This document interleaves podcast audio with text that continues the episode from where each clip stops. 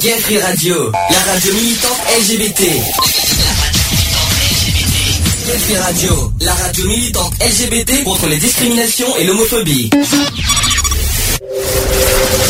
Le samedi de 15h à 18h. Le samedi 15h 18h.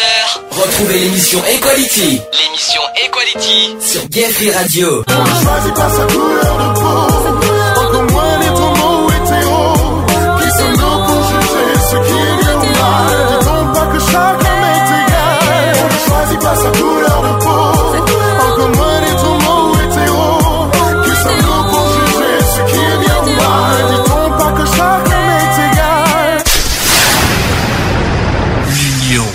la force. Bonjour à tous, bienvenue dans l'émission Equality. Non, nous ne sommes pas samedi. Il est bien 15h, heure nouvelle, je tiens à préciser, parce que pour ceux qui n'ont, pour ceux qui sont réveillés, qui ont oublié de changer l'heure, il est bien 15h, heure nouvelle, hein, au passage. J'espère que, j'espère que certains n'ont pas oublié. Donc bienvenue dans l'émission Equality numéro 113, que je ne me trompe pas, c'est bien ça. Euh, nous sommes en direct, donc on va évoquer plein plein de choses aujourd'hui. J'entends du bruit derrière. Je sais pas pourquoi, je, je sais pas pourquoi il y a du bruit derrière.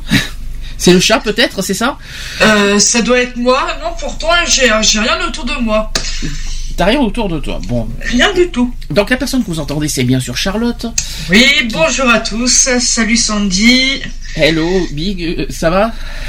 Bah écoute, ça dire va big up, oui, j'ai- un, peu fait- mieux que la semaine dernière parce que là c'est vrai que j'ai eu une semaine un peu difficile, mais là ça va. Je te rassure, t'es pas la seule. Mais bon, on va essayer, on essaiera d'expliquer au fur et à mesure du temps. Comme vous remarquez, on va être très peu. euh, voilà, l'effectif effectivement est très réduit. Euh, Alex est absent pour des raisons santé. Il est en centre de repos. Peut-être qu'il nous appellera tout à l'heure. On, on verra. Lionel est en mission. euh, vous- comme vous savez qu'il est depuis deux mois, il est dans la protection civile. Alors avec ce qui s'est passé euh, récemment avec le crash Ouais. dans les Alpes, malheureusement, euh, il est absent jusqu'à mardi. On l'a appris ce matin. Donc. euh, donc euh, d'où la raison qu'on est un peu réduit aujourd'hui, mais on leur fait quoi qu'il en soit des bisous. Et euh, on a aussi euh, Elodie qui sera aussi avec nous, mais euh, par, euh, Facebook. par euh, Facebook. Donc Comme- euh, je serai un peu le messager aujourd'hui. Comme la semaine dernière, je te fais des Exactement, comme la semaine dernière, ouais. Bisous Elodie et encore merci pour tes messages Facebook que tu m'as dit hier, ça c'est un peu privé mais euh, elle comprendra. Je lui ai transmis euh, toute, mes, toute mon amitié et je te remercie encore pour tout le soutien que tu m'as donné hier parce que c'est vrai qu'on a une semaine très très difficile euh, Ouais. à titre personnel, je, je- je pense que tout le monde le sait. Enfin tout le monde le sait, non on va pas évoquer pourquoi mais euh, on va faire de notre mieux quoi qu'il en soit Charlotte, on va faire de notre mieux à nous deux quand même pour faire l'émission euh, malgré ce qui, tout ce qui se passe et qu'on connaît mais bon. Oui, oui, oui, oui. On va, on va essayer, mais je pense qu'on va quand même bien arriver. Tu crois? Je, je dis, on va, on va essayer, mais euh, je, je pense qu'on va quand même bien arriver à, à faire cette émission dans de bonnes conditions. Euh, programme euh, plusieurs choses. D'abord le site d'action. Vous savez que ce week-end c'est le site d'action.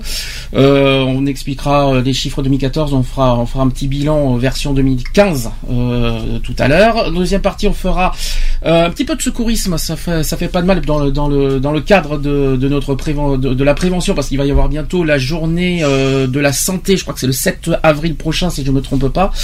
Donc euh, aujourd'hui on va faire un petit un petit peu de secourisme. Ça va te faire un petit peu on va voir s'il y a si tes compétences. euh, on va faire parler un peu tes compétences, chère euh, chère Charlotte. Oui, d'accord, avec plaisir. On va on va voir on va voir si tu connais bien tes leçons là-dessus. Oui, Dommage je que vais me taper sur les doigts. non, bah, c'est pas grave. Lionel aurait dû être là aussi parce que avec la protection civile, il aurait pu euh, en dire un peu plus. Peut-être qu'il en dira euh, la semaine prochaine euh, quand on fera, quand on parlera de la formation des, secouristes. On, en parlera la semaine prochaine. J'aurais, dû parler de la formation si Lionel était là. Malheureusement, j'ai un petit peu écourté le sujet exprès parce que Lionel est absent. En deuxième partie, les actus, les actus politiques, bien sûr, le bilan du premier tour des départementales. Peut-être que euh, j'espère qu'on va y là aussi il y a des choses à dire. Et en actu LGBT alors je j'ai décidé qu'on va parler des deux documentaires qui sont passés cette semaine à la télé.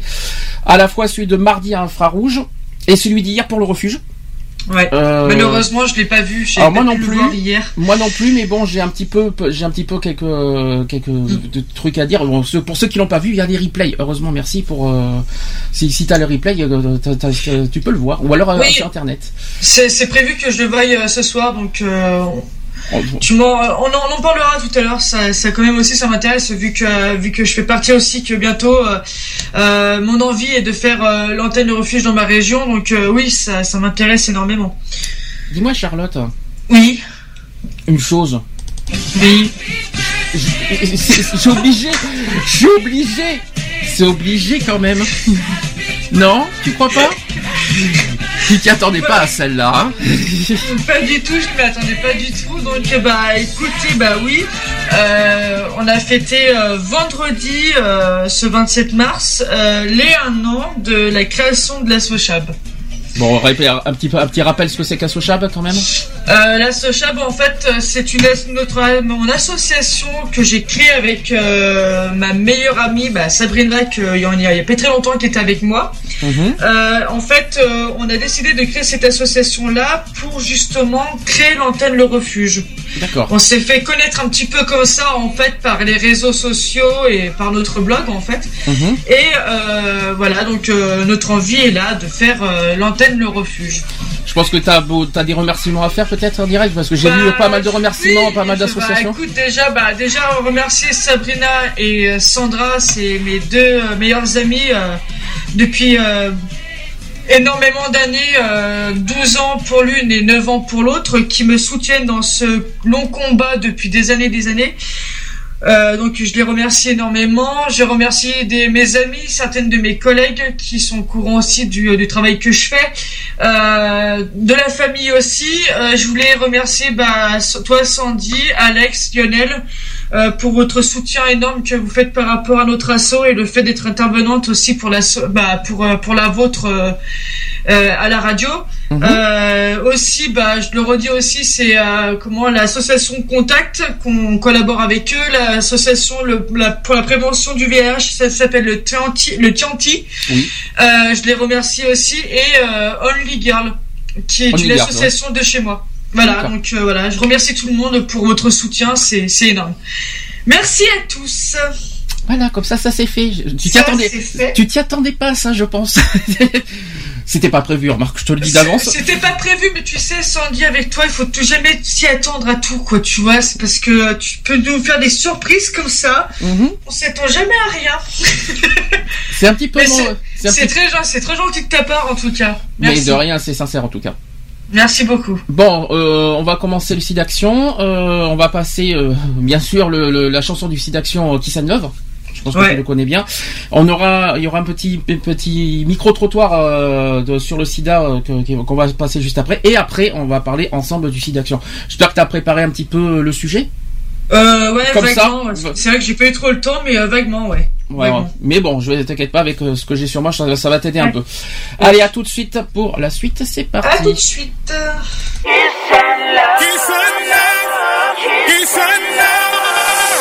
Te souviens-tu un soir?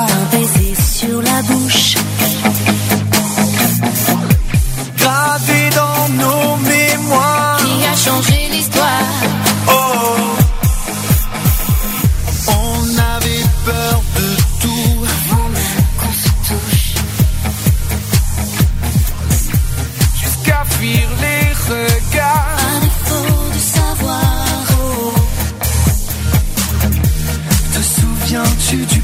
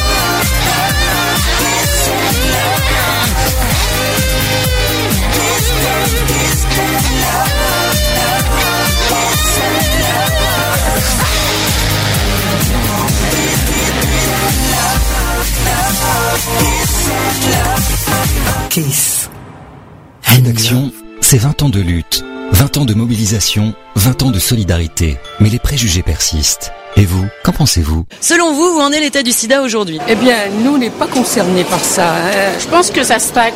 J'espère qu'il y a moins de fait qu'il y a plus d'informations. Il y a eu une grande avancée au niveau des soins, presque avec une certaine in- euh, inconscience, se dire que c'est pratiquement plus une maladie. Je pense qu'il continue de progresser. Ça continue à galoper, mais bon, je crois que les gens font au moins peur qu'avant. En 2014, l'épidémie est toujours bien réelle. 35 millions de personnes vivent avec le VIH dans le monde. Il y a 2,3 millions de nouvelles infections par an. Et en France, 150 000 personnes vivent avec le VIH. Où en est le vaccin? Bah moi j'avais entendu dire euh, qu'il y avait un vaccin euh, qui éliminait de 30% euh, les chances d'attraper le sida. Je sais qu'il y a des traitements qui font que ça se transmet plus si on est traité. J'ai lu qu'il y a une fille qui a été guérie du sida, il me semble, avec euh, des cellules euh, de cancer, un truc comme ça. Je pense qu'on apprend à vivre avec, mais guérir, je pense pas. Alors un vaccin, je sais pas, mais il y a quelque chose qui a été trouvé.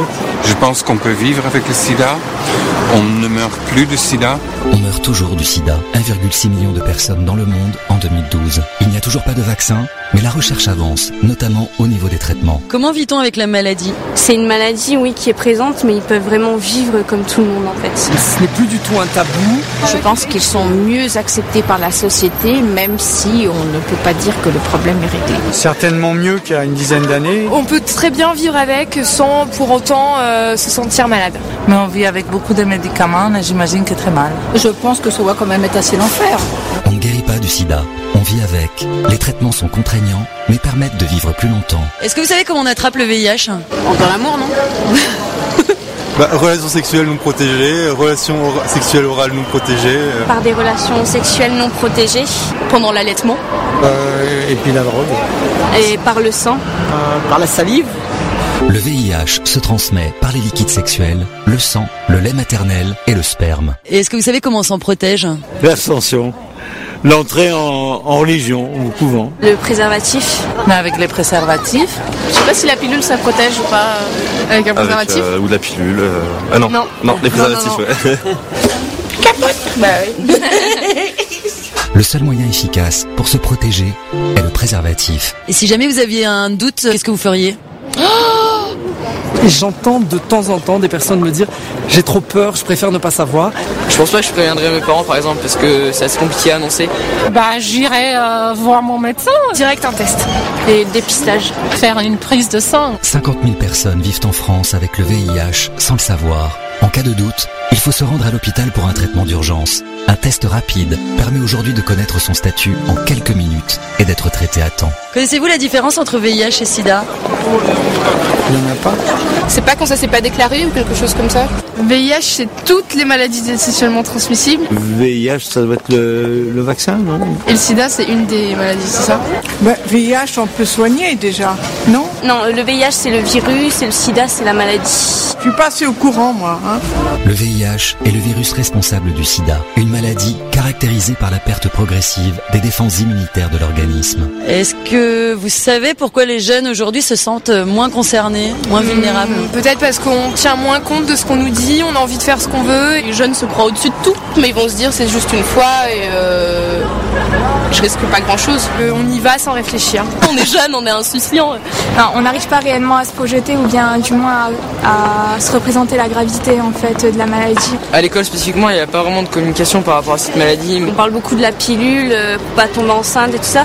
Mais le sida, c'est, je pense qu'il y a encore un gros manque d'informations là-dessus. 12% des nouvelles contaminations concernent les jeunes de moins de 25 ans. Et enfin, dernière question, euh, SIDAction pour vous, c'est quoi? C'est une émission saisonnière sur la télé. Un petit logo en bas de la télé? Bah, je pense qu'ils réunissent des fonds pour justement euh, faire les recherches euh, contre le sida. Alors, des dons à faire et qui est toujours bien à faire, que j'ai déjà fait plusieurs fois. Je le fais dans la mesure des moyens de petits retraités, mais je n'arrêterai pas de donner.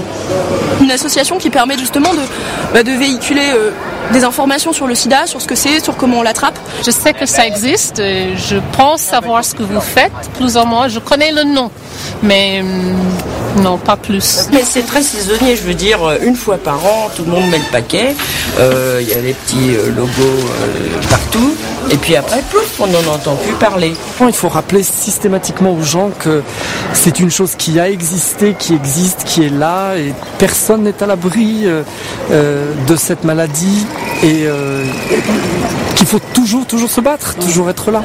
SIDAction, en 20 ans, a redistribué 300 millions d'euros à la recherche et aux soins, à l'aide aux malades et à la prévention. 35 millions de personnes vivent avec le VIH dans le monde. Continuons le combat. Faites vos dons sur sidaction.org. Equality sur Gay Free Radio, une émission basée sur l'engagement et la solidarité. De retour dans l'émission Equality 15h18. Charlotte, Oui, tu l'as. tu, oui, tu es là. Tout va bien? Ça va? On se Tout sent va pas bien, nickel. on se sent pas on se sent pas trop seul? Pas du tout. Au contraire, des fois ça fait du bien, c'est ça? Je suis en très bonne compagnie. Ah bon, oh, ça, ça- ça fait plaisir. Bon, on va parler du site d'action. On a, on a entendu euh, donc le, le- le- le petit micro trottoir, on a parlé des chiffres. Alors déjà, euh, rappelons que ça dure trois jours, ça dure jusqu'à ce soir, voire même toute la semaine. Je crois que ça dure toute la semaine par téléphone. Donc euh, l'ensemble des médias radio, télé et internet vont relayer les actions du site d'action 2015. C'est ce qui s'est passé hier. Alors il y a eu avant-hier soir, il y a eu qui veut gagner des millions. Ouais. Hier soir, il y a eu la télé qui chante le site d'action. Je sais pas si tu l'as C'était vu. Oui, je- j'en ai vu une petite partie sur la 2, ouais. C'était super repris- sympa. Ils ont repris le même concept que l'année dernière, Ouais, en fait, ouais. et ils l'ont re- le- ils l'ont refait cette année. C'est très beau. C'est euh, tous les animateurs de toutes les chaînes confondues avec, avec des, Ouais. euh, des, des humoristes, des acteurs, euh, voilà, qui, qui ensemble mélangés en plus. Ça, ça, j'aime bien le concept et qui ont chanté pour le site d'action et ça, ça a très très bien marché. Donc déjà l'une. Donc euh, par rapport au site d'action. Euh, donc 2 millions de personnes nouvelles dans le monde quand même, il faut quand même euh, c'est euh, oui, une affection qui touche 2 millions de personnes nouvelles dans le monde. Donc il faut quand même l'informer et la recherche a besoin de financement pour continuer à, euh, lutter contre le sida, d'où le sida action qui existe quand même depuis 30 ans. hein. Euh, 20 ans, je dis je confonds. Non, c'est le sida qui existe depuis 30 ans et le sida action existe depuis maintenant 20 ans. Euh, ça a été ça a été créé en 1994 si je me trompe pas. Bah, par contre ce que je regrette un petit peu et ça on l'a déjà dit, c'est que ce que je regrette qu'il n'y ait pas une émission sur toutes les chaînes. C'est-à-dire une émission commune, on va dire. C'est quand il y avait le premier site d'action, il y avait toutes les chaînes confondues, euh, les six chaînes à l'époque, il y avait que six, il y avait que six chaînes. Euh, j'aurais bien aimé ça, euh, que ça revienne. Pour, en plus pour les 20 ans, je pense qu'ils auraient, dû le faire quand même. C'est- un peu, c'est un peu dommage.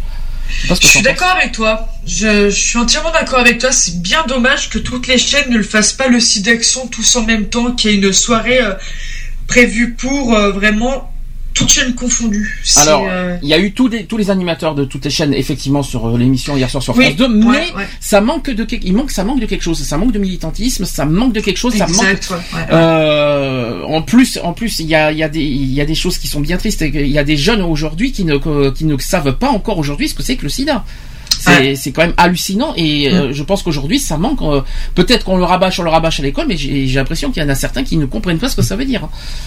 Bah, je pense qu'aussi qu'ils ne comprennent pas ce que- quelle est la gravité du sida aussi. Euh, Oui. Quel désastre ça peut faire. euh, voilà. Euh, je pense qu'on en parle un petit peu à l'école, mais je pense qu'ils assimilent pas assez la gravité des choses. Je pense qu'aussi il y en a qui prennent pas conscience des risques. C'est-à-dire peut-être qu'ils se disent que c'est ouais bon c'est rien, c'est que dalle, ça m'arrivera jamais, ça ne me ça ne me touchera pas. Alors qu'en malheureusement ça touche euh, tout le monde, que ce soit les plus les plus jeunes et même les personnes âgées ne savent pas où- euh, ce que c'est que le sida. Il y en a certains qui il y en a qui- certains et on l'a entendu d'ailleurs sur le, le petit reportage que je viens de passer. Il y a des personnes âgées qui disent moi ça ne me ça ne me concerne pas. Bien sûr que si, ça concerne tout le monde, ça se concerne à tous les âges le sida. Oui. Et- mais tu sais, dans, dans l'ancien temps, avant, là, les personnes, euh, dans, dans le dans le temps, je veux dire, dans le temps des personnes âgées, euh, le SIDA n'en parlait pas du tout, quoi. C'était pas du tout connu. C'est euh, les, les maladies, on n'en parlait pas, quoi. C'était caché. Ah, mais quand même, ça fait 30 ans que le sida existe quand même. C'est Ouais, pas. euh, je, je comprendrais que ça ferait 10 ans encore, d'accord. mais 30 ans quand même. C'est énorme, et- hein. et au bout de 30 ans de dire que ça ne me concerne pas, ça ne me touche pas et ça ne, et ça ne m'atteindra pas.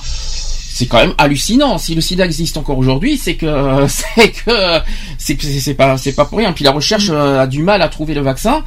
Euh, Bon, il y a, il y a certes le- le- la recherche avance, il y a des les médicaments ont bien avancé, la trithérapie a bien avancé, le- les traitements voilà euh, rallongent bien la durée de vie de de, de, de, de- de- de ceux qui ont le SIDA. C'est une belle avancée, mais il faut rappeler un détail, c'est que le SIDA est toujours mortel. Exactement. Et ça, il faut bien le rappeler. Et quel que soit l'âge. Exactement. Tu- ouais. Je vais te. Tu À te tout rappelles- âge. Tu te rappelles des, des modes de quels sont les moyens de, de comment on peut être contaminé? Bah, déjà par euh, par voie sexuelle. Ça fait un. Euh, par contamination avec le sang, donc euh, genre transfusion. C'est pareil, c'est un exemple. Le sang tout court, voie sanguine. Le sang. Donc voie sexuelle, voie sanguine et il en manque un. Et euh, la salive, il me semble, non? Ah non, oh là, t'as pas dit ça. Oh mon dieu. Oh mon dieu, t'as pas dit. Non, de- alors, oh, non, mon je dieu, mon dieu, ça. Charlotte. Non, non, t'as pas dit. Ne me dis pas ça quand même. voilà. Non. Ça, C'est fait, je vais me faire tuer Aïe, par aïe, Anna. aïe. Excuse-moi Anna si tu m'entends, je suis désolé. Oh mon dieu. Euh. Ah oui. Alors si, si on t'entend là, je crois que tu vas te faire tu vas te faire, euh, je sais Je pas. vais me euh, faire bannir. Ouh là là, non, pas par la savie. Il y a aussi euh, entre la, la mère et l'enfant quand il y a une, euh, une mère qui est enceinte.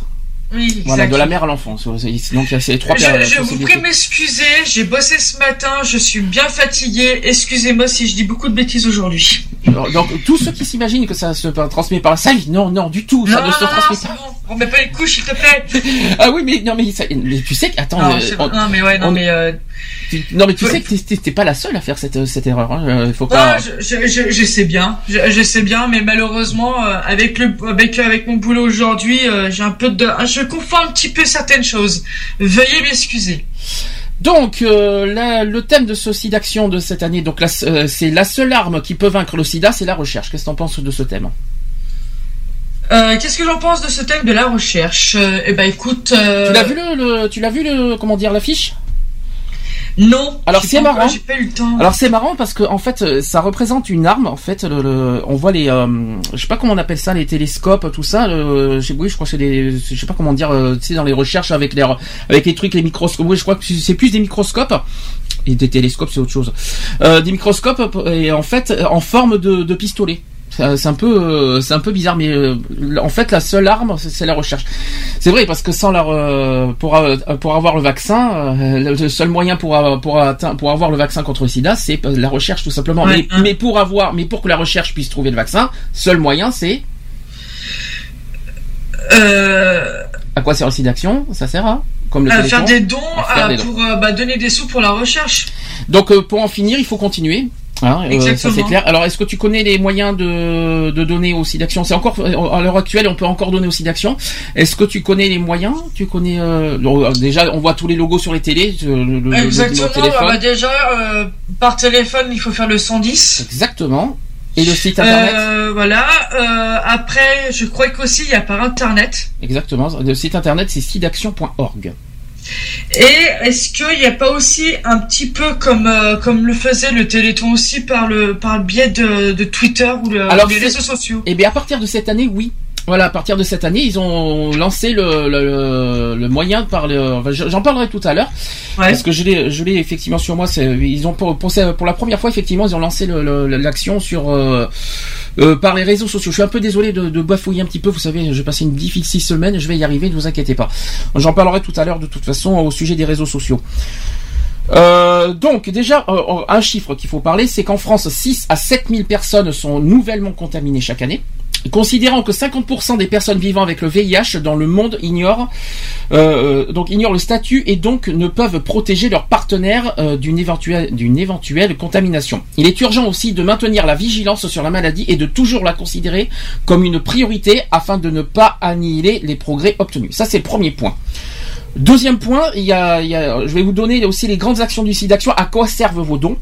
Parce que ça, on, si on n'a pas beaucoup, n'en a pas beaucoup évoqué, mais il faut quand même euh, dire euh, à quoi servent les dons. Déjà, d'une part, ça sert à investir dans la recherche, euh, qui est une priorité absolue, car la solution ne peut venir que de la recherche et des chercheurs, notamment de la nouvelle génération, par l'amélioration des médicaments plus facile à prendre ou avec euh, des, et avec des effets indésirables atténués, mais également par la mise en œuvre de solutions thérapeutiques visant à stopper euh, ou alléger les traitements. Ça c'est le premier point. Deuxième point, c'est que la prévention doit également demeurer prioritaire.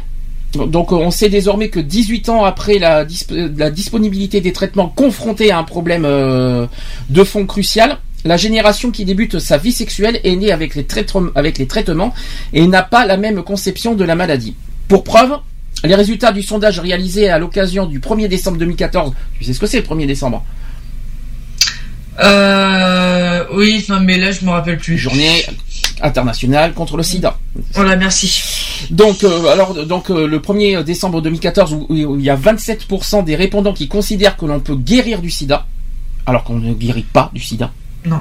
Et ça, il faut être, il faut être. Il y en a qui, il y en a qui s'imaginent qu'on euh, qu'on guérit du sida. C'est quand même hallucinant. Hein. 27% des répondants, quand même. Hein. Ça fait mal. Ça veut dire une personne sur trois s'im- s'imagine que le sida, ça se guérit. Ça, ça, ça, ça- ça- c'est hallucinant qu'on de, de dire ça. En 2007, ils étaient 13%. Ça veut dire que ça, ça veut dire qu'en en, en l'espace de 7 ans, ça, il y a encore plus de personnes qui s'imaginent que le, que le sida, ça se guérit.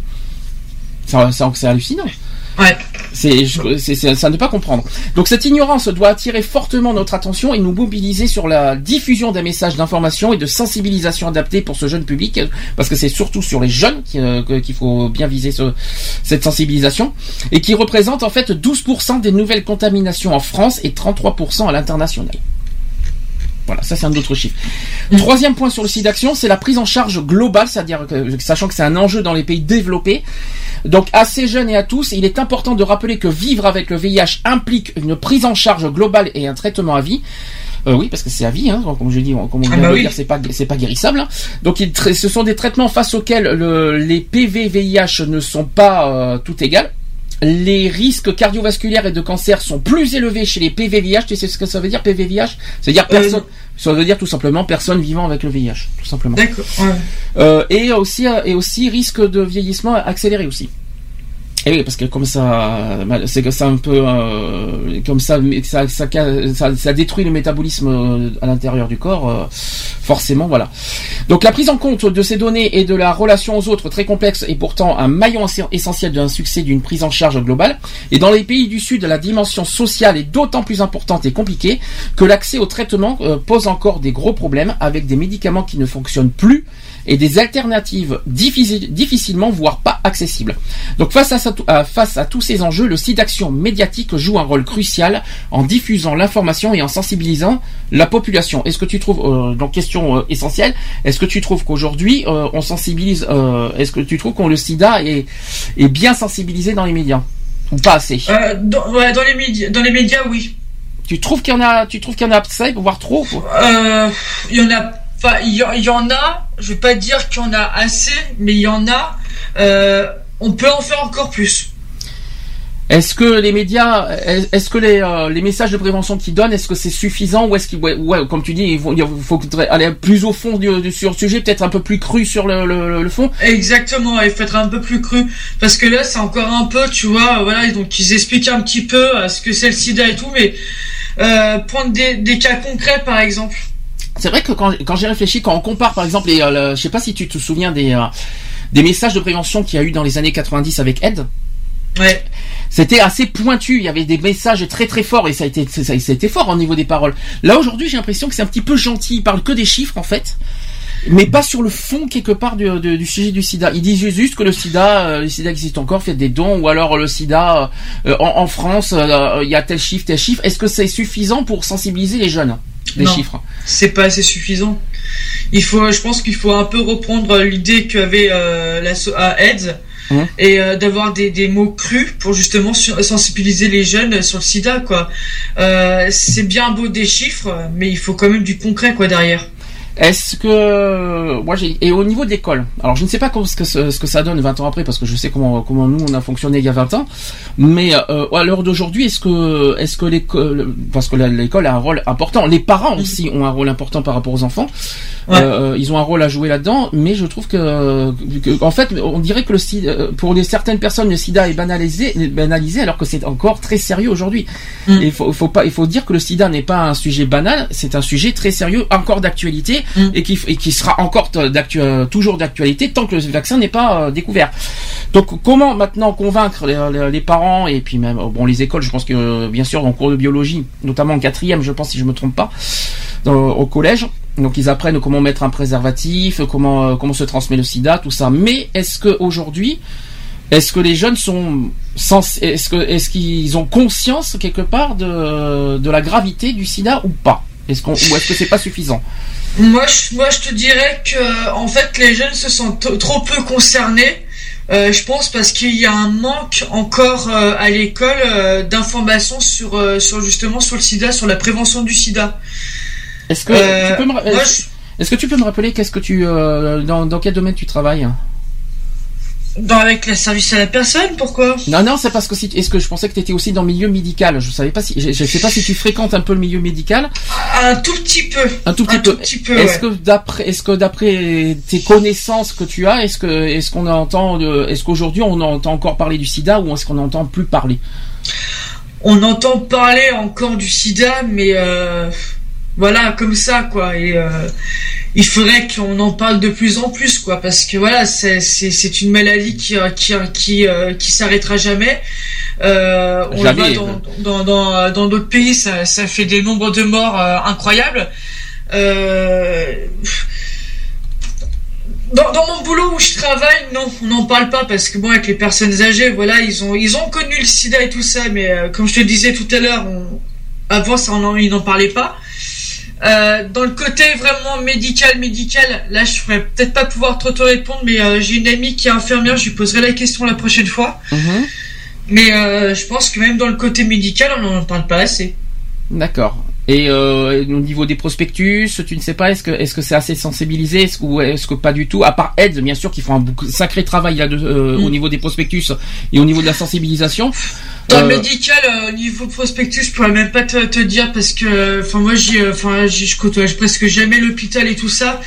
Euh, je, je préfère pas vous dire de bêtises en fait. Donc euh, ta question, je, je vais pas pouvoir te répondre sur ce- sur ta- cette question-là. Je- J'ai vraiment pas envie de dire de bêtises. Je préfère me renseigner avant et te, te, te répondre plus tard que te dire une bêtise maintenant quoi. Est-ce qu'il y a une, euh, dans ce cas, je vais passer une, une question un peu plus logique. Est-ce là, on va faire à titre général. Est-ce que c'est une honte de, de faire un dépistage? Mais pas du tout. Alors, comment convaincre aux personnes de faire un dépistage, sachant que c'est pas une honte de faire un dépistage? Bah en fait alors je vais te je vais te, te répondre avec en connaissance de cause parce que je rappelle aussi que moi je suis bénévole euh, pour une association qui est dans ma région qui s'appelle le Chianti Opelia et justement ils font de la prévention sur le sida, les IST et aussi sur les addictions. Alors, IST, Et- rappelle ce que- rappelons ce que c'est IST. C'est les infections euh, sexuellement transmissibles. Il y a aussi alors IST, il y a MST aussi maladie. euh, MST, euh, exactement. voilà, il faut pas les, il faut pas les oublier. Voilà. Et en fait, euh, j'ai eu l'occasion de faire euh, plusieurs euh, interventions pour la prévention du VIH. Et en fait, donc on va à la rencontre des gens dans les dans les bars. nous, c'est plus les bars gays et, et, et libertins, parce que c'est aussi là où on peut rencontrer des personnes qui sont susceptibles aussi par leur pratique de contracter le le VIH. Et en fait, on va à l'encontre de ces gens-là, on leur propose, on a une, euh, une, une- comme une espèce de bannière, euh, vous savez, euh, comme si tu allais à la plage, ceux qui vendent des chouchous, des tout ça. On a un peu ce genre de bannière-là avec des capotes, des préservatifs, euh, euh, des petits, des petits flyers et tout ça pour expliquer un petit peu tout ce qui est le VIH et tout ça. Et on va à l'encontre de ces gens-là, leur expliquant qu'on est là pour, pour faire juste de la prévention, pour discuter. Et aussi, on fait des trodes, en fait. Alors, les trodes, c'est des, euh, des dépistages Ah, rapides. Ouais, alors les trods, il faut expliquer ce que c'est. C'est un petit, euh, c'est des petites aiguilles, euh, c'est c'est des petits euh, trucs qu'on te fait au doigt. Exactement, c'est comme une, Et- une piqûre, comme, comme une piqûre de diabète pour prélever le- du sang. Et on le trempe dans un produit, dans, dans trois différents produits. Et en fait, ça fait, on peut dépister assez rapidement. Et bien au bout de euh, 30 minutes, si je me trompe voilà. pas, on, reconnaît le. Exactement 5 minutes, ouais. Ah, c'est 5 minutes maintenant, parce qu'avant c'était C'est, 30. c'est, en fait, c'est, le, le- en tout et pour tout, ça prend une demi-heure. Voilà. L'entretien, en gros. Voilà. Ça prend une demi-heure. Mais c'est ça, ça par contre, c'est une superbe avance, c'est euh, c'est excellent quoi. Donc euh, au moins on peut faire un dépistage rapide pour être euh, voilà pour être sûr et tout ça. Et après si la personne n'est pas encore sûre après ce dépistage rapide peut toujours aller à l'hôpital ou euh, pour faire un, un, un- un- comment un dépistage plus approfondi. Précision très importante que tu n'as pas dit, c'est que c'est confidentiel. C'est confidentiel Donc euh, exactement. toute personne qui font un trod, euh, notamment euh, Eds qui, le, qui propose ça à divers, à divers endroits, euh, Mm. rassurez-vous, c'est confidentiel. euh, euh, tout le, si jamais que ce soit négatif ou positif, c'est confidentiel, c'est gardé. euh, C'est euh, c'est confidentiel et c'est quand même tenu comme euh, comme comme tout, même dans les dans les associations ou même dans les côtés professionnels, on est quand même tous responsables et être aussi au, euh, au secret professionnel. Donc il y a rien qui sera divulgué, bien sûr. Après, il y a un autre moyen de, de, de- de dépistage, et bien sûr dans les euh, dans les centres de santé, euh, quand on fait des bilans de santé gratuits. Voilà, euh, exactement ça, le- ça, c'est- ouais. euh, ça, ça, ça aussi, on peut le faire, et rassurez-vous, ça aussi, c'est confidentiel. C'est un Exactement. quoi qu'il en soit. Euh, déjà, par rapport aux dons, alors en 2014, j'ai j'ai quand même des, euh, des chiffres de, de- des dons en 2014. Ouais. Alors déjà, euh, il y a eu 18 millions d'euros collectés en 2014, quand même. Hein. Je sais pas combien ça va donner cette année en 2015, mais déjà 18 millions d'euros, c'est pas mal, je trouve. C'est un bon chiffre, c'est un bon score. Bon, ça ne vaut pas le Téléthon, c'est sûr, mais euh, 18 millions pour le SIDA, c'est enfin contre le SIDA plutôt, c'est énorme. Il y a eu euh, euh, autre euh, donc grâce à, ces dons en 2014, il y a eu 45 chercheurs et 43 projets euh, financés. Il y a eu 87 associations soutenues en France. Et dans le monde, il y a eu 43 850 personnes mises sous traitement. Et c'est aussi 22 médias partenaires et 3000 bénévoles mobilisés pendant 3 jours. Alors, si Action a pu financer 97 projets en recherche scientifique et médicale, 121 programmes d'aide en France et, et 64 structures dans 27 pays. Moi, je trouve ça intéressant. Euh, en 21 ans, parce que c'est vrai que maintenant le, le site d'action a 21 ans d'existence. Alors là, c'est là, c'est des chiffres en- au bout de 21 ans cette fois. On est bien d'accord. Donc euh, au- au- en 21 ans, ils ont récolté au total soit 311 millions d'euros. Il y en a qui vont se poser des questions avec 311 millions d'euros. Comment ça se fait que qu'on n'a toujours pas trouvé le vaccin? Je sais qu'il y en a certains qui vont se poser des questions. Comment ça se fait qu'avec avec 311 millions, on n'a pas trouvé le vaccin? Ben ça se fait pas comme ça. Mais pourtant, il y a une belle avancée. hein. Euh, il y en a- je crois qu'il y, y a encore des petits, il y a des recherches d'ailleurs. euh, on en avait parlé en décembre d'ailleurs, si je me souviens bien. Il y a des recherches qui sont en train de se faire euh, en, sur, euh, je ne sais plus quoi. On en avait, je sais plus si tu, je sais pas si tu étais là quand on en avait parlé en décembre. Il y a, il y a, il y a des recherches euh, médicales en ce moment sur les traitements, sur un certain peu, une possibilité de vaccin. Je ne sais pas, mais euh, ça ne veut pas dire que le vaccin est arrivé. Il faut pas se mettre ça en tête. Mais bon, tu te souviens de, de ça, non? Je m'en souviens. J'ai pas le sujet, mais Euh, vaguement, ouais, vaguement. il y a une, voilà, il y a des recherches, notamment sur des, ils ont fait sur des singes ou sur des souris, je me souviens Mm. plus, et puis qu'ils sont en train d'essayer de faire sur des êtres humains depuis deux ans, je crois. Ouais, exact. ouais, C'était sur des souris. Voilà, si je me trompe pas. Mm.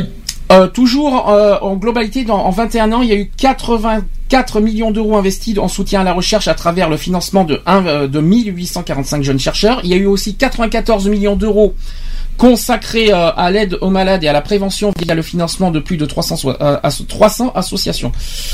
Voilà. Donc ça c'est euh, ça c'est les chiffres au bout de, de 21 ans. Je sais pas ce que tu en penses, mais euh, voilà quoi.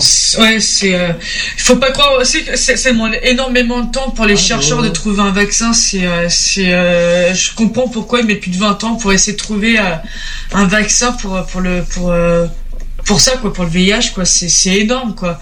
Et c'est un boulot mais euh, monstrueux. Hein. Nous avons un coup de téléphone. Allô Allô Oula, par contre c'est très faible euh, le téléphone. Je ne sais pas ce qui se passe, mais le téléphone est faible. Alors attendez que je que je monte ce pauvre petit téléphone. Vas-y, parle. Allô Ah, c'est déjà mieux. Comment tu vas Bah ça va, ça va. Est-ce que tu est-ce que Charlotte tu reconnais Pas du tout. Oh, quand même. Quand même. Tu Ça commence par quelle lettre par, par un A. Ah, j'ai trouvé.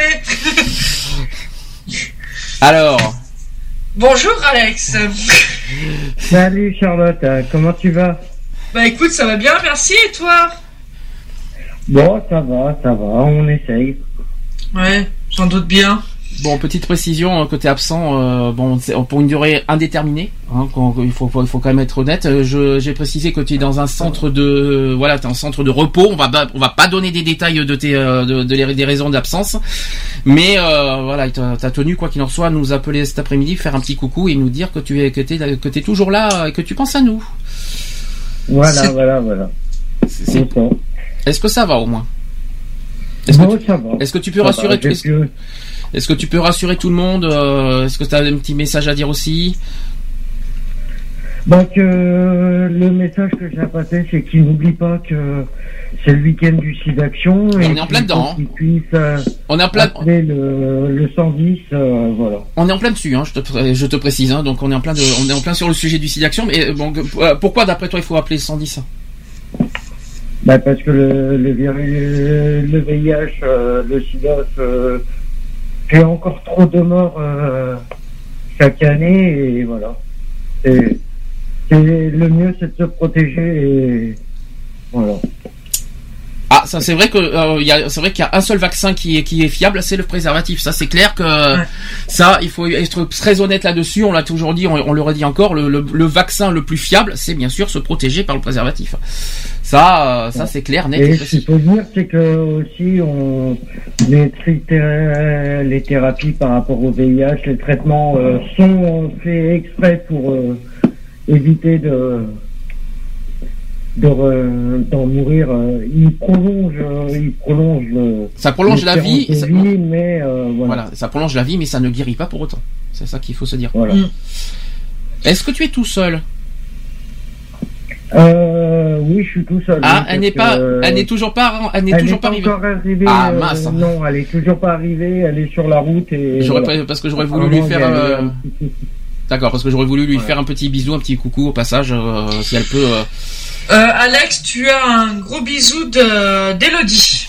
Je tiens à te le Eh ben, préciser. tu lui renvoies. Mais t'inquiète pas, elle est Tu courte, elle lui entend. renvoies et il n'y a pas de souci. Donc on, on rassure. déjà on rassure tout le monde. Alex est bien en vie, il va bien, il est, il est, il est bien, il est, il est bien, il est bien pris en charge et bien pris en main. Même si la situation est délicate et difficile pour des raisons personnelles qu'on va pas évoquer en public, euh, il va Oui, bien. Il va bien, c'est le principal. Voilà, c'est ça qu'il faut se dire. Oui, voilà, c'est sûr. C'est le principal que j'aille bien et c'est ce qu'il faut. euh. Ah bah tiens, ils viennent juste d'arriver. Ah. euh, Alors ce qu'on va faire, ce qu'on va faire, à la limite, on va raccrocher, on va raccrocher tout de suite. On va raccrocher. Tu nous et tu nous appelles tout, dans, on va dire dans un quart d'heure, 30 minutes avec euh, Yvonne. On fait Ok, comme ça pas de souci. Allez, à tout à l'heure. À tout à Allez, l'heure. à tout à l'heure. Bisous. Bisous à tous, à tout à l'heure. Tout à l'heure. C'était donc Alex qui voulait nous faire un petit coucou, comme quoi, comme quoi c'est rassurant, ça- comme ça ça rassure tout le monde, comme quoi il, il est là, il va bien. Voilà. Mais il nous appelle depuis l'hôpital, je tiens, je tiens à le dire. Il est pas, il est pas à la maison. hein.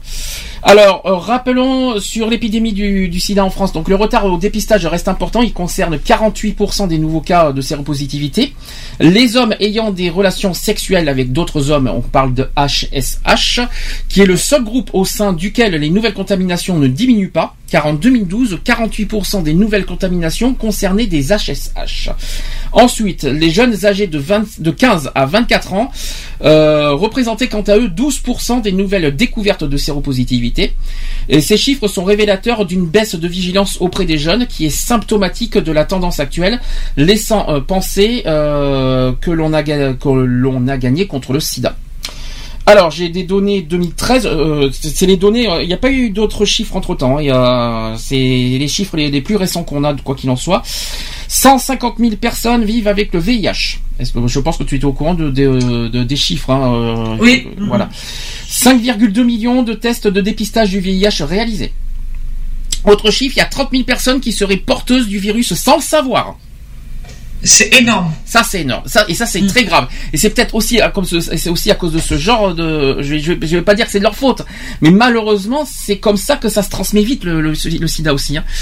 Et, et justement c'est que moi c'est il faut se. Moi je me fie à ces personnes là en premier en disant attention euh, le, le SIDA c'est pas un jeu, c'est pas un jouet. On, on a et- et il faut faire attention à soi. Déjà il faut penser à soi.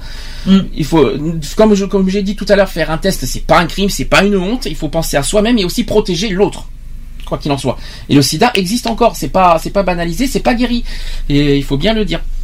Ça c'est très important. Autre chose, autre chose, c'est qu'il y a eu 6200 euh, nouvelles découvertes de séropositivité en une année, dont 12% qui concernent les jeunes de 15 à 20 à 24 ans et de 17% qui concernent des hommes et des femmes de 50 ans ou plus. Euh, que tu disais? Non, rien, J'ai- entendu, un petit mot en chuchoterie, en chuchotement Oui, non, parce que je, oui, je, je lis en même temps que toi, en fait, et c'est vrai que les chiffres, ils sont ahurissants. Tu les, tu les as, tu les connaissais ou tu les découvres? Je les découvre avec toi. D'accord. Et tu, tu en penses quoi? C'est, euh, c'est horrible. C'est, euh, 6000, euh, 6200 quand même, euh, en un an, c'est, waouh. Comme quoi, c'est pas un jeu et on ne rigole pas. Et il faut quand même le redire, il faut le rabâcher, on le rabâche, on le rabâche. Je sais que je sais que c'est chiant, c'est mais il faut. Voilà, le, le- le problème c'est qu'on le- si on le rabâche, c'est parce qu'il y en a, il y a encore certaines personnes qui s'imaginent que le SIDA, bah voilà, Ouais. euh, et on est Et obligé. moi, et moi, ce qui mérite encore plus le- le- les poils, c'est que euh, c'est 30 000 qui l'ignorent. 30 000 personnes qui ignorent qu'ils ont le VIH. Et qui ne- mais euh, mais euh, c'est- c'est c'est c'est des chiffres qui sont affolants. Mhm. Et 30 000 personnes en France. Hein. On- on En France, c'est- ouais, en c'est- France. C'est en France. C'est même pas dans le monde, c'est en France. Ça, c'est unique. c'est- Tous, tous les chiffres que je viens de donner, Mm. c'est uniquement en France, hein, au passage.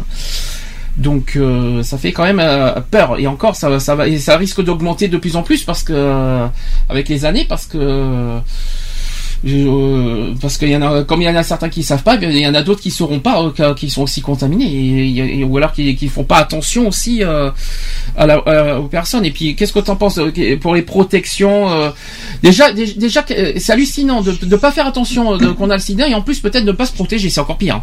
Ouais, c'est encore pire, ça. Ouais. Il faut déjà au moins se protéger, au moins on est sûr de protéger la personne. Mais de pas le savoir, c'est quand même euh, hallucinant. euh, je me demande comment comment on peut, euh, ou alors parce qu'il y en a certains qui se disent ça m'arrivera jamais. Est-ce qu'on peut se Ouais, dire il y, ça en a, je pense qu'il euh, il y en a qui doivent le penser ça. ça m'arrivera jamais. Et je crois qu'il y en a beaucoup qui se le disent et je pense que je, peux dire de bêtises, mais bon, sur les sur les 30 000 personnes en France qui ne qui euh, qui ont cette la maladie et qui ne le savent pas, j'en suis sûr que tu en as plus de la moitié qui se disent euh, ça m'arrivera jamais. Et malheureusement, ça arrive. Et ça peut arriver n'importe quand et n'importe où, et en plus sans le savoir. À n'importe qui, ouais. Et- Et, c'est- ouais. Ah, quand, je Et dis sans, quand je dis sans savoir, je vais vous donner un exemple qui, qui, qui paraît stupide et pourtant qui est, qui est quand même réaliste. Et Quand par exemple tu, tu sors dans un bar, tu vas dans Ouais. un bar, tu vas dans une boîte que tu es complètement euh, alcoolisé malheureusement. Mm. Quand tu bois un petit peu un verre de trop et que tu passes la nuit ensemble, euh, que tu, tu couches avec une personne euh, que tu connais même pas, sans préservatif, et que cette personne euh, à, à côté ne sait pas qu'il a le sida, voilà quoi. C'est un exemple type et qu'il faut quand même euh, faut prendre conscience aux gens que voilà euh, bon bien sûr qu'on est alcoolisé on peut pas on va pas dire euh, quand on est alcoolisé bien sûr t'as pas la conscience de, de, de tes actes de tes gestes et de, de ce que tu fais. En revanche au moins avoir la conscience avant avant quoi que ce soit de le dire quoi euh, avant de faire avant de passer à l'acte je sais pas si euh, il faut au moins déjà le enfin déjà le euh, enfin comment le dire sans le savoir? Ça c'est une autre question bah déjà il faut il faut pas être inconscient tout simplement de, de se protéger quoi quelles que soient les circonstances Mais c'est plus facile à dire qu'à faire, j'ai l'impression. Pour certains. Ouais, je, je pense aussi, ouais. Alors, euh, rappelons, pour, rappelons pour le SIDAction en bref, c'est que le SIDAction a été créé en 1994. Euh, SIDAction est fondé, a fondé son, existence sur un, pré- euh, sur un principe essentiel, c'est réunir la recherche et le milieu associatif. Donc ainsi, euh, SIDAction finance à part égale des programmes de recherche et des associations d'aide aux malades et de prévention en France comme à l'international. SIDAction, c'est la seule association de lutte contre le sida à soutenir la recherche en France. Et afin de collecter des fonds, l'association organise chaque année le SIDAction, une opération unique, rendue possible grâce à la mobilisation de 21 médias euh, pendant trois jours. On parle de 30 médias en ce moment euh, maintenant. Euh, et aussi l'engagement de milliers de bénévoles dans toutes les régions de France.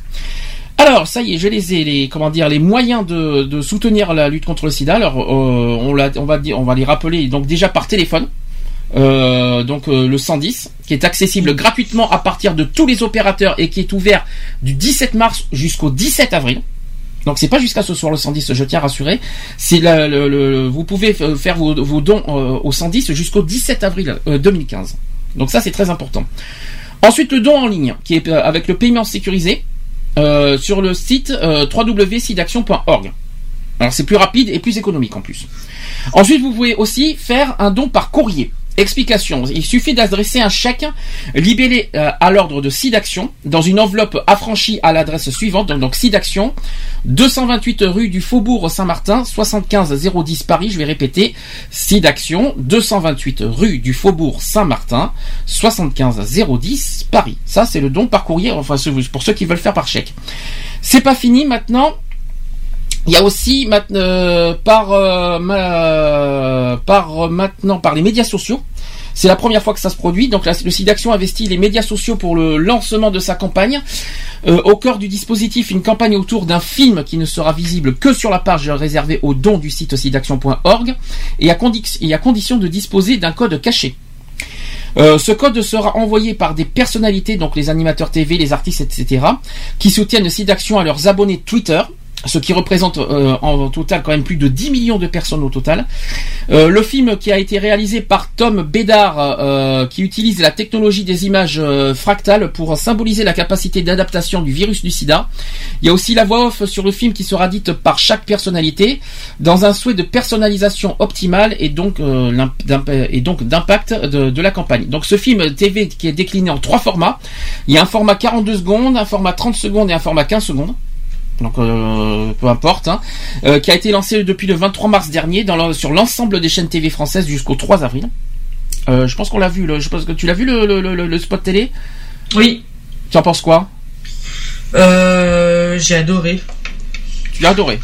Oui, bah oui, écoute, moi c'est des choses qui me parlent, donc voilà, j'ai- j'aime bien quand voilà, quand ça, ça parle et tout ça, donc je- je- voilà. Rien à dire. Rien à dire. Bon, avec ça, on va aller loin.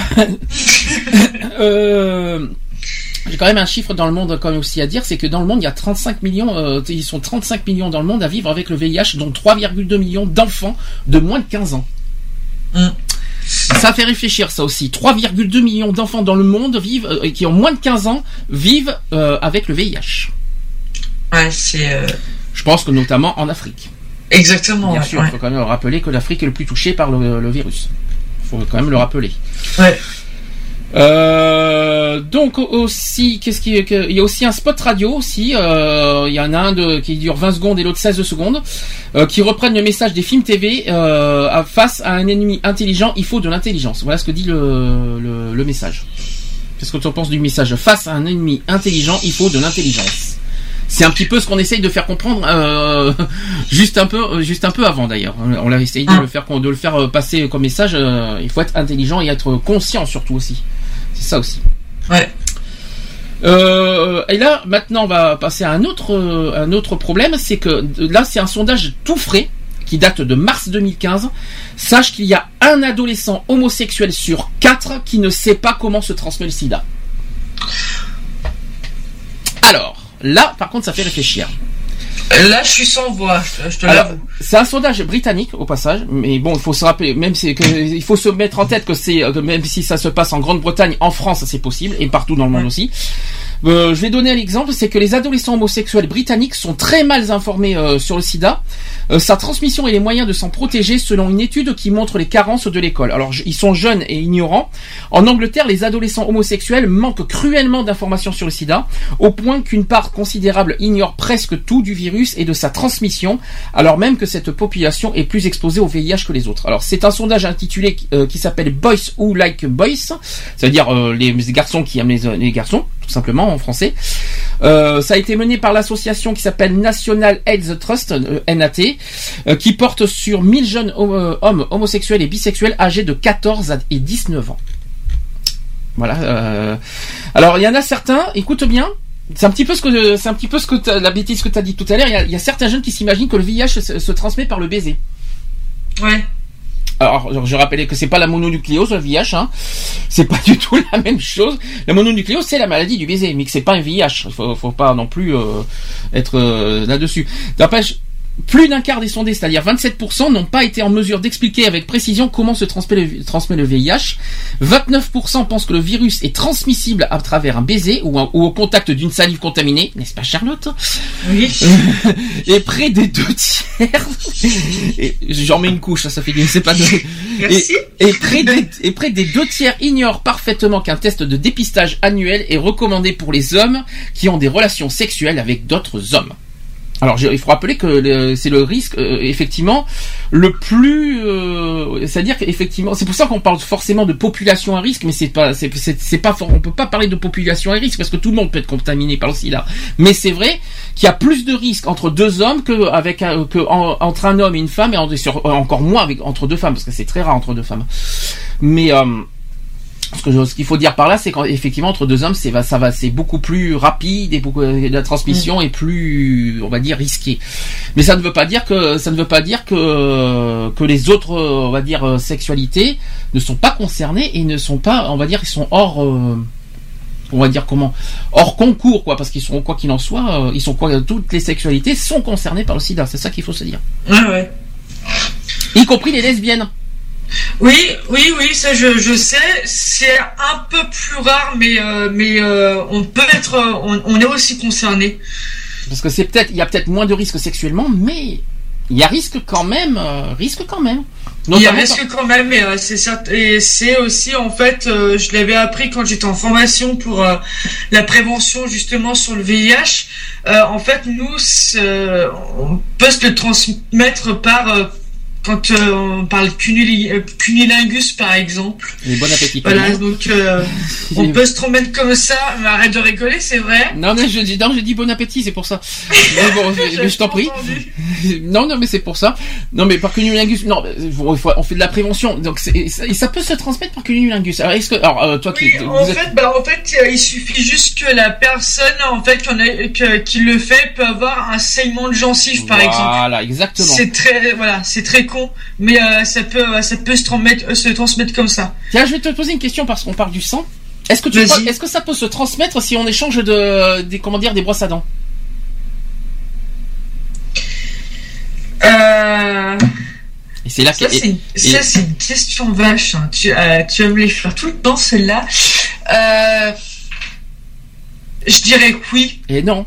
Le sang, le, le, le- réfléchis, faut- pour qu'il y ait, pour qu'il y ait euh, contact, euh, comment dire, pour qu'il y ait transmission par sang, il faut que la température du sang soit la même. Il faut, il faut pas qu'elle baisse. Dès que, le- parce qu'une fois que le sang est à l'extérieur, il ne fait, euh, le, le sang n'est plus à 37 degrés. Bon, voilà. Des méchantes filles. Je Voilà. Je, je- si les mé- je ne sais pas, je ne sais pas si j'ai dit une bêtise, mais ceux, ceux qui m'écoutent peut-être, mais normalement, si, euh, si j'ai bien appris la leçon, ça ne se transmet pas parce que le sang à l'extérieur n'a plus le, le même, la même température et donc du coup n'a pas la même, euh, n'a pas les mêmes, euh, on va dire, euh, je sais pas comment dire, euh, je, à terme médical en tout cas, il faut que le sang soit à 37 degrés pour qu'il y ait et garde la température à 37 degrés pour qu'il y ait contamination. Voilà. Alors c'est compliqué, hein. C'est horrible. Tu es affreux avec moi aujourd'hui. Oh, je, je suis dur. Oui, allô Allô À l'huile Ça y est, t'as gagné un gros lot, c'est ça Je passe quelqu'un qui veut dire bonjour. D'accord. Allô Allô Oui, c'est Yvonne, bonjour. Oh, ça va Yvonne Oui. Comment tu... Non, tu, tu prends bien soin de monsieur Oui, et toi Ben moi ça va, bon, on est en pleine radio, on est en direct, je tiens à te le dire, si... on est en pleine radio. Donc, Bon, mais c'est cool. Mais là, on est avec, euh, avec Alex, hein, comme tu vois. euh, comme- je- Voilà, non, et puis là, euh, là, on est rentré parce qu'il y a quand même un sacré vent de, de tu vois, le vent de Sibérie qui nous arrive. Mhm. Et Bientôt le cyclone. bien, t- ça c'était la météo du jour. Dis-moi Yvonne, tant qu'on est... Dis-moi Yvonne, tant qu'on- est sur le sujet euh, rapide, euh, est-ce que est-ce que t'as quelque chose à dire sur le, le, le- le sujet du SIDA vite fait, sachant qu'on est en pleine SIDAction Euh, mais j'aimerais que ça se stoppe et que tout le monde puisse en guérir et, et qu'on puisse euh, le- la- guérir vraiment cette maladie, quoi, qui, qui, qui, qui prend, qui prend la tête et qui prend le corps et qui prend la vie. Et pour toi, quel est le moyen de pour pour en guérir? Eh bien, euh, déjà, euh, prendre beaucoup de sécurité hein, euh, qui, qui vont dans les normes. C'est pas évident pour, pour chacun et, et, et le seul moyen, c'est la sécurité. Hein. Alors la sécurité, c'est quoi pour toi? C'est-à-dire faire attention soi-même, se protéger, euh, Alors, prévenir? En se, protéger, en, en se protégeant, on protège aussi les autres, euh, faut y penser. Mhm. On prend des risques, on on prend la maladie. Alors, on en- alors il y a un souci, il y a un souci de réseau sur le téléphone. Euh, alors, il y a un petit souci de réseau, hein, je, je, je tiens à te le préciser parce qu'il y a un petit bug. Donc, mais est-ce que essaye Ouais, de- non, c'est rien, c'est c'est le réseau qui passe pas ici. D'accord, on reprécise qu'ils sont dans un hôpital. Alors dans un hôpital, les réseaux, euh, c'est pas donné, hein, c'est pas gagné. Bon, est-ce que ça va sinon là-bas? Bon, ça va, ça va, parce qu'aujourd'hui, on s'embête un peu, mais bon, ça va. Ah ben c'est dimanche. Mais tu, tu crois que tu crois que le dimanche tout le monde, tu crois que le dimanche c'est la fête Euh, Non mais euh, surtout dans un hôpital. hein, non, mais tu sais, euh, tu, tu, si Non, tu- mais le problème, le problème qui est, c'est qu'ils prévoient, qu'ils prévoient pas d'activité du tout, et ça, c'est un temps embêtant, euh, Mhm. le dimanche. Le week-end. euh, Vous en avez parlé à l'hôpital du SIDAction justement? Non. Personne, vous en avez pas parlé Vous en avez pas parlé entre vous, euh, même pas entre euh, avec les infirmières, tout ça Non, même pas. ils- Bah, euh, c'est des sujets qu'ils abordent pas trop. parce Ça, c'est pas normal. ils- Ah bah je trouve ça pas. ce qu'ils voient euh, tout, long- tout au long de l'année, voilà, ils préfèrent. Il y a des. Bah, je trouve pas- bien, ils préfèrent pas trop en aborder au sujet. Et c'est pour éviter que le patient pète un plomb aussi. euh, Moi, voilà. je trouve, bah, personnellement, je vois pas ce qu'il y a de mal de parler d'un sujet aussi grave comme ça. Il y a rien de Ah, mal. mais ça, leur- ça les empêche pas de, ça les empêche pas de penser à ceux qui sont atteints du VIH et voilà. Bien sûr. Ah ben j'espère bien, parce qu'il manquait plus que ça. S'ils y pensent pas surtout pour des infirmières, je m'inquiéterais quand même. Et des médecins aussi. Parce Oui, que si, parce que si- s'ils sont médecins et infirmières qui pensent pas aux personnes qui sont du si- sida, euh, autant ne pas être infirmière et médecin dans ce cas, je tiens à le dire. hein. C'est sûr. Ça sert à rien de, de faire du médical si on pense pas aux malades. hein. Enfin, bon, c'est mon avis personnel. Voilà. Mais, ça, ça- Ouais. mais ça me surprend que vous en avez pas parlé, c'est étonnant.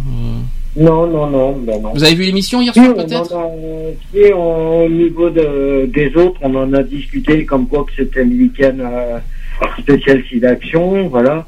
Euh, sinon, sans plus. D'accord. Les, les gens préfèrent pas trop éviter, euh, ils évitent de- d'en parler un peu parce que voilà, ils se. C'est D'accord. pour éviter de s'énerver, c'est pour euh, voilà, c'est. Mais il y a pas, il a pas, il y a pas de quoi s'énerver sur un sujet comme ça. Non, mais bon, euh, après, tu sais, les réactions de chacun, on peut jamais savoir vraiment ce qui, comment ils vont réagir par rapport à tout ce qui se passe. D'accord. Bon.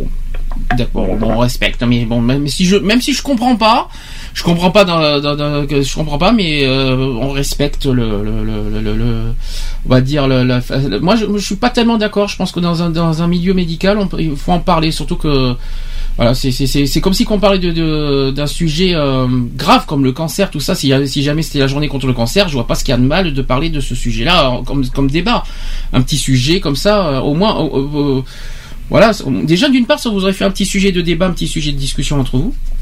Et puis en, au, Oui, moins, et au moins, vous, au moins vous ennuierez pas. déjà d'une part, comme tu dis, tu t'ennuies.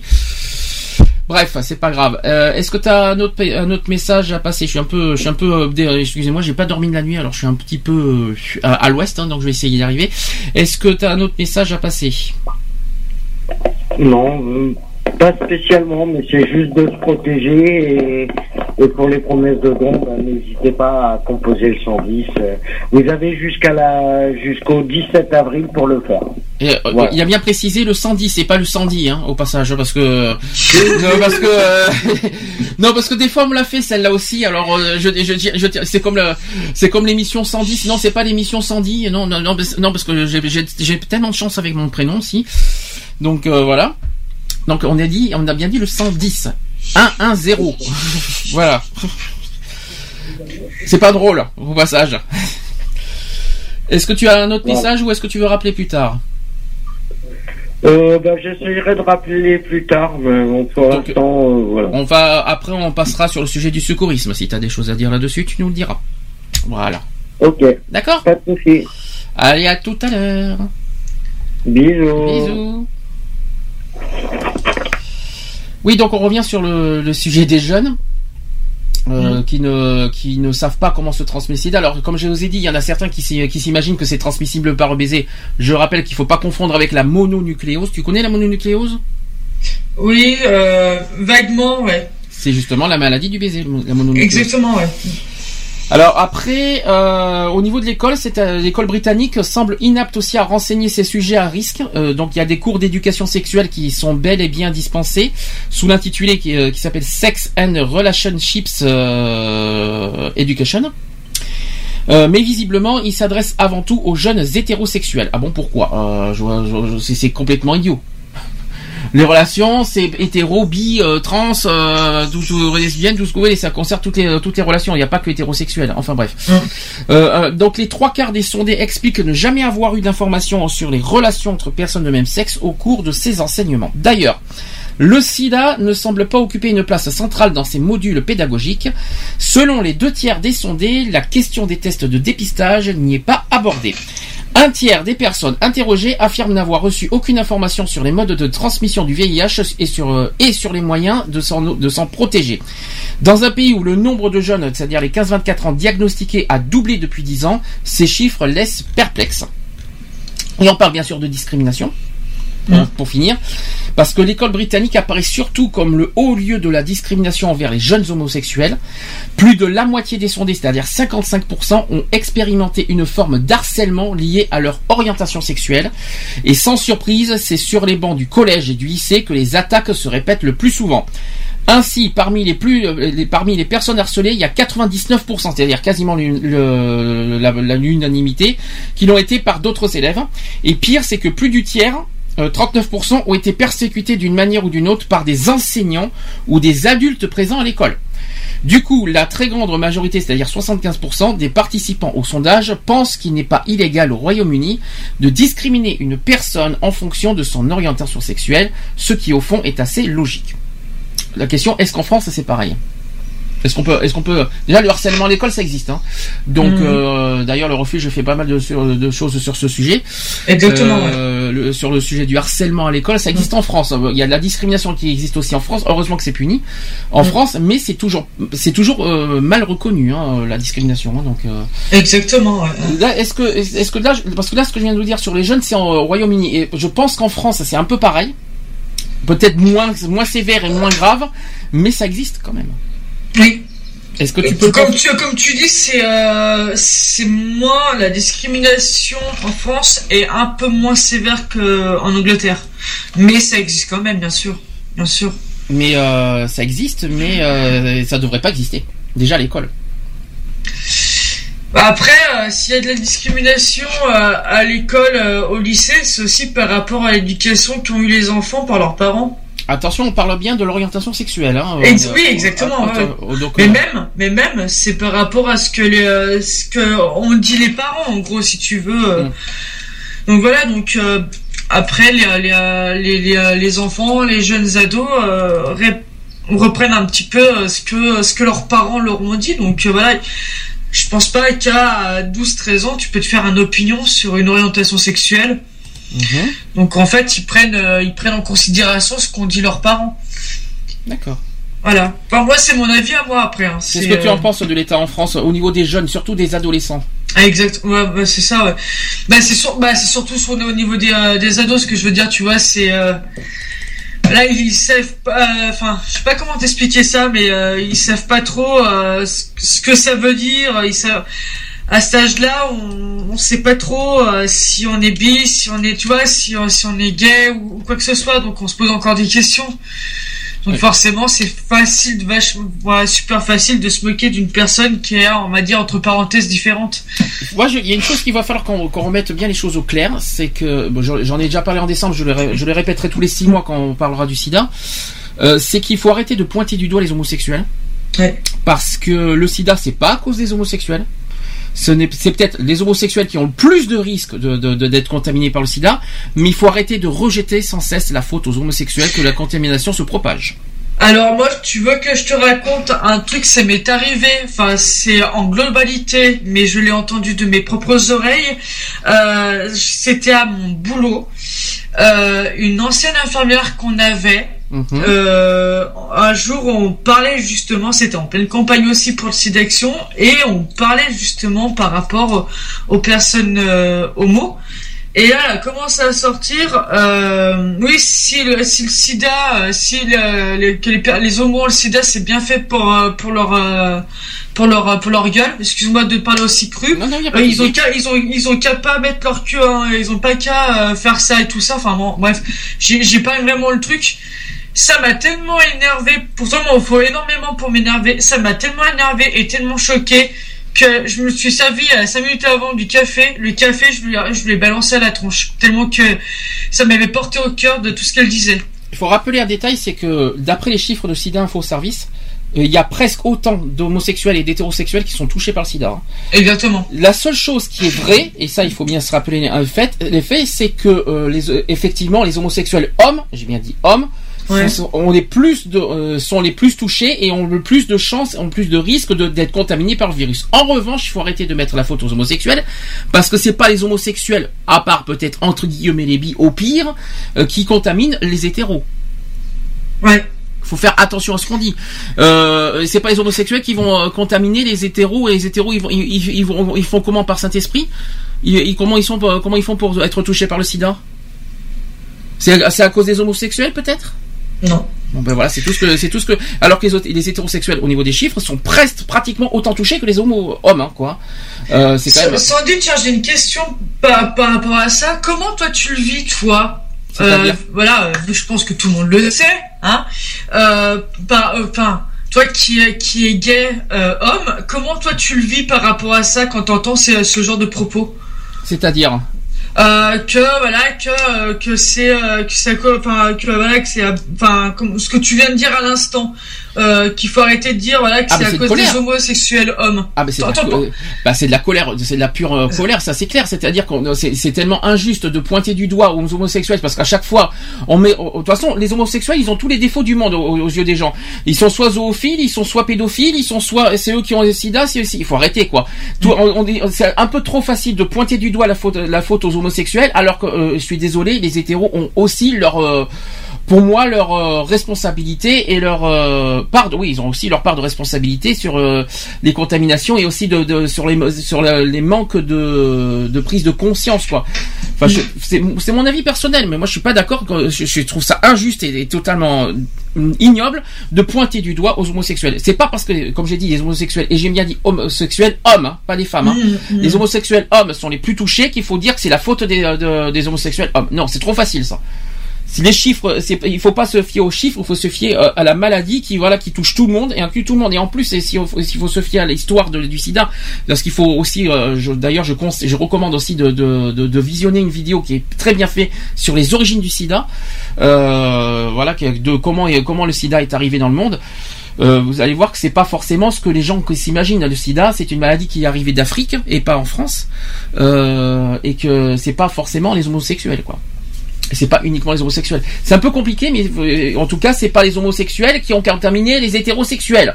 Mm. Ou alors j'ai raté un épisode, à part les, bis- les bisexuels, à la limite. Mais c'est pas les homosexuels qui, euh, qui ont contaminé les femmes. Euh, et puis euh, il y a encore moins les femmes qui, qui, qui contaminent leurs enfants. Je sais pas Ouais, comment- aussi, et, ouais. et puis par voie sanguine, excusez-moi du peu. hein, euh, c'est Mm. Il n'y a, il y a pas de, il y a pas de sexualité pour contaminer par le sang. Alors bah tiens, en parlant de ça, moi j'ai euh, j'ai mon parrain qui euh, euh, bah, qui est comme nous, qui est homosexuel, voilà. Et lui, il est atteint du, il a la maladie donc le VIH, il est au stade séropositif. Euh, il l'a contracté donc euh, il l'a su il y a cinq ans qu'il était atteint du euh, du SIDA. Et en fait, avec un retour en arrière et une, une force incroyable, ils se sont rendus compte qu'il avait contracté par transfusion. Voilà. Et malheureusement, la transfusion sanguine, c'est encore ça, c'est terrible ça. Dans les années 90. Ah oui, oui, d'accord, je vois ce que tu veux dire. Parce que en fait, euh, après, quand quelqu'un qui, euh, qui, euh, qui découvre qu'il a le sida, après, je peux vous dire que c'est une vraie une dou- une douche froide euh, quand on Parce que moi, c'est ce qu'il m'avait dit, hein, donc euh, que c'était vraiment une, une douche froide. Euh, il se demandait mais comment euh, son, son copain, donc euh, qui, est, euh, qui, est, qui est toujours avec lui d'ailleurs, euh, se posait des questions à savoir si à un moment donné s'il l'avait trompé et en fait non. Et c'est après en faisant bah un petit peu le tour dans sa tête en disant mais attends mais qu'est-ce que j'ai fait et tout ça? Et en fait il a eu un accident il y a, il y a, il y a dans les années 90 il a été obligé de se faire transfuser et c'est à ce moment-là. D'accord. Et ça fait, il y a, il y a- je te le dis, il y a que 5 ans qu'il a été diagnostiqué euh, qu'il a eu le VIH. D'accord. Oui, parce que Voilà. faut Et avant, il ne le savait pas. D'accord. Le sida, attention, c'est le le, le, le, le- le terme sida, c'est la phase terminale hein, du VIH. Ouais. Donc euh, Lui, c'est euh, là pour le moment, lui, il, en est, il est au stade de séropositif. voilà, le, sida, c'est le stade, le stade terminal. hein, donc, C'est- euh, ouais, c'est le stade terminal, ouais. Donc il faut, c'est pas tout à fait pareil. Bon, euh, ben, en, en tout cas, on a fait ce qu'on a pu euh, pour parler de, du, du sujet du SIDA.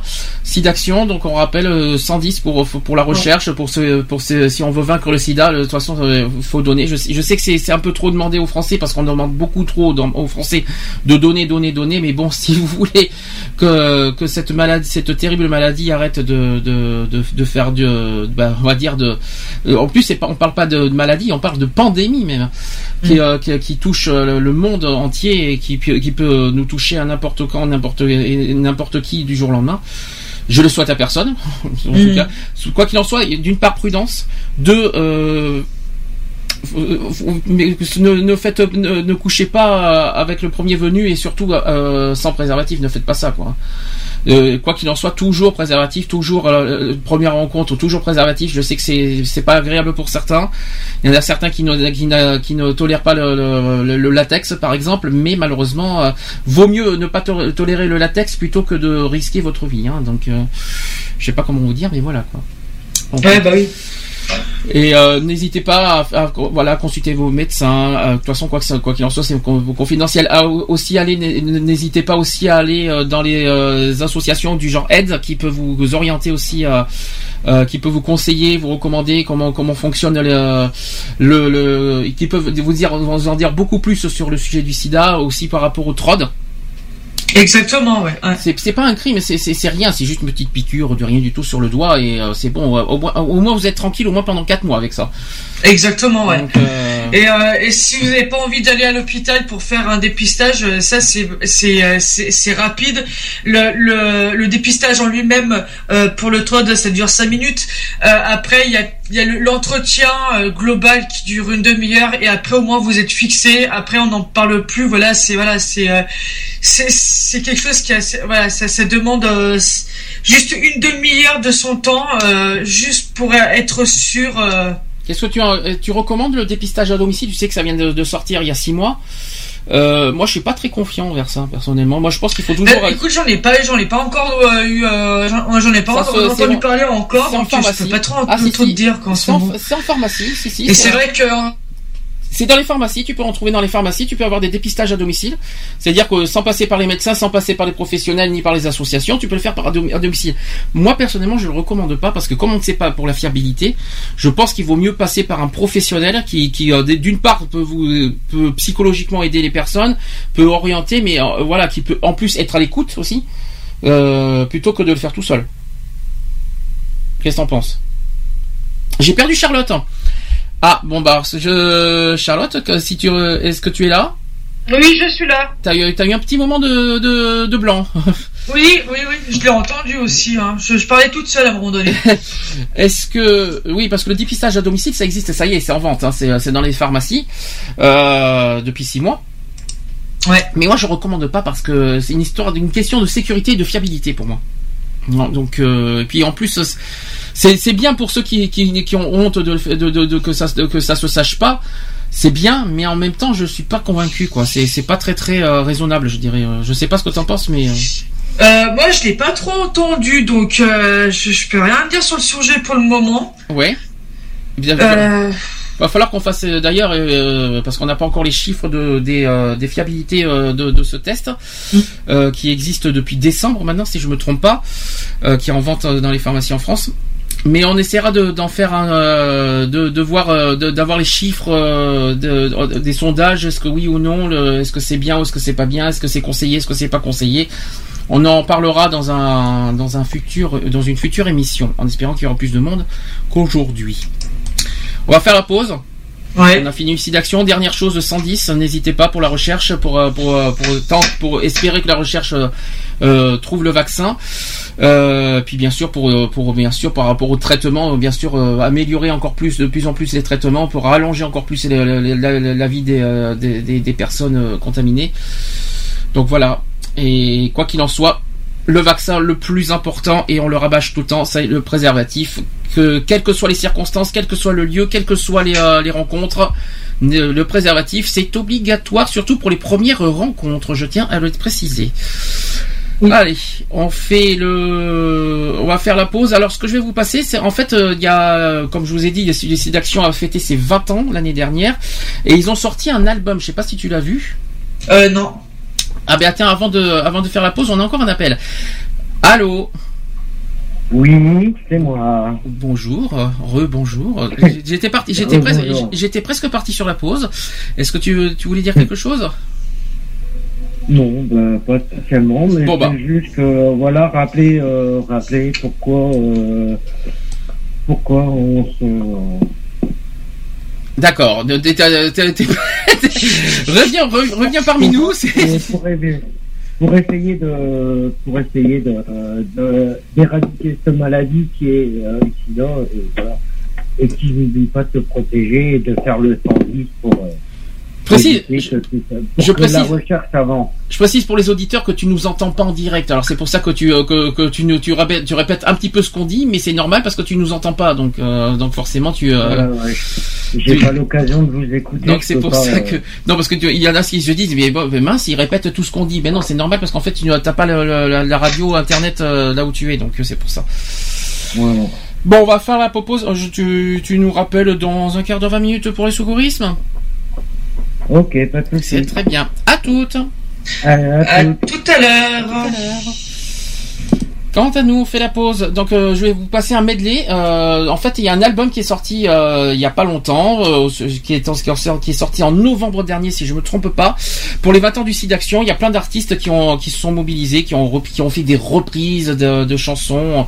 Euh, Il y a il y a pas et puis voilà. Donc, je vais vous le faire découvrir pour ceux qui ne connaissent pas l'album, que peut-être que ça va vous donner envie d'acheter le CD. Justement, ce CD euh, sert aussi à donner au site d'action. Donc comme ça, ça peut vous permettre, euh, pour ceux qui l'ont pas, d'acheter cet album. N'hésitez pas, vous pouvez le trouver dans tous les commerces, même sur Internet. Allez, c'est parti, à tout de suite pour la suite. C'est parti. À tout de suite.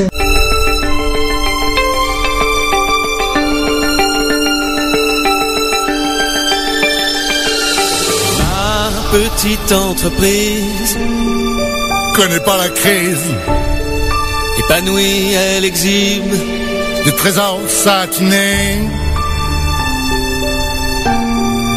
dorée à souhait.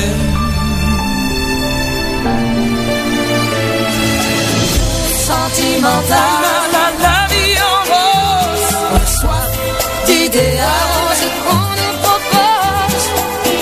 Attiré par les étoiles, les voiles, que des choses pas commerciales nous, Claudia Schiffer.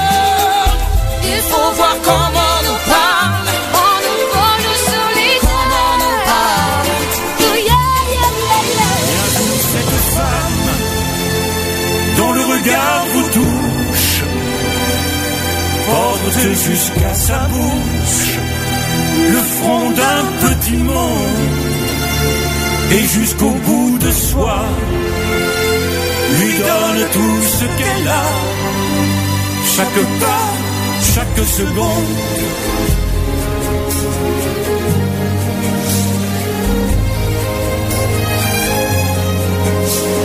Je je l'ai trop dit, mais je te dis.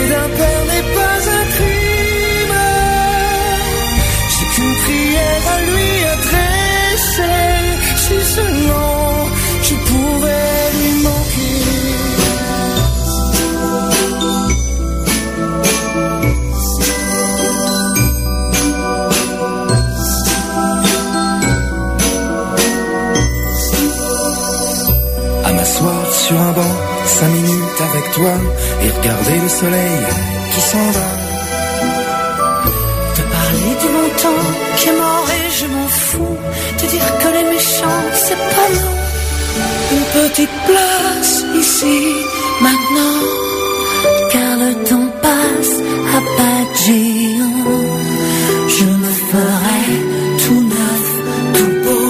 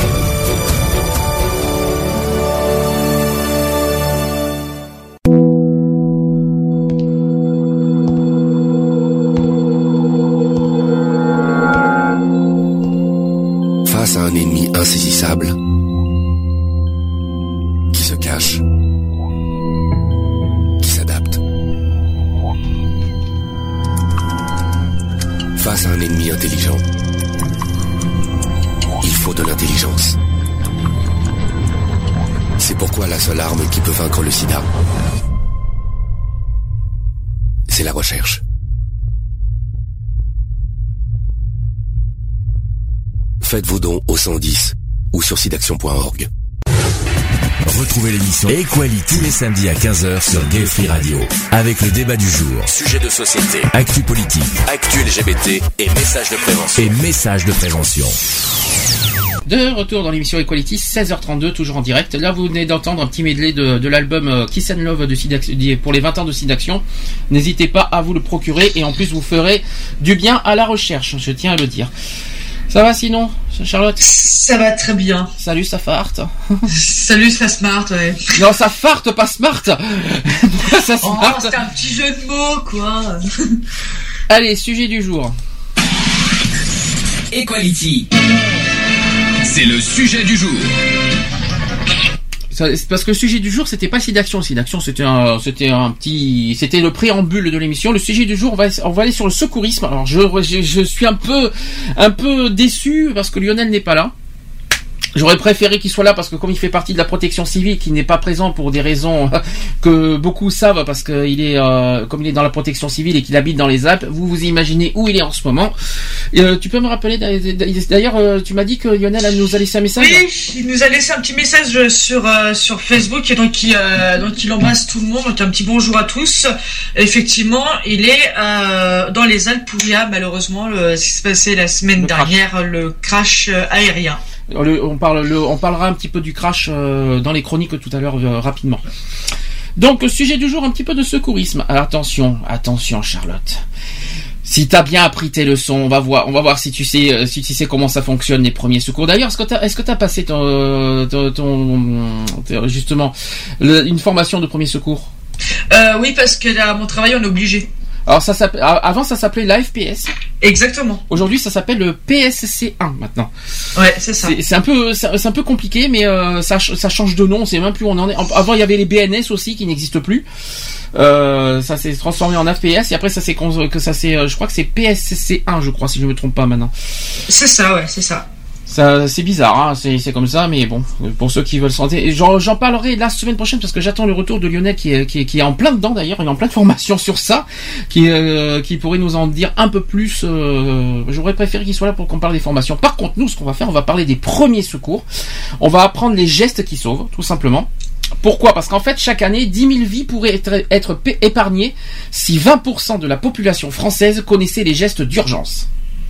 Alors, est-ce qu'on peut parler euh, des exemples de gestes d'urgence? On va on va faire les thèmes. Il va y avoir sur les une, une- si vous avez si vous êtes confronté à une personne qui s'étouffe par exemple, quelqu'un qui saigne mais vraiment euh, un grand saigne un gros saignement quoi, un, un énorme un énorme saignement, quelqu'un qui fait un malaise cardiaque aussi. Comment comment ça se passe? Euh, même même et puis j'ai rajouté quelque chose qui n'est pas dans les premiers secours mais je, je pense que c'est très important aussi en parler c'est euh, si quelqu'un fait une tentative de suicide on, on essaiera d'en parler et que ça fait pas partie du tout du concours et des premiers secours dans, le, dans les brevets, mais ça sera, mais c'est quand même un- important à en parler.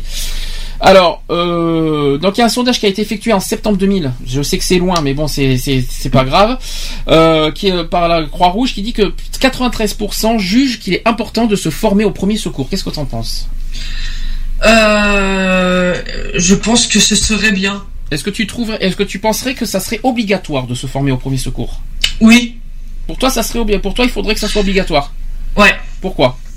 Euh, parce que je vais te donner un exemple. euh, J'ai, euh, je connais, j'ai un ami qui malheureusement est décédé, qui avait 23 ans à l'époque, qui était, qui était, qui avait un souci au cœur et en fait, il se baladait avec un ami à lui en ville et est pris d'un malaise.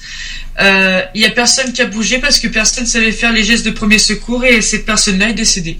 Tout simplement, parce qu'il a parce qu'il a rien fait. Il a été. Il a rien fait.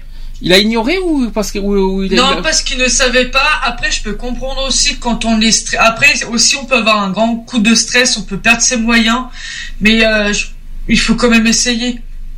D'accord.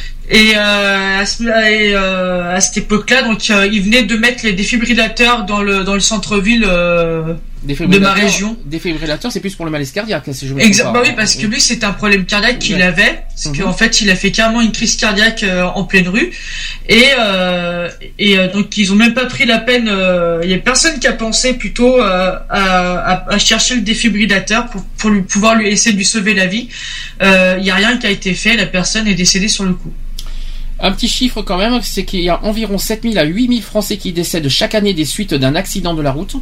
Il y en a 15 000 qui sont qui sont qui décèdent d'un accident domestique et 1000 euh, qui décèdent d'un accident de travail. C'est tout con, mais c'est c'est le cas. Et ce sont aussi 5 millions d'individus qui subissent annuellement un accident de la vie courante. 5 millions. C'est Ouais. quand même énorme. C'est énorme. Euh, donc, euh, de nombreux travaux scientifiques qui ont prouvé l'intérêt du premier sauveteur euh, lors de la chaîne de survie. Les experts de la Croix-Rouge qui estiment que si le secouriste du premier instant est relayé rapidement par des secours spécialisés, dotés entre autres d'appareils de défibrillation semi-automatique, les chances de survie d'un- d'une victime d'un arrêt cardiaque sont augmentées de 20%. En revanche, si ce premier secouriste est absent du lieu de l'accident, ses chances se réduisent de 2 à 3%. C'est un exemple, bien sûr. Alors pour être efficace, euh, c'est un choc électrique qui doit être administré euh, dans les 5 premières minutes qui suivent l'arrêt cardiaque. Alors ça, on est sur le, pour l'instant sur le, le- l'arrêt cardiaque. Hein. Euh, j'en, ferai, beaucoup, j'en ferai en plus en détail tout à l'heure. Euh, dans les grandes villes, par exemple, les secours n'arrivent sur les lieux qu'au bout de 10 minutes au minimum. C'est beaucoup. C'est énorme, ouais. La diffusion de ces appareils aux policiers et aux pompiers, bien sûr, mais aussi aux personnes en contact avec le public, comme le personnel aérien, permettrait de préserver encore davantage de vies. Ça, c'est quelque chose qu'il faut aussi souligner. Environ aussi 200 000 personnes sont ainsi secourues annuellement par la Croix-Rouge. C'est quand même beaucoup. C'est beaucoup, ouais, effectivement. Est-ce que tu es au courant? Alors ça, ça c'est quelque chose qui m'a beaucoup interpellé, qui m'a, beaucoup, euh, on va dire, euh, surpris. C'est que il y a beaucoup de Français qui ne cernent pas totalement les missions du SAMU. Alors ça, c'est plutôt étonnant. Il y a quand même selon une majorité de Français, c'est-à-dire 79%, euh, le SAMU ne traite que des pour, selon une majorité des Français, pour eux, le SAMU ne traite que des urgences vitales. C'est quand même bizarre. Seuls 50 seuls 56% d'entre eux composent le 15 en cas d'urgence médicale. Ça aussi, ça, ça fait interpeller. Près de la moitié des Français, aussi 44%, trouvent une autre solution que le SAMU en cas d'urgence médicale pour prendre en charge une situation d'urgence. 19% téléphonent à, à leur médecin traitant. 13% conduisent le patient à l'hôpital le plus proche. Et 7% appellent une, asso- une association de permanence de soins. Et enfin, 4% composent un autre numéro d'urgence. Voilà, donc déjà, c'était quelque chose qui, euh, qu'il faut. Alors, est-ce que tu connais tous les numéros d'urgence? Alors là, par contre, c'est quelque chose que tu es censé Euh, savoir. alors, tel, bah, le- les pompiers, c'est le 18. Voilà. Alors, euh, euh, alors, sachant que chaque euh, chose sont euh, chaque secteur sont différents. C'est pas tout- tous les cas ils n'ont pas les mêmes, ils n'ont pas les mêmes matériels, ils n'ont pas les mêmes compétences, ils n'ont pas les mêmes euh, for- formations non plus. Donc c'est, mais, mais est-ce que voilà, en fait, est-ce que tu sais que, que- qu'est-ce qui est le mieux conseillé en, pour- en cas d'urgence? Euh, un numéro global, il me semble. Alors c'est quoi Qui c'est qu'il faut appuyer en, nu- euh, en numéro 1 Euh, en numéro 1, moi je dirais les pompiers en premier. Eh bien, c'est perdu, c'est le SAMU. Bon voilà, ça c'est fait. Et d'ailleurs, c'est la loi qui le, et d'ailleurs, c'est la loi qui le conseille, hein, dès qu'il faut appeler le SAMU en cas de maladie et d'urgence, et aussi il faut appeler les sapeurs-pompiers en cas d'accident, par contre. C'est pas la même chose. Le SAMU, c'est en cas de maladie et d'urgence, et enfin les sapeurs-pompiers, c'est en cas d'accident. C'est pas tout à fait, comme j'ai dit, c'est pas tout à fait les mêmes choses. Néanmoins, le point fort du 15, c'est-à-dire le SAMU, c'est de pouvoir avoir au téléphone immédiatement un médecin si nécessaire, et il doit donc être privilégié si l'on recherche un conseil médical. De fait, dans de nombreuses régions, les services sont parfaitement interconnectés. Par exemple, après appel du 15, le médecin régulateur enverra une équipe euh, de réanimateurs du SAMU si le malaise paraît grave, ou une équipe de secouristes, par exemple les sapeurs-pompiers, la Croix-Rouge, etc., si cela lui semble moins sérieux. Et dans d'autres cas, il conseillera tout simplement l'appel d'un médecin libéral lorsque le problème est d'ordre médical. Est-ce que tu connais le numéro d'urgence pour les portables? Euh, oui, mais j'ai peur de dire une bêtise. C'est à trois chiffres. Je sais, c'est 112. C'est le 112, exactement. Ça a été mis en place depuis 1998, tout de Mm. même. Et il est opérationnel, euh, opérationnel dans un nombre croissant de pays, c'est-à-dire la Belgique, l'Espagne, l'Allemagne et l'Italie. C'est aussi le numéro à composer à l'étranger lorsque vous ne possédez pas les numéros d'appel des services d'urgence locaux. Ça aussi, c'est très important à le dire. Ouais, ouais. Dans tous les cas, il faut essayer de conserver toute votre présence d'esprit lorsque vous appelez les services d'urgence. Ainsi, n'oubliez pas de préciser à votre interlocuteur le numéro de téléphone à rappeler si la communication est interrompue. Il faut aussi adresser l'adresse exacte du lieu où il faut intervenir et aussi le nombre de victimes et la gravité de leur état. Voilà, à chaque fois, qu'est-ce qu'il faut demander, qu'est-ce qu'il faut préciser aux urgences. Donc, je répète ce qu'il faut préciser. Donc, l'adresse exacte du lieu, le nombre de victimes et la gravité de l'état. Ça, c'est trois points importants à souligner quand vous appelez les urgences. Euh, j'ai juste une question, Sandy, de la part d'Elodie. Euh, et le numéro pour les personnes qui sont sourds, par exemple, pour un SMS. Alors ça, c'est une bonne question. Euh, mais malheureusement, il n'y a que ça. C'est-à-dire ceux qui sont sourds, euh, mais euh, malheureusement, euh, comment ils font? Euh, Je ne sais pas. Alors moi, j'ai pas, j'ai pas ça parce que moi, c'est pas moi qui fait euh, qui fait ces genres de choses, mais malheureusement, il y a que le 15. hein, euh, après, est-ce qu'il y a un numéro Est-ce qu'il y a un numéro pour Est-ce qu'il y a- peut-être à la limite des des applications sur smartphone à la limite, je pense? Je pense que euh, je pense j'ai- pas mais il faudra qu'on qu'on tente. Très bonne question Elodie. Merci de m'avoir tenté un piège. j'ai pas pensé à ça. Je te, je te remercie beaucoup de de de, ce- euh, de ce de ce de ce problème.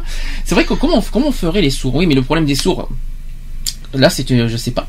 Est-ce que d'ailleurs euh, peut-être à rechercher tu peux rechercher de ton côté euh, Oui, ça serait je, bien. je- je vais te faire ça, oui, pas de souci. Je trouve que c'est très important de, de, de, oui effectivement parce qu'il faut aussi parler des déficiences. euh, C'est vrai que les sourds ils entendent pas. euh, Les aveugles ils peuvent. Par contre les Oui. aveugles- mais non mais les aveugles là, c'est difficile aussi parce que les aveugles ils voient ils voient pas l'état de la personne. Ouais, c'est oui, c'est vrai que c'est pas c'est- c'est- c'est le problème. Mais il peut appeler par contre. En cas de si quelqu'un hurle au secours au secours ça ça empêche pas d'appeler. Mais il peut pas par exemple mais par contre il pourra pas faire de geste de premier secours parce qu'il voit pas la, la- la personne en étape. En revanche les sourds Euh, le problème d'un sourd, mais c'est compliqué parce que je suis en train d'y penser. Comme euh, il voit, il voit l'état de la personne, mais il l'entend pas. Ouais. Donc euh, on peut pas. euh, Donc co- comment rassurer la personne qui n'entend pas C'est compliqué. Donc c'est à moi. Mais je sais pas. Peut-être qu'il doit y avoir une application pour les sourds.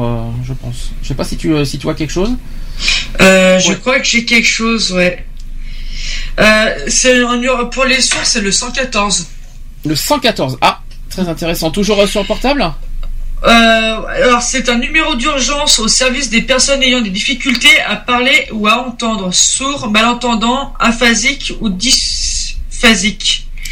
Euh, oui, c'est euh, par portable, puisqu'en fait, euh, tu- on peut en- ils peuvent envoyer un SMS au 114 euh, pour avoir le SAMU, la police, la gendarmerie ou les sapeurs-pompiers. Ils peuvent envoyer aussi des SMS. hein. C'est ça que tu as dit? Ouais, le, Ils envoient un SMS au 114. D'accord. Et ils peuvent ils peuvent pas appeler. Par contre, c'est que de que par SMS. Euh, ils peuvent. Euh... Oui. Attends deux secondes. Attends, bouge pas. Oui, Alex qui est de retour au passage, hein, qui, qui, qui, qui est encore là. hein. Euh, Oui, oui, on, est, alors, on est en place sur les secourismes. Donc, je ne sais pas si toi, de ton côté, tu as déjà fait des, euh, des formations de, secou- dans, le de premier secours euh, quand tu as été jeune ou quand, euh, dans, dans, dans les, dans les premières années. Est-ce que tu as, est-ce que as appris euh, les premiers secours? Euh, si j'ai euh, si j'ai passé mon mon mon SST. Ton quoi? Mon SST. Ça veut dire quoi ça? C'est sauveteur secouriste euh, terrestre. C'est la, la première fois que j'entends ça, moi. C'est- tu as déjà entendu pas Euh, tu sais la fameuse carte verte que j'avais SST. La carte verte. Heureusement que c'est pas la carte orange parce que je m'inquiète un peu, tu vois. Donc, euh, la Non, carte- la fameuse carte euh, SST. Ah oui, si, je sais ce que c'est, exact. Oui, je vois ce que c'est. Mais ça s'appelle SST parce que c'est la première fois que j'en. Oui, parce que j'ai jamais entendu parler de ça. Mais en revanche, est-ce que t'as euh, as fait du premier secours C'est ça que je veux te dire. Voilà, c'est de l'apprentissage au premier secours. D'accord. Et euh, t'as appris des choses de- d'intéressant là-dedans? Et alors, je vais te poser une question parce que j'ai pas encore de- donné des détails. Qu'est-ce qui pour, euh, qu'est-ce que, euh, pourquoi Est-ce que d'abord il faudrait que ça soit obligatoire les, les premiers secours euh, à tout à tout le monde? Ah bah ça serait obligatoire parce que euh, ça serait bien que ça soit obligatoire pour euh, au moins euh, pour euh, essayer de euh, comment je pourrais dire ça euh, de reconnaître euh, les, le problème de chacun et de d'apporter euh, d'apporter les soins appro- appropriés l'aide appropriée avant de avant que les secours arrivent euh, voilà Déjà ça, bon, déjà pour apprendre comment comment sauver des vies. Déjà d'une, c'est ça que tu veux dire. voilà aussi dans, Aussi, dans, ouais. dans tous les cas, que ce soit à l'extérieur ou à l'intérieur de, de tes voisins, n'importe Ah oui, n'importe quelle situation. Voilà, savoir, euh, savoir déjà, parce que c'est vrai qu'il y en a qui connaissent pas euh, comment mettre un patient qui fait un malaise. euh, par exemple, t'as t'as un patient qui t'as une personne qui fait un malaise et tu sais pas du tout comment faire. Euh, ça s'apprend. Comment les mettre en PLS et en. Alors ça PLS, je parlerai plus, plus tard parce que ça, c'est- parce que si on commence à en parler d'abord, si on commence à parler des trucs comme ça, tu as, tu as le temps, euh, t'as le temps avec nous ou tu ou t'es limité au niveau du temps? Euh, bah, je suis un petit peu limité parce que euh, il faut dire je suis un peu fatigué là. Je... Est-ce parce que Voilà. c'est parce que bon, je voulais que- que- à la limite tu aurais pu participer avec nous euh, sur les différentes manières de, de secourir une personne. On va voir si tu connais tes, si tu te rappelles des gestes de secours. On va voir si tu t'en souviens aussi parce que comme je l'ai charcuté un petit peu, la pauvre, c'est un petit peu. euh, Alors, on va on va commencer par le premier. Hein, vous, euh, vous allez nous dire ce que comment ça fait. Euh, alors, première euh, première situation. Lorsqu'une personne s'étouffe, comment il faut, qu'est-ce qu'il faudrait faire? Donc déjà dans la première chose, euh, quand Ah. elle s'étouffe, c'est de faire déjà c'est lui taper dans le dos. Alors précision, qui, euh, c'est si une personne s'étouffe et ne peut pas parler aussi. Hein, c'est sur les. Ah, bah, si tu dis pas les choses vraiment. euh, C'est la même chose, mais s'étouffe et ne peut pas parler, euh, quoi qu'il en soit. Alors, en précisant que l'étouffement qui survient généralement au cours d'un repas, en présence d'autres personnes, et dans tous les cas, il faut vite agir. Ça, c'est très important. Alors, qu'est-ce que pour toi, qu'est-ce qu'il faut faire? Bah moi déjà, ce serait euh, lui taper dans le dos, faire cinq claques dans le dos assez fort. C'est pas, c'est pas déconseillé normalement, ça? Moi, c'est ce que Euh, moi, la, dernière fois que j'ai fait ma formation, euh, ça a été, on me l'a encore redit. Donc, 5 claques dans le dos. Alors, moi, voilà ce que, voilà ce que j'ai devant moi. C'est conseillé, mais c'est euh, c'est pas la meilleure méthode. Alors voilà ce que j'ai. Alors voilà ce que j'ai. Vous allez me dire ce que vous en pensez. J'ai euh, comme comme étape donner un maximum de 5 claques dans le dos de la victime et à chaque claque vérifier si tout rentre dans l'ordre. Donc ça veut dire qu'il faut faire 5 claques, mais euh, à chaque claque il faut il faut vérifier quand même. Oui, voilà, ouais. Si les claques dans le dos n'ont pas d'effet, il faut effectuer un maximum de 5 compressions abdominales. La méthode d'Amlich, on le dit. Si le problème n'est toujours pas résolu, il faut alterner 5 claques dans le dos et 5 compressions abdominales. Mm. Jusque-là, vous suivez Ouais. Si la, ver- si la victime perd connaissance, il faut poser délicatement, au- il faut poser la, la victime délicatement au sol. Il faut alerter immédiatement les secours, puis entreprenez euh, une réanimation cardio-pulmonaire en commençant par effectuer 30 compressions thoraciques. Thoracique, le thorax, bien sûr. Ouais. Alors, par exemple, euh, la victime ne peut pas répondre aussi, elle secoue éventuellement la tête, mais elle est consciente. Et donc, la victime ne peut ni parler, ni respirer, ni tousser. Elle peut émettre aussi des sifflements ou tenter de tousser sans émettre de bruit. Ça, c'est très important aussi. Euh, avant de, de claquer dans le dos, il faut d'abord vérifier si elle peut, euh, son état, quoi. Déjà, c'est très important. Donc, il faut, euh, il faut, il faut vérifier si, euh, si la victime peut parler, si elle respire, si elle tousse. Voilà, euh, si, voilà vous, voyez, vous voyez ce que je veux dire? Vous voyez vérifier son état avant de faire quoi qu'il en soit le geste. Euh, au niveau de la réanimation, jusqu'à ce que les secours arrivent ou que la victime reprenne, il faut une respiration. euh, il faut poursuivre la, la réanimation pour que la victime reprenne une respiration normale. Donc la, la technique, effectivement, c'est les claques dans le dos. Alors, est-ce que vous savez comment il faut faire? Dans quelle position il faut être pour les claques dans le dos? Exact. euh, le- le- au niveau technique. Comment il faut comment euh, comment il faut être avec la victime? Il faut être sur le côté, euh, sur l'un des côtés, euh, soit gauche ou droite, au niveau de, de la, de la personne et tu le, tu, le- tu tapes de façon avec la paume, avec la main euh, bien ouverte, euh, paume, euh, Alors c'est presque ça. paume de la main. C'est presque ça, il manque un petit détail dans, dans- dans ta réponse. Il faut se tenir sur le côté et aussi un peu en arrière de la victime. Ouais. Ensuite, Parce que il- si jamais elle tombe en arrière, que t'aies le temps de la rattraper aussi, non? C'est un petit peu ça, il faut faire attention. Ensuite, il faut pencher la victime vers l'avant en soutenant sa poitrine d'une main, ce qui permettra à l'objet obstruant les voies euh, aériennes de ne pas s'enfoncer davantage dans la trachée. La trachée artère. C'est clair. Ensuite, il faut administrer un maximum de 5 claques dans les entre les omoplates. Ça aussi, il faut faire très attention au lieu de- des claques. Faut pas, faut pas faire des claques n'importe où. C'est euh, surtout entre les omoplates. Et chaque claque a pour but de provoquer un mouvement de tout permettant de déloger l'objet. Bien sûr, l'objet qui, qui, qui, qui étouffe quoi. Après chaque claque, il faut observer si le corps étranger a été rejeté ou non. D'accord? Dans l'infirme- dans D'accord. l'affirmative, la victime reprend sa respiration et tousse, et il est inutile de lui donner d'autres claques dans le dos. Ça veut dire qu'une fois qu'elle a craché le morceau, histoire de- c'est histoire de dire un petit peu ça, c'est pas la peine de, de redonner des coups. C'est une fois que c'est fait, c'est fait. Il n'y a pas besoin de. Mais il faut faire, il faut continuer. Enfin, il faut continuer. Il faut pas en faire non plus une centaine. Il faut faire apparemment une 5 maximum. Au bout de 5 claques, et ben, euh, si on voit que ça, euh, s'il y a rien qui sort, et ben, c'est là qu'il faut appeler les urgences et qu'il faut l'allonger, euh, et qu'il faut, euh, faut trouver. euh, et après, il y a la, la voie thoracique, quoi.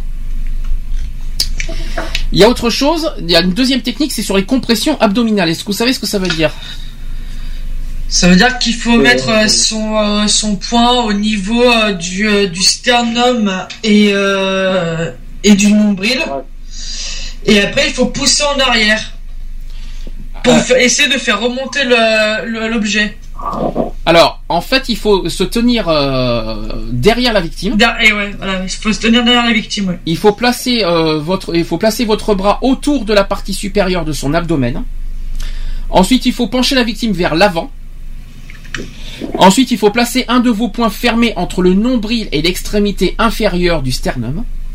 Et enfin, il faut Euh, mettre. bon, ben, en tout cas, moi, je vais, je vais pas tarder à y aller. Je vais vous laisser. Oui.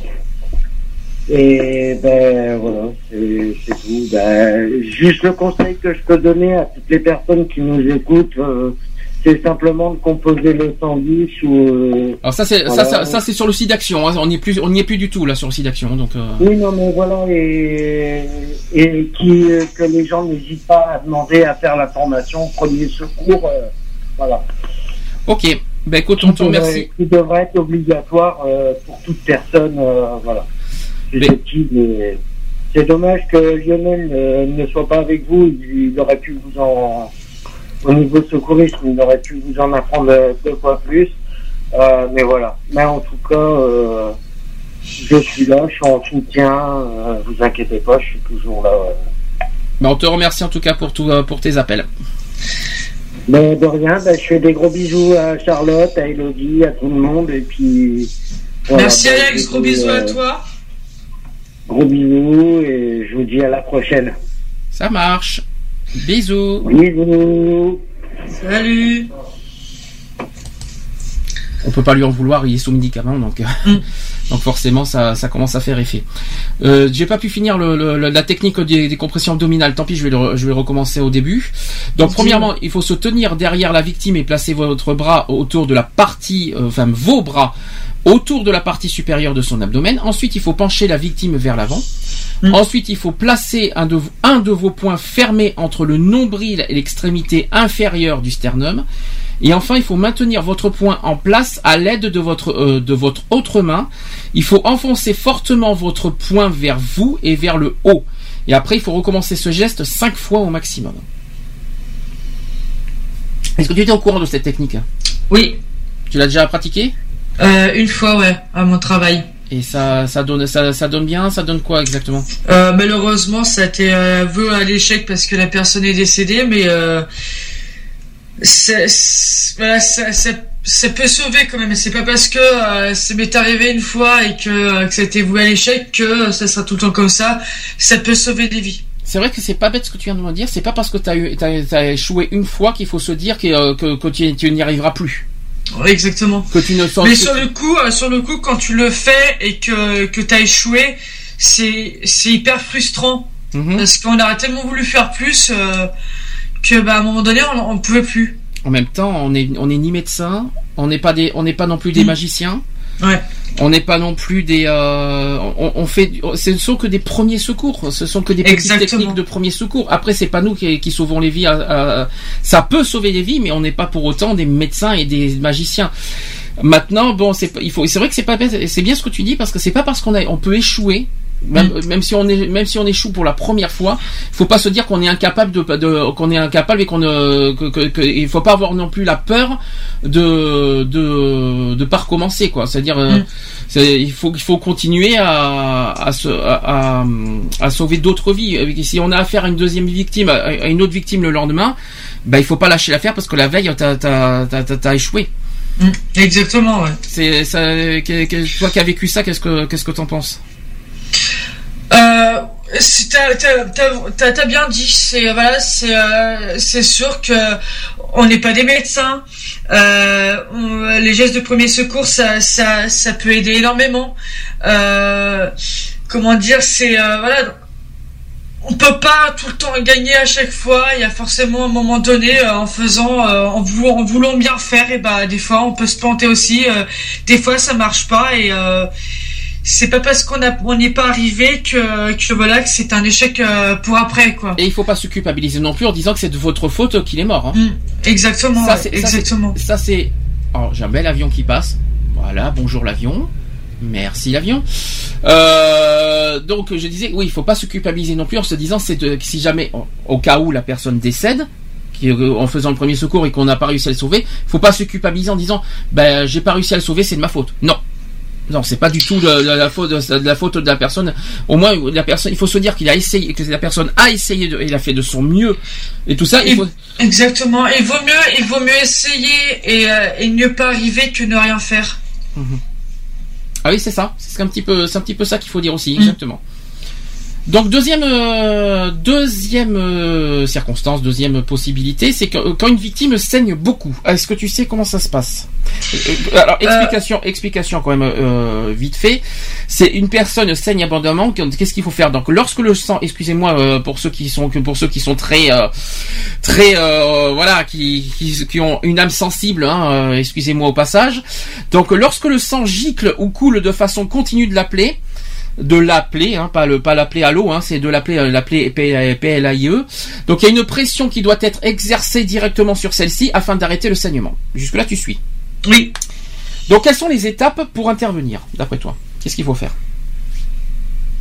Euh, D'après ce que je sais, c'est euh, pour moi ce que je ferais tout de suite, c'est déjà de comprimer la plaie, c'est de, de faire de de, de, de serrer euh, là où il y a la plaie en fait un peu plus haut pour que éviter que le sang euh, continue de couler. Alors est-ce que t'as pas est-ce que t'as pas oublié une première étape? Je pense. Avant de comprimer avant de, de comprimer euh, la blessure, t'as pas oublié un premier détail que- qui est important? Euh, attends. Il y a une première étape essentielle déjà. C'est d'éviter le contact avec le sang déjà. Voilà, c'est-à-dire qu'il faut il faut pas avec votre propre main toucher à avoir le Voilà. il faut il faut Ouais. il faut Euh, d'avoir un- des gants, des choses comme ça, quoi. D'être déjà se protéger soi-même avant, Même de tissu, secourir hein. la personne. même un tissu, hein, c'est possible. hein, quand, quand on prend des écharpes, tout ce qu'on voit dans les. Et dans les- oui, voilà, ouais. Mais surtout pas contact direct avec votre main et le et, le, et la plaie, parce que euh, le- malheureusement, vous savez, avec les bactéries, les, euh, les euh, tout ça, donc ça, c'est il faut vraiment éviter euh, tout contact physique euh, entre la votre peau et le et le sang de la victime. Ça, c'est déjà très important. Après, on passe après, vous pouvez. Par contre, avant de comprimer, il faut aussi lui demander de comprimer. Avant. C'est-à-dire, elle peut comprimer, la victime peut comprimer elle-même sa blessure, hein. Mais est-ce qu'elle, euh, à condition qu'elle en soit capable À condition qu'elle soit capable. Si elle est capable de la comprimer, il faudrait lui, il faut lui demander et euh, qu'elle le fasse, qu'elle comprime sa blessure. Le temps qu'elle comprime sa blessure, on a le temps de, de, de comment de, de- d'appeler les secours et d'alerter. Euh, et si elle n'a pas le temps, euh, si la personne ne peut pas, il faut déjà euh, comprimer avec ce qu'on a bien entendu sous la main, euh, soit si on a une ceinture ou, euh, ou quoi que ce soit, qui peut nous aider à comprimer la plaie de la personne. Et ensuite après, on, appelle euh, les, secours pour alerter. Alors, si jamais la, victime ne peut pas faire elle-même euh, compression de la blessure, donc vous pouvez vous-même, à, votre tour, euh, en tant que soigneur, enfin en tant que soigneur, c'est pas soigneur, mais en tant que premier secours, euh, faire une pression, de- alors avec vos mains protégées. Alors qu'est-ce qu'est-ce que, quelles sont les possibilités? Il faut protéger quoi? Il y a trois possibilités. Euh, On en a cité deux, il y en manque un. Alors le gant jetable, tu l'as cité. Ouais. Le linge, comme j'ai dit par exemple l'écharpe, je l'ai cité. Il y en manque un. Il y a, il y a- une troisième possibilité pour euh, pour faire un- pour faire une plaie pour euh, pour pas qu'il y ait contact. Bah la ceinture. Et non. Ah non, pourquoi la ceinture? La ceinture, c'est c'est considéré comme un linge pour moi, mais bon. Euh... T'y as pas pensé peut-être? Non. Et le sac plastique. Ouais. Tu vois, bah ouais, non, j'y ai pas du tout pensé. On peut, on peut, voilà. Donc trois possibilités de, de protéger vos mains, euh, voilà, par rapport et faire une pression euh, sur la plaie avec gants jetables, sac plastique ou le linge. Le linge, par exemple, une écharpe, euh, un, un t-shirt déchiré, euh, comme on voit sur la télé, euh, voilà, euh, ça, se, ça peut se faire. Faites attention, bien sûr, d'avoir un linge, euh, si possible, euh, potable. Euh, ça serait bien d'avoir un linge, euh, pas, un linge euh, complètement euh, fait de terre, complètement crasseux. Non, évitez ça. Par contre, ça serait, ça serait bien. Euh, ensuite, il faut allonger la victime en position comment? Horizontale. Exactement, horizontale. Il faut ensuite demander à une personne présente d'alerter les secours ou faites-le vous-même si vous êtes seul. Donc si vous êtes seul, vous le faites vous-même. Si vous avez une personne autour de vous, demandez à la personne qui est à côté d'appeler les secours. Ça c'est important. Si la plaie continue de saigner, qu'est-ce qu'il faut faire? Un garrot. Ah, il faut. Euh, C'était pas tout à fait ça. Presque. Bah, il faut la comprimer euh, plus euh, et en essa- et d'essayer de la, de la comprimer encore plus. C'est-à-dire. Enfin, je- Voilà, c'est ça. Il faut comprimer plus, plus fermement, exactement. C'est-à-dire encore plus fort. Ça risque de faire mal, mais euh, c'est le seul moyen pour que le, le- pour éviter le, le saignement. En espérant que la plaie n'est pas trop trop profonde quoi parce que là c'est c'est très délicat si, par contre si la plaie est très profonde euh, je pense que c'est secours euh, d'urgence de suite hein. Euh, Ouais. il, faut, il faut éviter le plus possible le saignement mais euh, je pense pas qu'il faut attendre pour appeler les urgences si la plaie est trop profonde hein, par contre ensuite il faut poursuivre la compression sur la plaie jusqu'à l'arrivée des secours donc quoi qu'il en soit il faut pas lâcher Non. Il faut pas lâcher, euh, c'est pas évident pour, euh, il faut avoir la force pour, mais il faut pas lâcher du tout jusqu'à l'arrivée des secours. Ça c'est très important. Ensuite, si vous devez vous libérer, par exemple pour aller donner l'alerte, appliquez un tampon relais pour remplacer votre compression manuelle. Est-ce que tu sais ce que c'est qu'un tampon relais? Euh, c'est ce que j'ai dit tout à l'heure, c'est un genre de garrot en fait qui permet de serrer, de comprimer, euh, de comprimer la plaie le temps que t'appelles les, euh, que, le temps que tu alertes les, les secours. Alors le tampon relais, je vais vous dire ce que c'est. Euh, je- je- Alors, une dernière chose après, euh, avant de, par- avant de, de parler du tampon relais, il faut aussi à la fin vous, vous lavez vos, vos mains après avoir effectué les premiers secours. Ça c'est Mm. c'est très important. Alors sur la mise en place d'un tampon relais, explication. Donc c'est euh, le tissu qui est mis en place de la main doit être propre et recouvrir complètement la plaie qui saigne. Deuxième point, c'est la substitution de la compression manuelle par le tampon relais qui doit être effectué le plus rapidement possible. Troisième point, il y a le lien appliqué sur le tampon qui doit être assez large pour, le recouvrir entièrement et assez long pour faire au moins deux fois le tour du membre blessé. Quatrième point, toujours sur le tampon relais. hein. Euh, le lien doit être euh, suffisamment serré pour presser sur l'endroit qui saigne et éviter le saignement éviter que le saignement ne reprenne. Cinquième point, si le tampon relais n'arrête pas totalement l'hémorragie, posez un second tampon, posé sur le premier euh, pour augmenter la compression. Et enfin, euh, et en cas d'échec, il faut reprendre la compression manuelle. Voilà. Alors, tampon relais, c'est comme tu dis, je crois que c'est un garrot, hein, tout simplement. C'est- Ouais, c'est- ouais. ce qu'on appelle. C'est un peu bizarre qu'on parle de tampon relais, mais euh, alors après, qu'est-ce qui, est possible comme tampon relais Bah, Est-ce que, est-ce que tu connais les euh, Qu'est-ce que, qu'est-ce que, c'est, quels sont les, les, les tampons relais Bah, c'est, c'est- c'est- qu'est-ce qu'on peut appeler euh, Quels sont les, les, les tissus, par exemple? Ouais, euh, ce genre-là, c'est que, ouais, quelque chose qui va serrer assez fort pour que, qui permette le, euh, comment, euh, Par contre, gros qui- tissu, hein, il faut que ça soit épais le tissu, par contre. hein, quand même. Ah, il faut qu'il soit épais, ouais. Mais euh, c'est ce qui va te permettre, en fait, si tu veux, de, de serrer bien fort, euh, le temps que tu puisses te dégager toi. Euh, ce qui- euh, je reprends, c'est ce qui va euh, comprimer à ta place, en fait, le temps que tu donnes l'alerte. Donc il faut que ce soit quand même assez épais, ouais. Bien sûr, si en cas d'échec, recommencer à zéro. Exactement. Faut reprendre et faut recom- Par contre, avec un plus gros, si possible, plus encore plus gros et encore plus. Et surtout, faut bien serrer. Faut pas hésiter. Il faut pas hésiter de serrer, serrer, hein, parce que quand, quand par exemple on fait un gros nœud avec un t-shirt, c'est un exemple, hein. Faut bien, Ouais. il faut bien serrer parce que pour, pour qu'il y ait, euh, faut pas faire, euh, à- il faut pas faire un espèce de truc à la gentille. Non, il faut bien, bien forcer, bien serrer euh, le nœud, euh, notamment quand on fait avec un t-shirt ou quand on fait avec un- une écharpe, par exemple. Euh, faut pas hésiter. Ça fait mal, mais au moins ça évite de, le- ça évite que le, le, que le saigne, le sang, on va dire, coule trop, quoi. Mm. Après, euh, avec de la, il faut bon, éviter, euh, éviter par contre les, euh, tout le reste, hein, tout ce qui est produit, euh, tout ça, euh, je crois qu'il faut éviter, je crois. hein. Oui, oui, oui. Si je me trompe pas, de l'eau, non, même pas, je crois, je crois que non, pas Euh, je crois même pas, même pas de l'eau parce que je crois qu'après c'est une histoire aussi s'il y a un corps étranger, un corps étranger à l'intérieur. Je crois que c'est ça, voilà. Exactement. Et, ben, rien du tout, même, même tout, ce qui- tout ce qui est antiseptique, tout ça, c'est Ouais. vaut mieux éviter, je crois aussi, hein, euh, il me semble. Bon, troisième cas euh, possible. Euh, quand une victime est inconsciente.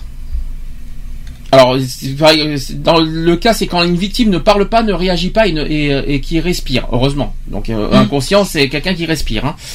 Donc, si la victime est inconsciente et si sa poitrine euh, se soulève régulièrement, il faut libérer en fait les voies aériennes et la placer en position latérale de sécurité. Alors, on va y revenir. Ouais. Euh, donc, est-ce que tu connais les étapes d'intervention sur quand, sur un cas d'un- d'une victime inconsciente? Euh, inconsciente et qui respire. Alors moi on m'avait sorti un truc, ça m'a bien fait rigoler, qu'il fallait lui soulever les jambes. Oui, bien sûr. Alors ça, c'est ça, c'est la première fois que j'entends ça, moi. Ouais. Euh, Ça m'a bien fait rigoler en tout cas parce que moi j'en ai déjà fait des malaises et euh, t'as pas le temps de surélever les jambes. hein. Alors, quelle est la première étape essentielle à faire? C'est d'écouter déjà la respiration de la personne. Eh bien, non, il manque quelque chose. hein, avant. Là, t'es es parti sur le deuxième. Euh, voir si elle respire. Alors, pas tout à fait. Non, ça, c'est troisième. Euh... Lui parler. Alors c'est presque ça. C'est-à-dire, il faut vérifier si la victime est, est- est consciente ou inconsciente. C'est-à-dire, il faut voir si la victime ne ré- réagit ou pas. Mm. Tout simplement. Ça, c'est la première chose à faire. Ensuite, la deuxième chose, c'est libérer les voies aériennes. Alors, est-ce que tu sais comment il faut faire C'est euh, par exemple si la personne a une euh, a comment euh, une chemise dé- dé- dégager un peu les boutons pour pour qu'elle puisse mieux respirer. Non, c'est pas ça. C'est les voies aériennes. Il me semble qu'il faut pencher la tête vers l'arrière et, et ouvrir la bouche, je crois. C'est un petit peu. Ah oui, oui, exact, il, oui, me- il pardon. me semble, il me semble que c'est ça. hein, donc, oui, oui, oui, exact, ouais. ouais. J'espère que je dis pas de bêtises, mais normalement Non, c'est bien ça. De toute façon, je, la technique de la libération euh, des voies aériennes, j'en parlerai après. Ensuite, la troisième, euh, troisième phase, c'est qu'il faut effectivement vérifier que la victime respire. Mm. Et justement, en libérant la voie aérienne, tu, euh, tu, tu penches, il me semble que tu penches ton oreille et Ouais. tu entends si, et tu entends si, euh, si la, la personne respire ou pas. Tu, tu penches ton oreille et aussi tu regardes si euh, au niveau de la poitrine ça se soulève ou pas. Faut vérifier le pouls aussi, si je me trompe pas. Oui. Parce que le pouls n'a pas, n'est pas, n'est pas indiqué, mais je crois qu'on peut vérifier le pouls aussi. Ouais, si, ouais, le ouais. Ensuite, il faut tourner la victime sur le côté en position latérale de sécurité. J'en parlerai tout à l'heure ce que c'est. Ouais. Euh, ensuite, il faut demander à quelqu'un d'appeler les secours. Il faut aller chercher de l'aide si vous êtes seul. Et enfin, il faut vérifier régulièrement la respiration de la victime jusqu'à l'arrivée des secours. Ça veut dire que sans- tout le temps, tout le temps, il faut vérifier euh, la respiration et le pouls, je pense. Ouais, c'est ça. Alors, on va parler des techniques maintenant. La technique de la libération des voies aériennes. Alors, est-ce que tu te souviens comment ça marche? Euh, comme tu disais, c'était de mettre la tête en arrière, Mhm. de se mettre d'être de sur le côté au euh, à, à côté de la personne. Euh, je crois que c'est les genoux qui sont à côté de la tête. Attends, parce que là je, je confonds un peu deux choses en même temps. Alors c'est alors il y a, y a- en fait il y a plusieurs euh, il y a plusieurs euh, étapes à franchir. D'abord en cas de perte de conscience, donc les muscles sont les muscles sont relâchés. Ouais. Ce qui provoque une obstruction des voies aériennes par la chute de la langue dans le fond de la gorge. Donc ça, faut faire très attention à ça. hein. Euh, ça, alors ce risque peut être écarté en fait tout simplement en basculant effectivement la tête de la victime en arrière et en soulevant son menton. Mm. Voilà, ça c'est la technique que normalement tout le monde connaît. hein. Ensuite, il faut desserrer si vous pouvez le col, la cravate ou la ceinture de la victime. Ouais. Voire même tout. Si, euh, si, ouais, ouais. si c'est possible. Le, tout- le, le- le plus possible, ça serait bien. Autre chose, il faut aussi placer une main sur le front de la victime et basculer délicatement sa tête vers l'arrière. Ah oui, parce que ne, ne, faut bien mettre votre tête euh, quand vous le basculez en arrière. Mettez bien la, la tête sur le front. Ne le faites pas comme ça à la à l'arrache. hein. il faut il faut le faire délicatement en plus, doucement, pas comme un sauvage si c'est possible. Euh, Vous, vous mettez euh, vous, vous mettez votre euh, votre main gauche. Enfin, si vous êtes droitier, votre main gauche sur la tête et votre euh, main droite euh, sur le euh, avec sur le menton en fait. Et après, il faut basculer en arrière et après euh, avec votre droit avec votre main droite ouvrir la bouche euh, par le menton. Ça va, j'ai bien, j'ai bien dit. les Oui, oui, oui, c'est bien ça, ouais. J'espère que j'espère que je me suis bien souvenu de de, de la technique. Hein. Mm. Si on si je dis une bêtise, euh, on me le dit. Hein. J'espère que j'ai pas dit de bêtises, mais normalement c'est ça. Mais quoi qu'il en soit, doucement, pas comme un malade, parce que alors là, en plus, en, plus avec les, euh, les articulations à l'arrière, euh, on peut, on peut, on, on peut couper la respiration aussi si on fait n'importe quoi. Ensuite, il faut donc il faut dans un même temps positionner l'extrémité des doigts de l'autre main sous le bout du menton de la victime et soulever celui-ci pour décoller la langue du fond de la gorge et dégager ainsi les voies respirat- euh, les voies aériennes parce qu'il faut faire attention aussi à la langue. Quand on ouvre Oui, la bouche, oui, oui. il faut, en ouvrant la bouche, vérifions où se, où se positionne la langue. Très important. Et si la langue est au fond, et bien avec votre, avec vos doigts, ben vous le décollez, vous le, vous le Mm. remettez en position normale, quoi. Il faut non- euh, ensuite, il faut exercer aucune pression sur la région molle située sous le menton pour ne pas entraver la, la respiration. Et enfin, il faut vérifier la respiration de la victime. Exact. Alors, il faut vérifier que la poitrine se soulève et s'abaisse régulièrement. Il faut écouter les bruits aussi de la respiration en approchant votre oreille de sa bouche, c'est ce qu'on a dit tout à l'heure. Et il faut aussi essayer de sentir le souffle de sa respiration en plaçant votre joue près de sa bouche pendant 10 secondes. Ça te rappelle quelque chose, ça? Euh, oui. Donc il faut aussi se sentir le souffle dans ses- en plaçant votre joue près de sa bouche pendant 10 secondes. Donc voilà, c'est, c'est- c'est- faut- il, faut, faut- faut- il faut se pencher vers euh, vers la bouche de la victime et, et- et en fait euh, voir euh, si oui ou non ça dégage une petite chaleur, une petite euh, un, un petit vent. euh, s'il y a un petit vent, qui, euh, qui, euh, ben, c'est que c'est que tout va bien. Le PLS. Enfin la euh, oui le- la PLS plutôt. Est-ce que le fameux la fameuse PLS qu'on entend Oui. parler. Alors est-ce que tu te souviens comment ça fonctionne? PLS ça veut dire- Euh, veut oui, dire- mais alors euh, je crois que j'ai sauté des étapes. alors, est-ce Mais, que euh, tu- d'abord, est-ce que tu te rappelles ce que ça veut dire PLS Position latérale de sécurité. Voilà, ça c'est déjà la première chose. Je pense que beaucoup en ont entendu parler, qui ont qui l'ont connu dans, dans- dans les écoles, dans les collèges. Euh, je pense que tout le monde a, a vécu un jour ou l'autre ce que c'est que la position latérale de sécurité, je pense. Mm. Est-ce que tu te souviens comment ça fonctionne? Tu t'en souviens pas? Euh, je sais qu'il faut mettre la personne sur le côté, mais t'as une façon de faire. Alors c'est très compliqué. hein. Euh, D'abord, au niveau des jambes, comment ça doit être? Faut qu'elle soit croisée. Ah non, perdu. Ah non, faut pas qu'elle soit croisée, non. Attends, euh, En premier Parce lieu, que- en attends, premier, attends. En, en premier lieu, attention, on fait étape par étape. Hein. vas-y. Alors, en premier lieu, il faut s'assurer que ses jambes sont allongées côte à côte. Oui. Et si ce n'est pas le cas, rapprochez-les délicatement l'une de l'autre de manière à les placer dans l'axe du corps. Ça, c'est le premier point. Ensuite, ensuite qu'est-ce qu'il faut faire? Après, tu, il faut que tu prennes sa main. Euh, je crois que c'est. Euh, faut que tu. Euh, je crois que c'est. Je crois que c'est la main droite en Alors, fait, et tu la mets au niveau de la joue gauche. Je pense que tu as, que as été un peu, un peu vite sur ton étape. Alors, Je te l'ai dit que j'allais brûler des étapes. Alors, eh ben, tu en as, tu en as brûlé deux étapes. Alors, je vais t'expliquer pourquoi. D'abord, il faut disposer le bras de la victime le plus proche de vous à angle droit de son corps. Ouais. Et oui, il faut mettre en perpendiculaire. Le bras, euh, le bras. Oui. Tu te souviens de ça? Oui, oui, ça y est, ça me revient. Après, il faut plier, euh, il faut ensuite plier son coude tout en gardant la paume de sa main tournée vers le haut. Oui. Ensuite, il faut se placer, euh, il faut se placer à genoux ou en trépied à côté de la victime. Là, tu suis? Ouais, je suis là, ouais. Et là, maintenant, arrive la main. Alors, est-ce que tu te souviens de la main maintenant? Euh, là, c'est en fait, faut que tu. Euh, c'est côté. C'est pas la paume, mais de l'autre côté que tu dois mettre euh, la main au niveau de la joue, en fait. Faut que, faut que sa main touche euh, sa joue. Alors, je ne vois pas le, je ne vois pas la joue, pour être honnête. Bah, moi, on me l'avait appris comme ça. Alors, tu vas me dire, tu vas me dire ce que tu en penses si ça correspond à, à- à ta méthode. Vas-y, ouais. Alors, il faut saisir le, il faut saisir l'autre bras de la victime d'une main. Il faut placer le dos de sa main contre son oreille, de votre côté. Ouais.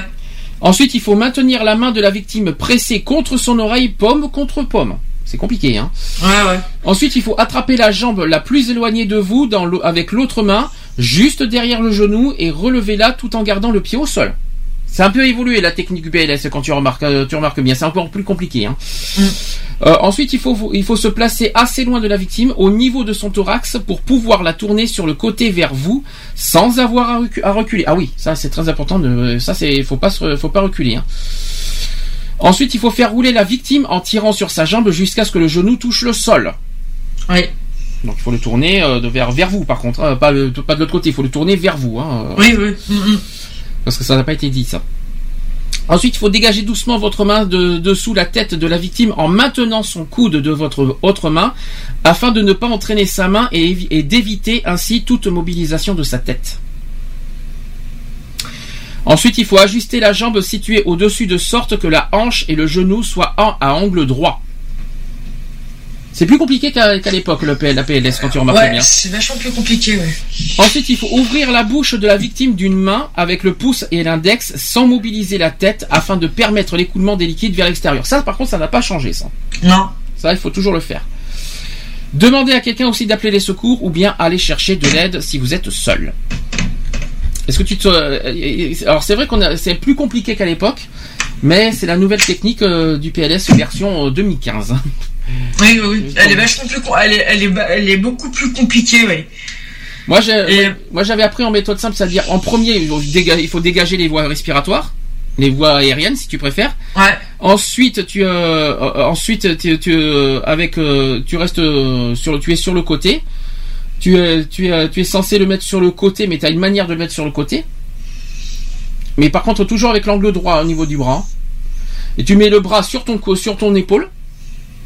Je sais pas si tu, moi j'avais appris. Oui, si, si, ouais, je moi, me j'a- rappelle. ouais. moi, j'avais, moi j'avais appris que le, le- le- moi j'avais appris la- le bras sur l'épaule et après tu le tires, euh, tu le tires euh, vers toi ah, jusqu'à ce que les deux bras soient, euh, on va dire parallèles l'une de l'autre collés quoi.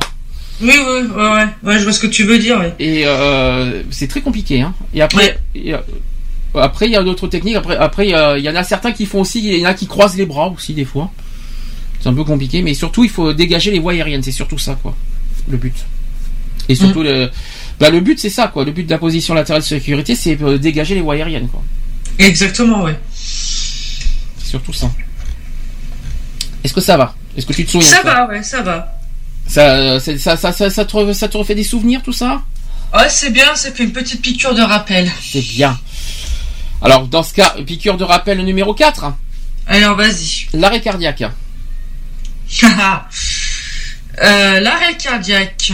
Alors, dans, dans le cas où la victime ne respire pas aussi. hein. Ouais. Et si la victime est inconsciente et ne respire pas normalement, il faut des compressions thoraciques et des insuffisances et, et aussi des insufflations qui doivent être pratiquées. Alors, est-ce que, est-ce que tu connais les techniques, enfin d'abord les étapes pour euh, les, les étapes d'intervention pour ça? Euh, je crois qu'à un moment donné, euh, il faut faire un petit peu comme la euh, pour quand une personne qui, qui est inconsciente déjà, c'est de de lui lever la tête, enfin lui basculer la tête un peu en arrière, de lui ouvrir la bouche. Tu crois que pour un arrêt cardiaque, tu crois qu'il faut faire le PLS Si, euh, non, pas une PLS, mais avant de, de dégager les voies aériennes, de s'assurer que si la personne ne respire pas, et après, à partir de là, tu commences à faire le massage cardiaque. Moi, on me l'avait appris comme ça. Alors, le massage cardiaque qu'on appelle aujourd'hui compression thoracique, hein, c'est un peu, Voilà, euh, voilà. ça, c'est un petit, c'est un, un- un autre nom, mais euh, ce qu'on appelle massage cardiaque, c'est ça. Mhm. Alors, euh, insufflation, c'est par la bouche, bien sûr. Alors, Est-ce que tu connais, est-ce que tu combien, est-ce que tu connais les nombres, le- les nombres de, euh, comment, comment ça doit être? Combien de compression, combien d'insufflation Euh, compression, c'est 30. C'est ça. Et insufflation? Euh, 2, me semble. C'est 2, c'est exactement ça. Donc euh, 30, euh, ma- alors, ce qu'on appelle massage cardiaque, euh, 30 euh, compressions thoraciques, puis 2 insufflations. Et on reprend 30, 30, 30 compressions thoraciques et on reprend 2 insufflations. Alors, compression thoracique, on va, je vais vous donner les méthodes, comment il faut faire, c'est avec les, euh, les pommes de la main. Et les insufflations, c'est ce qu'on appelle les bouche à bouche, bien sûr. Exactement, Voilà. ouais. C'est pour ceux qui, entendent parler de ça. euh, Et ben alors, dans certains euh, orga- euh, organismes, et ben les insufflations, ils le font pas. Ils font que le massage cardiaque. Alors que normalement, c'est conseillé les insufflations, c'est obligé. Et ben t'en as qui veulent pas. T'as des euh, t'as des organismes qui veulent pas et qui veulent faire qui qui disent qu'il faut faire que du Ah, massage mais c'est sûr, quelqu'un qui, quelqu'un qui, a- qui, qui doit faire du bouche à bouche à un autre homme qui est, qui est dégoûté. Oh là là, les pauvres. Ah mon Dieu, oh mon Dieu, mais pour sauver des vies, bien sûr. Et, euh, euh, euh, ben, après, après comment être, comment être dégoûté et comment s'en vouloir de pas avoir fait d'insufflation si, euh, si la personne meurt après? Non mais il faut réfléchir. euh, Là, c'est, on part de geste de, on part de secourir une personne, c'est sauver une vie. Je, je pense que si la personne était à la place de la victime, euh, qu'est-ce que, qu'est-ce que, qu'est-ce qu'il aurait sauté quand qu'est-ce que la victime aurait, euh, bah, c'est simple. Bah, le, ce- le- celui qui secourt doit se mettre à la place de la victime. Exactement. Ah, c'est tout simplement ça, c'est un peu compliqué. Tu- Tu t'en souviens de comment ça se fait que tu te souviens de, de cette méthode? C'est étonnant que tu te souviennes des, des chiffres exacts. Non, parce qu'en fait, euh, parce que ça m'avait marqué en fait ça euh, par rapport au massage cardiaque, parce que en fait, alors j'ai passé euh, ma formation euh, donc des premiers secours, il y a c'était l'année dernière, mais euh, genre euh, genre en novembre, et euh, il y a deux ans en arrière, je l'avais refait celle-là, et euh, donc là. Il y a deux ans, c'était avec les insufflations, et l'année dernière, c'est qui nous ont sorti que euh, on ne devait plus faire les insufflations. D'accord. Voilà. Alors, et- et- et après il faut avoir du souffle pour faire l'insufflation. Hein, c'est Ouais, c'est ouais, pas, c'est euh, les insufflations, ouais, c'est il faut avoir vraiment avoir du souffle, ouais. c'est c'est pas évident de- d'en faire aussi. Hein. Maintenant aussi, euh, aussi maintenant t'as un autre truc aussi, c'est avec un espèce de, de, de masque aussi les insufflations, on peut faire avec ça, mais il faut être, euh, il faut avoir euh, un minimum de matériel euh, Alors, médical. Je vais expliquer les gestes qu'il faut faire exactement parce que là on a donné la technique du 30. euh, alors je rappelle pour ceux qui savent pas ce que c'est que compression thoracique et, de- et insufflation. Les compressions thoraciques c'est ce qu'on appelle euh, en, en- en termes courants massage cardiaque et les insufflations pour ceux qui euh, pour ceux qui savent pas ce que ça veut dire comme ça, ça euh, on connaît plus couramment sur bouche à bouche. Voilà. Je- J'espère que, que j'ai bien dit les choses. C'est ça. Alors, euh, donc 30 compressions thoraciques, deux insufflations. Qu'est-ce qu'il faut euh, Quels sont les gestes qu'il faut fa- euh, Quels sont les gestes à faire exactement pour ça? Premièrement, il faut placer la victime sur un plan dur. Le plus souvent, il faut le mettre à terre. Deuxième point, il faut il faut s'agenouiller à côté de la victime. On a bien dit à côté de la victime. Troisième point, il faut placer le talon d'une de vos mains au milieu de sa poitrine nue. Ça veut dire qu'il faut il faut dégager euh, les vêtements, il faut que ça soit euh, il faut que ça soit euh, sur le oui, il faut enlever les vêtements quoi, le- les t-shirts tout ça, il faut que ça soit le, le thorax doit être à, à découvert quoi. J'espère que j'ai bien dit. Oui, c'est ça. Euh, ensuite, placez le talon de l'autre main sur votre première main. Ça veut dire la paume de la main. Voilà, en fait, il faut croiser les deux mains, quoi. Euh, solidarisez vos deux mains. Donc, il faut euh, le plus souvent, il faudrait, il faut mettre les, les, les- mains en croix, quoi. Normalement, c'est le plus souvent. Est-ce que tu conseilles comment on- on- mais Euh, ouais, en, en les mains en croix, ouais, c'est ça. en, en croix, mais à condition que, le, que le, la, deux- le- la, la paume de la main soit sur l'autre, quoi. Paume de la main. Enfin, c'est Voilà, c'est- exactement, sur- ouais, ouais. faut que c'est compliqué. Donc il faut solidariser ses deux mains, il faut n'appuyer ni sur les. Alors il faut pas il faut pas s'appuyer sur les côtes ni sur la partie inférieure du sternum. Ouais. T'étais au courant de ça? Oui. Et ben des fois c'est super dur à trouver, hein.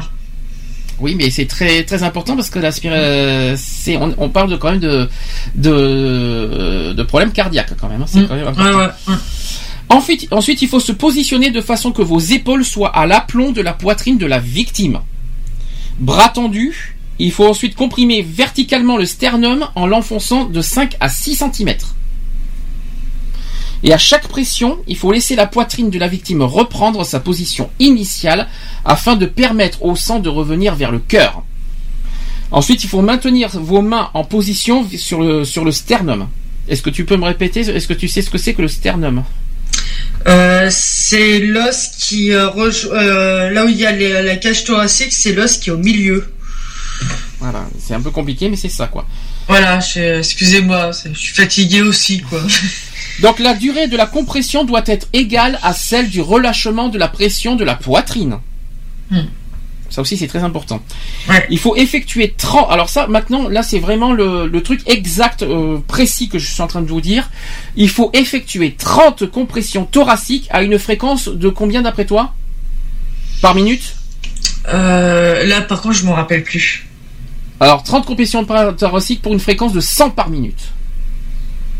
Alors 100 par minute, ça veut dire un et demi par euh, ça veut dire 3 par euh, 3 toutes les deux secondes en, en gros. D'accord. Et oui, si tu si tu fais euh, ça fait un et demi quelque part. Hum, hum. Soit environ deux compressions par seconde. Environ hein. Ouais. C'est très très important. Et ensuite, il faut pratiquer euh, ensuite deux insufflations par la technique du bouche à bouche. Le bouche à bouche, on va y arriver, justement.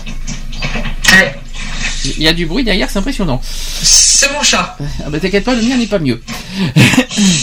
Alors, le bouche à bouche. Est-ce que tu te souviens comment ça fonctionne? Euh, déjà, il faut, être, con- il faut être derrière la personne, au niveau de la tête. Alors, euh, oui. Alors, c'est presque ça. Il faut basculer de nouveau la tête de la victime vers l'arrière. L'arrière, ouais. Et il faut soulever son menton. C'est un petit peu ce que tu as dit tout à l'heure. Quand j'y re- quand j'y repense. De l'autre main, il faut maintenir son menton de telle sorte que, la- que sa bouche s'ouvre. Ça- C'est un peu comme la technique tout à l'heure de- du PLS. hein. Ensuite, il faut inspirer normalement. Il faut se pencher vers la victime et il faut se couvrir entièrement. Il faut, cou- oui, il faut couvrir entièrement la bouche de la victime par la vôtre. Donc, il faut vraiment euh, totalement couvrir la bouche. C'est, je vous rassure, c'est pas, c'est pas, de- on, on embrasse- c'est pas, euh, c'est pas embrasser. Hein, c'est, vous mettez pas la langue avec. Hein, euh, euh, c'est, c'est vraiment, euh, effectivement, quand on fait du bouche à bouche, il faut cou- couvrir totalement la bouche par votre bouche. Ouais. C'est-à-dire qu'il faut laisser passer rien du tout. Quoi. Il faut rien laisser passer euh, de la bouche de la victime, en fait. Si j'ai bien compris. Ouais, c'est ça, ouais. Euh, ensuite, il faut euh, insuffler lentement et régulièrement de l'air dans la bouche de la victime tout en vérifiant que sa poitrine se soulève. Exact, ouais, ouais. Ça, on nous l'avait appris aussi, c'était très important, justement, ça, de bien regarder que la poitrine se soulève. Et si ça se soulève pas, ben c'est raté quoi. Exactement. Est-ce que tu sais combien dure une insufflation? Euh... Non, j'arriverai pas à te ça va- donner. euh, Ça va te surprendre, ça, ça dure une seconde. Ah, mais tu vois, je t'aurais dit au moins deux ou trois. Ouais, c'est c'est une seconde l'insu- l'insufflation. C'est rapide. Ça veut dire qu'il faut être très rapide en plus. Mm. Et tout en maintenant la tête de la victime basculée en arrière et son menton relevé, redressez-vous légèrement, légèrement, pour vérifier que sa poitrine s'abaisse à l'expiration. Ensuite, il faut inspirer de nouveau normalement et pratiquer une seconde insufflation. Et enfin, il faut repositionner correctement ses mains, comme on a fait, c'est-à-dire croiser les pommes des, deux pommes de la main euh, solidaires et euh, sur la cage thoracique, euh, enfin sur le sternum. Et il faut pratiquer, euh, c'est pas sur le sternum, sur la cage, sur le thorax. Euh, et il faut pratiquer 30 nouvelles euh, compressions thoraciques qu'on appelle le, massage cardiaque. Et entre à chaque fois entre les inflations et le massage cardiaque, euh, tu me dis si je me trompe, il faut toujours aussi d'écouter, de voir si la personne res- re-respire.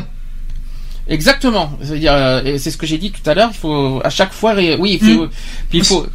Ben, dans ce cas, euh, la technique de tout à l'heure qu'on a parlé, c'est euh, pencher votre, euh, voilà, pencher votre euh, votre oreille vers la bouche de la victime pour Pour pouvoir. euh, pouvoir pour, euh, sentir un, un air chaud, enfin un- de l'air quoi, en gros. Enfin, et ça, voilà. faut le faire à chaque fois à- entre entre l'inflation quand on fait le, donc le bouche à bouche et avant de reprendre le massage cardiaque. C'est tout bête comme comme comme comme technique. C'est tout simple. hein, C'est pas. C'est tout bête, mais ça, ça peut être stressant quand tu le fais. Qu'est-ce que tu appelles stressant Bah, il faut pas perdre ses moyens. Ah oui. Ouais. Est-ce que, alors moi j'ai une question, est-ce que tu crois qu'il faut être au- au- obligatoirement être deux pour secourir une personne euh, qui fait euh, qui a un malaise cardiaque? Alors moi non, je trouve pas. Je pense que ça serait l'idéal pour, pour, pour appeler les urgences, mais pour sauver une personne, non, il faut être tout seul, je pense. D'ailleurs, il faut qu'une seule personne pour, pour secourir, parce que quand il y en a deux, quand il y a deux personnes, ça peut se, au niveau de la technique, ça peut s'embrouiller. Donc, euh, mais il faut une personne. euh, L'idéal, effectivement, c'est une personne qui, qui fait les premiers secours et une autre personne pour appeler les urgences. Ouais, parce oui. C'est surtout ça. Nous, alors nous, alors nous, nous ça a été dit donc euh, une personne qui fait le, le- qui, qui euh, prodigue les premiers secours, euh, qui fait l'inflation et euh, le massage cardiaque. Et euh, éventuellement que, que, que voilà qu'on qu'on peut être deux donc Alors, la je- personne donc il y en a un qui fait le massage cardiaque le pardon qui fait le massage cardiaque et l'autre qui fait les inflations. Et pendant que la personne fait celui qui fait les massages cardiaques l'autre appelle les secours. Euh, uniquement pour le professionnel dans ce cas parce que pour les Exactement. euh, parce que euh, je suis pas je suis pas très pour pour euh, parce que ça peut être ça peut mélanger ça- en plus il faut pas on n'a pas droit à l'erreur. Il Mm. suffit que l'un fait l'erreur l'autre non en plus non je pense pas qu'il faut être deux. Je crois pas je, je- C'est- C'était une question. C'était juste une question. Ce que Enfin, moi, j'étais c'est mon avis. Je ne sais pas parce que c'est pas moi qui. C'est c'est plus c'est plus sur la Croix Rouge et euh, à ceux qui s'y connaissent euh, qui, qui, qui te pourraient répondre à cette question. Mais à titre personnel, euh, je ne conseillerais pas d'être deux pour sauver une personne quoi. Bah moi après la question que je me pose c'est quand tu es tout seul, euh, quand tu dois faire les inflations et euh, le, le massage cardiaque, à quel moment tu appelles les secours? Ah ben là c'est à un moment, je dirais euh, au bout du combien? Euh, au bout peut-être de la troisième fois à la limite, euh, si on voit qu'au bout de la troisième fois, on, s'il n'y a pas de respiration au bout de trois massages cardiaques et trois insufflations, euh, là il faut appeler au- les secours, oui. De toute façon, Donc, ça- moi je pense qu'il faut. toi- Pour moi, il faut, appeler- pour moi, il faut appeler les secours de suite. hein. C'est pas au bout de trois insufflations. Je crois qu'il faut, il faut appeler les secours de suite. Dès que, dès, que- dès, dès qu'on constate la victime, je, faut pas attendre, je pense, parce que surtout que là, on parle, on parle quand même de malaise cardiaque, quand même. hein. Ouais, ouais. Moi, je pense qu'il faut pas attendre. Parce que le- il y a l'heure qui tourne et plus l'heure tourne et malheureusement plus il y a des chances, euh, plus il y a des risques qui, euh, voilà, qui, euh, qui s'envolent. Pour moi, dans la logique des choses, en fait, c'est quand tu euh, quand tu vois une personne qui est qui allongée par terre, qui qui fait un malaise cardiaque, tu as fait ton euh, comment tu as fait ton petit diagnostic assez euh, assez rapide d'écouter si elle respire ou pas. Là, tout de suite, t'appelles euh, t'a- t'appelles euh, le, le- comment le, les secours Le et là ils vont te dire tu faut que tu fasses le, le euh, commencer le massage cardiaque on arrive. Ah mais là par contre, je crois que c'est le meilleur truc. Par contre, c'est- c'est un peu déconseillé d'avoir le téléphone en même temps que faire le secours. Hein. Non, parce que oui, C'est Oui, c'est vrai. C'est parce qu'on ce que- est obligé de- d'avoir les deux mains, on est obligé de- d'utiliser les deux mains, hein, donc euh, c'est pas Ce possible. que je veux dire, c'est qu'en fait, c'est quand tu fais ton euh, ton euh, ton diagnostic euh, ton diagnostic rapide, euh, quand tu vois que la personne ne ne respire pas, tu appelles directement le, le- le- comment le- les secours sans commencer le massage cardiaque. Mhm. Tu vois ce que je veux dire? T'appelles le secours, tu dis voilà j'ai trouvé une personne, on t'explique. Là les secours vont te dire commencez le massage cardiaque. On arrive, tu raccroches, tu commences le massage. Voilà. Je pense que c'est ça, c'est-à-dire qu'il faut de suite appeler les secours, tout de suite, parce qu'il y a- parce qu'il y a voilà, il y a le temps qui joue euh, au niveau cardiaque, Euh, et en plus il y a le risque euh, que- que- qu'il ne puisse pas à nouveau respirer. Donc je pense que plus le, plus on attend et plus malheureusement euh, il y a des chances qu'il, bah, au niveau du décès quoi. Et, et le temps, et en plus, en plus on l'a dit tout à l'heure, il faut 10 minutes pour que les secours arrivent. 10 minutes c'est long pour, euh, pour, un, pour un malaise cardiaque, c'est très long. hein. Et ça peut, et ça, peut être fatal aussi. Ça, je pense que c'est pour ça qu'au niveau des malaises cardiaques, il faut pas attendre. Oui. Je pense. C'est mon, Oui, oui. mon avis personnel.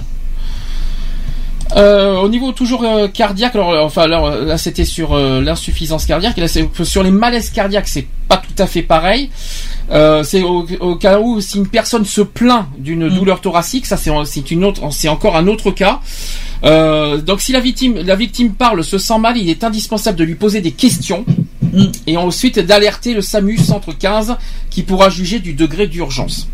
Alors si la victime se plaint d'une douleur serrant la poitrine, la, douleur peut irradier vers d'autres parties supérieures du corps, notamment les- le bras, l'épaule, le cou, la mâchoire inférieure ou l'estomac. En, fait, ces signes peuvent euh, s'accompagner de difficultés respiratoires et aussi de sueur, de nausées, voire de douleurs abdominales. Jusque-là, tout, tout, euh, jusque-là, on suit. Alors, Oui. qu'est-ce qu'il faut faire face à ça, ça d'après toi? Euh, D'appeler les secours. Déjà, il faut pas sous-estimer la situation. hein, premièrement, ça, euh, faut pas sous-estimer. C'est vraiment sérieux. hein, c'est pas, c'est pas du blabla, c'est pas de la gnognotte, c'est pas du. Faut pas ignorer. faut- c'est- faut, il faut prendre ça au sérieux. Déjà d'une part. Et même si la victime prétend que ce n'est pas grave, elle doit immédiatement être prise en charge quoi qu'il en soit.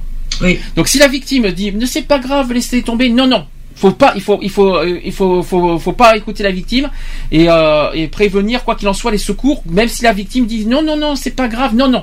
N'écoutez pas la victime, faites votre euh, votre devoir de, de premier secours, vous appelez les, les secours, euh, vous appelez les urgences, quoi qu'il en soit, de suite. Ça c'est très important. Alors, première chose à faire, il faut poser des questions à la victime. Par exemple, depuis alors, je vais vous donner les questions euh, essentielles à poser à la victime. Par exemple, depuis combien de temps dure ce malaise? Autre question à lui poser, est-ce la première fois? Autre question, c'est euh, est-ce que la victime a été hospitalisée ou prend des médicaments? Donc, il faut pas hésiter, faut pas avoir peur de lui poser des questions. Ça peut, ça peut être gênant, mais c'est aussi pour, pour lui, pour son bien, parce qu'après, il faut, après, ça sert à, à, informer les urgences euh, par rapport, à- par rapport à ça. Oui, parce que quand on va appeler les, les, le- le- les secours, les, les, per- les personnes qu'on aura au bout du fil seront susceptibles de nous poser ces questions-là. Exactement, et qu'il faut avoir les réponses de, de, de suite, quoi. Oui. C'est pour ça. Ensuite, il faut demander à une, préso- à une personne présente, en espérant qu'il y en a une, d'alerter immédiatement les secours, donc le SAMU, euh, 100 le SAMU 15, où, euh, Ouais. où il faut faire aussi vous-même si vous êtes seul. Bon, je, il faut, en espérant surtout qu'il y ait quelqu'un, parce que seul, c'est pas idéal. Euh, ensuite, il faut mettre la victime au repos. Est-ce que tu sais comment ça, ce que ce qu'on appelle au repos? Euh, c'est pas semi-assise Alors c'est d'abord dans, c'est dans une position confortable déjà d'une Ouais. part. Alors il y a posi- il y a plusieurs possibilités. Allongée, d'accord. Ou alors si la victime le souhaite, position semi-assise ou assise. Ouais. Ça dépend- il faut que ça soit dans une position quoi qu'il en soit confortable à la victime. Faut pas, euh, faut pas que ça soit. euh, si c'est, si elle, si elle va mieux assis, il faut la laisser assis. Si c'est semi assis, semi assis c'est bof. Hein, par contre, c'est pas, c'est pas terrible. Mais euh, faut que, il faut quoi qu'il en soit euh, penser, il faut quoi qu'il en soit mettre la, la victime dans une position confortable qui puisse, euh, qui puisse récupérer euh, lentement son malaise, quoi. Et enfin, il faut vérifier régulièrement que la victime est consciente et respire normalement. Ouais. Ça c'est très important. Donc on, on l'a, on a rappelé les, les- on a, on a donné les astuces tout à l'heure. L'oreille contre la bouche, ouvrir la bouche, euh, ou alors euh, le pouls, ou alors euh, vérifier. Oui, il faut, il faut tout vérifier, quoi. Oui, C'est ce qu'on a dit tout à l'heure, quoi. exactement. Est-ce que tu as déjà eu affaire à ce genre de, de problème? Euh, des malaises, oui. Oui. On en a assez régulièrement au boulot. Euh, même moi, j'en ai fait, donc euh, je sais ce que c'est. Massage cardiaque, non, mais euh, plusieurs de mes collègues ont, ont fait. J'ai assisté, mais j'ai pas pu en faire un parce que j'ai perdu vite mes moyens en fait à ce moment-là. Parce que c'était quelqu'un que j'aimais bien, donc euh, après ça aussi on peut avoir faire un, choc émotionnel. Euh, et puis bah pareil pour des tout ce qui est coupure et tout ça, oui, ça m'est déjà arrivé. D'accord. Bon, quoi qu'il en soit, si vous avez affaire à une personne qui fait une malaise cardiaque, quoi qu'il en soit, ne faites-le, même si la, la- la- victime est contre et qu'il vous envoie chier. Ouais. N'écoutez pas la victime et faites votre devoir de de ce Voilà, de, premier secours et euh, il faut aller au bout de, de votre et puis après en plus ça fait non assistance à personne en danger si on fait Mm. rien c'est c'est pas très cool quoi Exact. Alors cinquième chose, alors ce qui n'a rien, alors je, ce qu'on va là le, le prochain sujet, le prochain sujet n'a rien à voir avec les formations de secourisme, mais malheureusement on peut avoir affaire à, ce- à cette euh, à cette situation. C'est pour, Ouais. ça que je- c'est pour ça que je me suis permis de rajouter euh, cette euh, cette situation. Euh, C'est-à-dire qu'une personne peut être confrontée à, quelqu'un qui veut faire une tentative de suicide. Alors ça euh, ne, ne- ne cherchez pas, ça ne fait pas partie des, euh, des formations de secourisme, mais en tant euh, que- que- qu'humain, qu'être humain, on peut être effectivement confronté à une personne qui peut faire une tentative de suicide. Alors maintenant, avant de, de parler des, des, euh, des, des- des méthodes, je vais rappeler deux petites choses. C'est d'une part, c'est que la dépression est aujourd'hui un problème de santé publique. Ouais. C'est qu'à tel point que les spécialistes parlent d'une véritable épidémie. Euh, la France, qui semble euh, particulièrement touchée par cette épidémie de dépression au regard de sa consommation record d'antidépresseurs.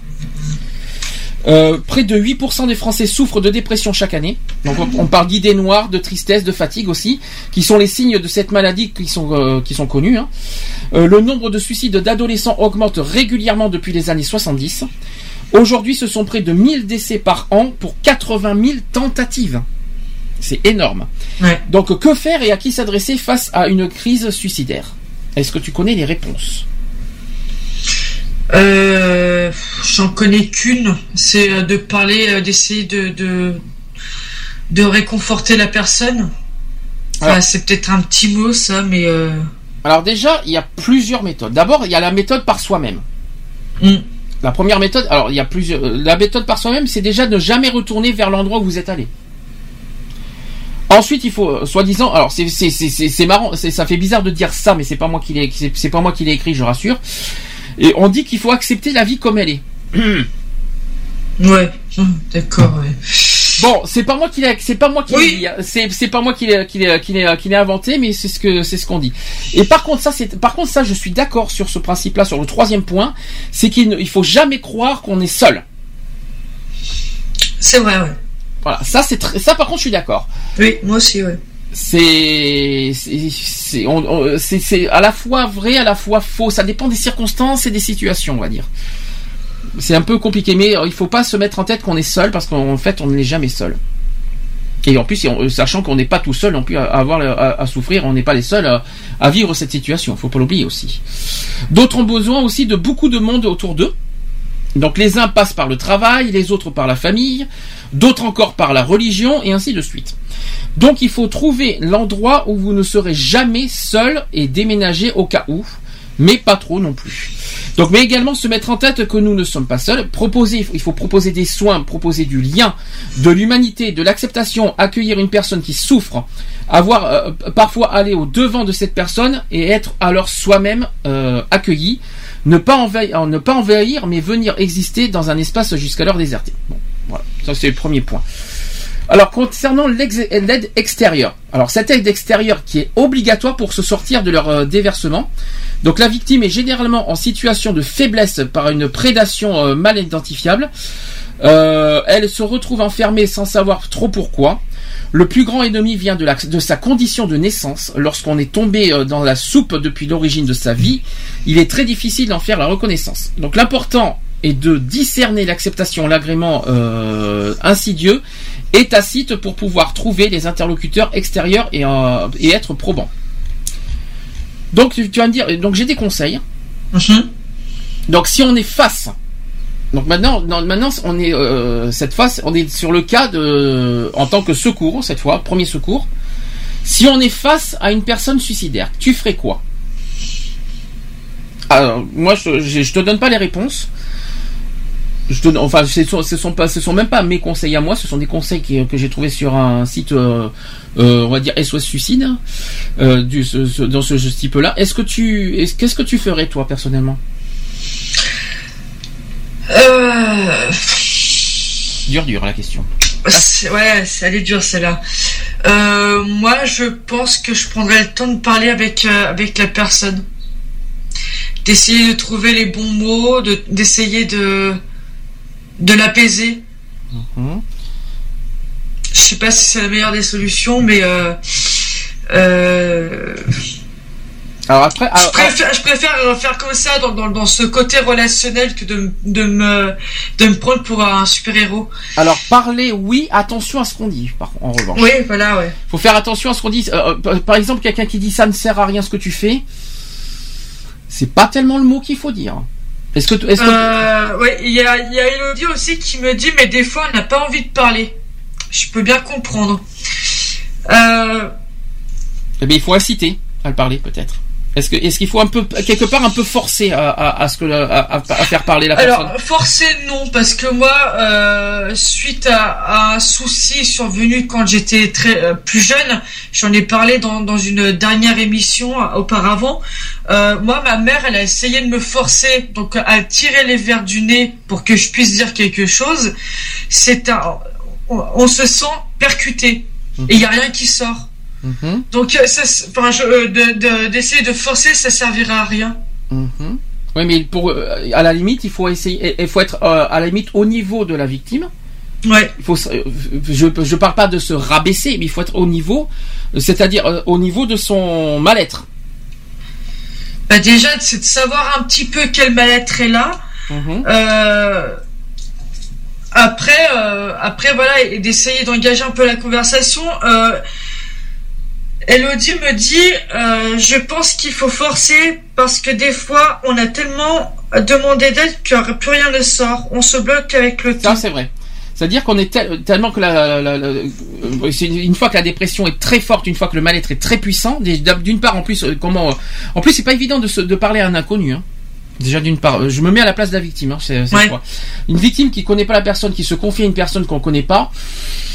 C'est pas évident. Donc du coup, il faut se rabaisser quelque part euh, au niveau de la victime pour s'approcher de lui et, essayer de comprendre son mal-être. Mais il faut pas. Par contre, l'erreur à ne jamais commettre euh, en tant que secours, c'est ne pas ne, ne pas ne pas lui faire de reproches.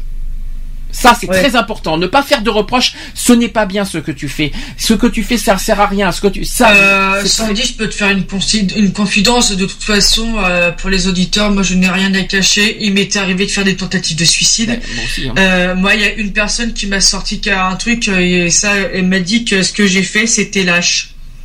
Oui, c'est vrai. Alors moi, j'ai- moi, j'ai, moi, j'ai eu affaire à ça. Alors, écoute-moi bien ça aussi parce que je pense qu'on on va se comprendre. Moi, il y a deux ans, j'ai, j'ai eu, un, j'ai eu un énorme passage noir. Hein, aussi euh, là-dessus. Et on m'a fait des commentaires euh, ce que tu fais ça sert à rien euh, il y a pire que toi. Oui ça ouais c'est ouais. Tu dis que tu souffres alors qu'il y a, il y a pire que toi dans le monde qui souffre. Ouais. Alors franchement des choses comme ça c'est très c'est très dangereux hein. Des gens des gens qui se permettent de reprocher déjà avant de avant de, de juger une- la personne qui, euh, qui qui fait une crise suicidaire il faut la comprendre ça sert à rien de la juger Ensuite, quand, quand, même quand, quand une personne, quand une personne fait une, un appel à détresse, alors on me dit souvent, c'est c'est ce qu'on me dit, c'est que quand, quand quelqu'un veut vraiment se suici- suicider, on n'en parle pas sur les réseaux sociaux, on, on ne le dit pas.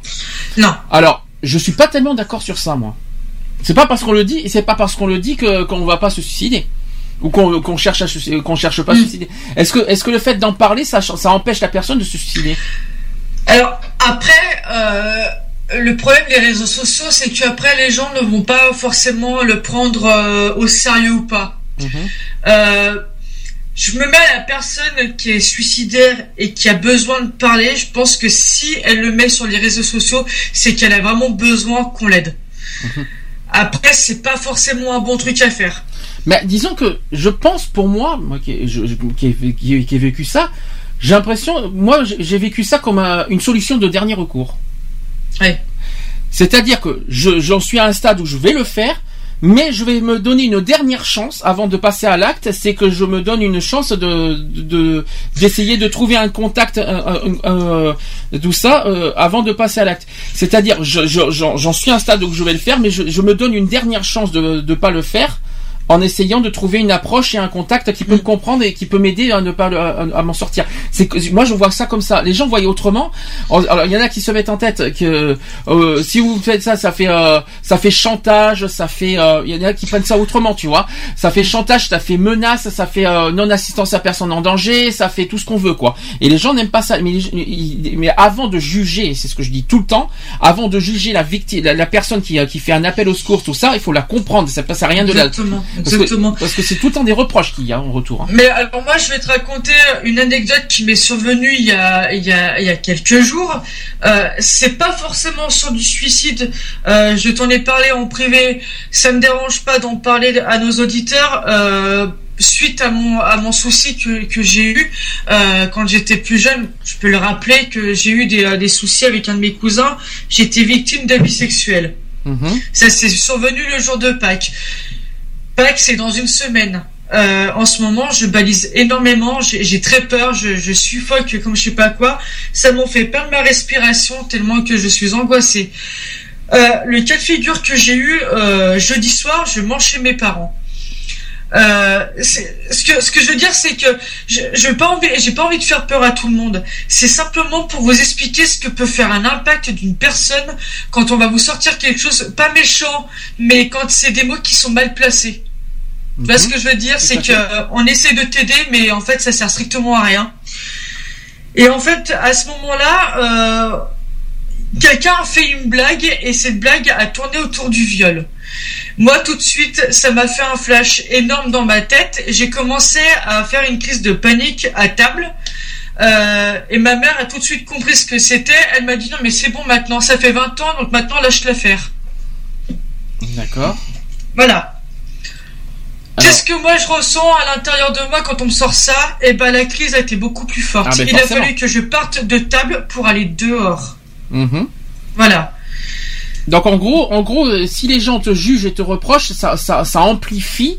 Ça amplifie La crise le, suicidaire. le reproche, ça amplifie, ça voire même ça va empirer euh, déjà ton mal-être par rapport à toi. C'est ce que je, c'est ce que je suis en train d'expliquer, c'est-à-dire quand, quand, quand une, une personne qui est suicidaire, alors, ça- alors c'est facile de, de, euh, on, on- on te- euh, moi ce que je, ce que je trouve encore plus plus répugnant, je vais te dire franchement, là, je, je suis sur les réseaux sociaux, j'en ai déjà parlé dans le passé de ce sujet quand j'ai repris l'émission.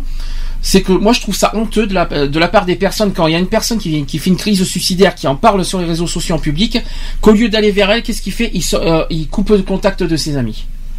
Ça veut dire qu'il te raye de ses contacts amis, tout, tout ça parce qu'il fait une crise suicidaire, tout ça. Alors que pire, le lendemain, ces mêmes personnes qui t'ont qui t'ont qui t'ont détruit, à leur tour font une dépression. Ils, ils parlent de leur euh, déception amoureuse, tout ça sur en public quoi. Ça veut dire qu'ils se permettent de juger et de rejeter une personne qui fait une crise suicidaire alors que le lendemain ils se ils dévoilent ah oui je ne je suis pas bien je viens de me faire jeter par mon copain je ne vais pas bien aidez-moi ici et là. Je trouve ça honteux quoi. Et ça veut dire que, euh, eux-mêmes et par contre eux ils ont le droit et ce qui est encore plus déplorable c'est que les autres n'ont pas le droit de souffrir et eux ont le droit de souffrir.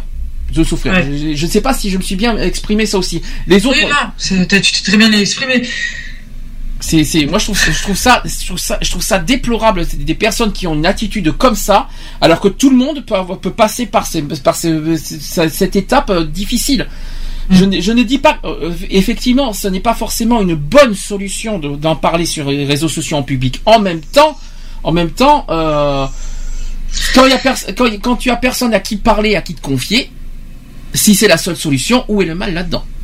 Après, après, c'est sûr que quand euh, après c'est un risque à prendre de de de de, de, de parler, pas de sa vie privée, mais vraiment quand on a un mal-être, je le comprends, on a envie de, on a besoin de, de coups de main et tout ça, on sait pas à qui, à qui on parlait, on a besoin d'un appel, euh, d'un, c'est un genre d'appel au secours si tu veux, euh, et de le dire sur les réseaux sociaux, c'est vraiment un risque à prendre parce qu'on sait jamais sur qui on va tomber. Il y a quelqu'un qui va vraiment bien comprendre tout ça, qui va essayer de te donner un coup de main, qui va essayer de t'aider à te donner des solutions, et t'en as un autre, le, le truc qu'il va faire, c'est qu'il va te détruire encore plus. Voilà. Et ça, c'est dégueulasse. Mais les- T'auras les deux cas de figure. Oui, mais ce qu'ils ce qu'ils comprennent pas, c'est que c'est ça, ce qui, toutes les personnes qui marquent en commentaire et, euh, en privé, euh, les tra- ça reste euh, en trace dessus. Hein. Les, les traces, euh, je veux dire, les commentaires, tout ça, euh, c'est, c'est, c'est, euh, s'ils les effacent pas, ça reste dedans. Enfin, je sais pas comment dire, mais bon, je, je suis un peu, c'est, c'est, c'est très- Ouais. c'est un peu délicat le sujet. Je ne Ouais. cache pas que c'est un sujet qui me, qui me, voilà, qui me fait du mal à en parler, mais je suis obligé d'en parler. Euh, moi, ce que je, moi, ce que je ne comprends pas, et ça c'est clair, net et précis, si vous avez affaire sur les réseaux sociaux ou en face à une personne qui fait une crise suicidaire, ne le jugez pas. Non. Voilà, ça c'est très clair, parce qu'on ne peut pas juger une personne que sans comprendre sa souffrance. Ouais, exactement. Il faut d'abord comprendre la souffrance avant de juger. Déjà d'une part. Exact, ouais. Et en plus, on n'a pas le droit de juger une personne qu'on ne connaît pas. Euh, non. C'est ce qu'on dit tout le temps. hein. C'est ce qu'on dit tout le temps, exact. Alors, j'ai d'autres d'autres points euh, qui- que j'ai devant moi. Tu me diras, tu vas me dire ce que tu en penses. Ouais. Premier point, il faut prendre au sérieux les motifs à l'origine des pensées suicidaires de la personne. Eh bien, c'est un petit peu ce que je viens de dire. Exact. oui, Euh, C'est-à-dire que c'est pas quand on fait quand on parle de suicide, c'est pas c'est pas pour le fun et pas pour le plaisir. Hein. Euh, surtout quand on parle en public. Que- que- Comme moi, moi qui ai par exemple 3000 personnes, je vais pas dire pour le plaisir et pour le fun à 3000 personnes de mes amis Facebook, euh, je suis euh, je suis en détresse totale, je vais me suicider. C'est- pas pour le plaisir qu'on dit ça à 3000 personnes. Hein. Euh, donc il faut prendre vraiment au sérieux les motifs euh, le- les motifs de, des pensées suicidaires de la personne. Ça c'est très bien. Deuxième point, il faut jamais prendre les angoisses, euh, les angoisses de la victime à la légère, c'est-à-dire et moins encore les railler. C'est un petit peu ce qu'on vient de dire. Ouais, ouais. Si elles semblent dérisoires aux yeux d'un adulte, elles peuvent, pour l'adolescent par exemple, constituer un enjeu de vie ou de mort. Mm. Je sais pas ce que tu en penses. Si, c'est vrai, ouais. Troisième point, c'est qu'il faut jamais prendre. Alors, dans le, de- dans le cas d'un adolescent, par exemple, il faut jamais prendre un adolescent au défi du suicide. Il faut par exemple bannir. De toute façon, t'es pas cap. Ne, faut pas dire ça, quoi. Euh, surtout un adolescent. hein. Dis pas. Il faut pas dire à un adolescent t'es pas chiche ou t'es pas cap de faire ça. Oubliez. hein. Ah, mais euh, comment tu peux sortir ça, quoi? Non mais il y en a qui le font. Ouais, t'es pas capable. euh, vas-y, tu, euh, tu- vas-y, tu me dis, t'es pas capable. Non mais chez les adolescents, c'est impressionnant. hein. C'est, pire. hein. C'est, c'est hallucinant. Quatrième point, c'est qu'il ne faut pas laisser euh, la personne seule en situation de crise suicidaire. Attention quand même en particulier aux améliorations soudaines de son état psychologique, c'est-à-dire, euh, vous savez, il y en a- qui font des petites méthodes semblant, euh, je vais mieux, ne t'inquiète pas tout ça, alors qu'en fait intérieurement ça va pas du tout. hein. Il y en a qui font semblant d'aller mieux alors que c'est pas le cas. Et paradoxalement, elles peuvent annoncer aussi un passage à l'acte imminent. Ah bah oui. Ah bah oui, tu, tu dis, euh, tu dis euh, un mot de travers ou un mot qu'il faut pas, euh, la personne va très mal le prendre et ça peut être, ça peut avoir des conséquences dramatiques. Hein. Ce qu'il faut c'est dire, c'est faut pas, faut faire ne pas ne pas se faire duper par les paroles du euh, de, de, de la personne suicidaire. Il y en a qui, qui ont une stratégie différente. Par exemple, pour que pour, pour être tranquille, si vous préférez. Si, tu préfères, euh, Ouais, si- ouais, ouais. pour, pour qu'il soit tranquille, pour qu'il passe à l'acte, eh bien, il, il fait la méthode. Oui, t'inquiète pas, je vais pas le faire, je vais mieux, tout ça. Puis euh, après, bing, par derrière. Et après, euh, ça retourne. Après, je vous raconte pas ce que ce que peut ressentir la personne qui est partie, quoi. Enfin, c'est pour c'est- ça peut arriver malheureusement. Euh, ensuite, il faut pas hésiter à parler du suicide. C'est-à-dire que la personne euh, qui fait ce- qui qui qui en qui en qui en qui en tant que secours ne doit pas hésiter à parler du suicide parce que le mot suicide n'a jamais tué personne. Le mot suicide. Ouais. Au contraire, en parler très directement permet à le démystifier et, le- et de le rendre concret. Alors c'est très compliqué. Hein. Est-ce que est-ce qu'il faut passer par le mal Est-ce qu'il faut parler le mal par le mal? Euh, je sais pas. Non, je crois pas. Oui, mais euh, en faisant attention. Peut-être euh, parler du suicide, mais en tant que prévention alors. Ouais. Il faut en parler, mais pas pas en, pas en tant que euh, vas-y, pas pas cash, mais il faut en parler peut-être dans, dans, dans le ton de la prévention peut-être. Je sais pas. Ensuite, euh, il faut intensifier le, di- le dialogue en essayant de, par- de, de faire parler euh, l'adolescent, par exemple, le plus possible. C'est ce que tu as dit tout à l'heure. Ouais. Donc, euh, il faut, avoir, il faut euh, essayer d'avoir le plus d'informations possible quelque part pour euh, essayer de, de calmer, on va dire, le, le, la personne en crise suicidaire. Essayer de le, il faut essayer de le, d'une part de le canaliser et de deux le détendre et, de- et aussi à ce qu'il ait confiance aussi à ce que à ce qu'il à ce qu'il à ce qu'il ait confiance en- envers le- la personne qui, qui, qui, qui, parle envers lui. C'est pas évident d'avoir confiance, hein. mais euh, c'est c'est le but aussi. Ensuite, il faut identifier tout ce que la personne peut apprécier, tout ce qui le valorise, bref, tout ce qui présente un aspect positif. Ah, ça c'est plus dur. Ouais. Ça c'est beaucoup plus beaucoup plus difficile. Comment trouver un aspect positif euh, chez une personne que tu ne connais pas? Euh, ça, j'en je, ça, je sais pas. Du genre, par exemple, t'as as, toute la vie devant toi, tu es beau, tu as, as, as- as tout ce qu'il faut. Oh purée. C'est dur. De quoi au purée? Non, mais d'entendre ça, tu vois, de dire t'as, t'as, t'as toute la vie devant toi. euh, ouais, t'es bien gentil, mais bon, euh, bah des fois t'as pas envie d'entendre ça, quoi. T'as envie d'entendre autre chose. Ou alors t'es es beau, t'es beau, tu, peux, tu, vas, tu, tu vas pouvoir trouver quelqu'un, tu as, tu as, t'as des, euh, le valoriser, en plus le valoriser. euh, Comment valoriser une personne qu'on ne connaît pas? Alors quand on connaît, quand ce sont des amis euh, proches, tout ça, c'est facile. Mais quand ce sont des, si c'est une personne inconnue qui vient, qui a, qui a affaire à ça, comment valoriser? Ouais, c'est ouais, vrai que c'est, euh, pas évident. hein. J'imagine la personne, la, la- la personne de crise suicidaire qui va répondre mais que- de, pourquoi tu me dis ça, tu me connais pas? Bah c'est tout cash, c'est tout con en plus sur le retour, euh, le retour et en plus euh, c'est justifié. Mais comment valoriser quelqu'un qui est suicidaire, quelqu'un qui est suicidaire Alors là, c'est plus compliqué. C'est ouais, c'est ouais. Il n'y a pas de méthode, tu ne vois pas comment? Non, du tout, non, je vois pas trop là. Non, même chez les personnes âgées peut-être? Parce qu'il faut pas oublier qu'il y a, il y a des suicides chez les personnes âgées qui existent. hein. Est-ce que tu, euh, tu sais pas, non? Bah, moi, c'est- enfin, quand euh, j'ai pas eu trop de ce cas-là, mais euh, quand une personne me, me parle de la mort, qu'elle voudrait, euh, qu'elle voudrait euh, mourir et tout ça, d'un côté, je, bah, je lui dis, bah écoutez, bah, pensez à votre famille. Pensez à votre famille, vous avez vos enfants, vos petits-enfants. Tu vois ce que je veux te dire? Alors, pensez à vos... Alors, ça, ça, ça fait pas un peu chantage? Euh, pour moi, non, parce que bon, bah, les personnes âgées, tu vois, ils ont un vécu déjà avant et tout. Euh, Est-ce que ça fait chantage euh, C'est pas un petit peu chantage affectif en disant ça?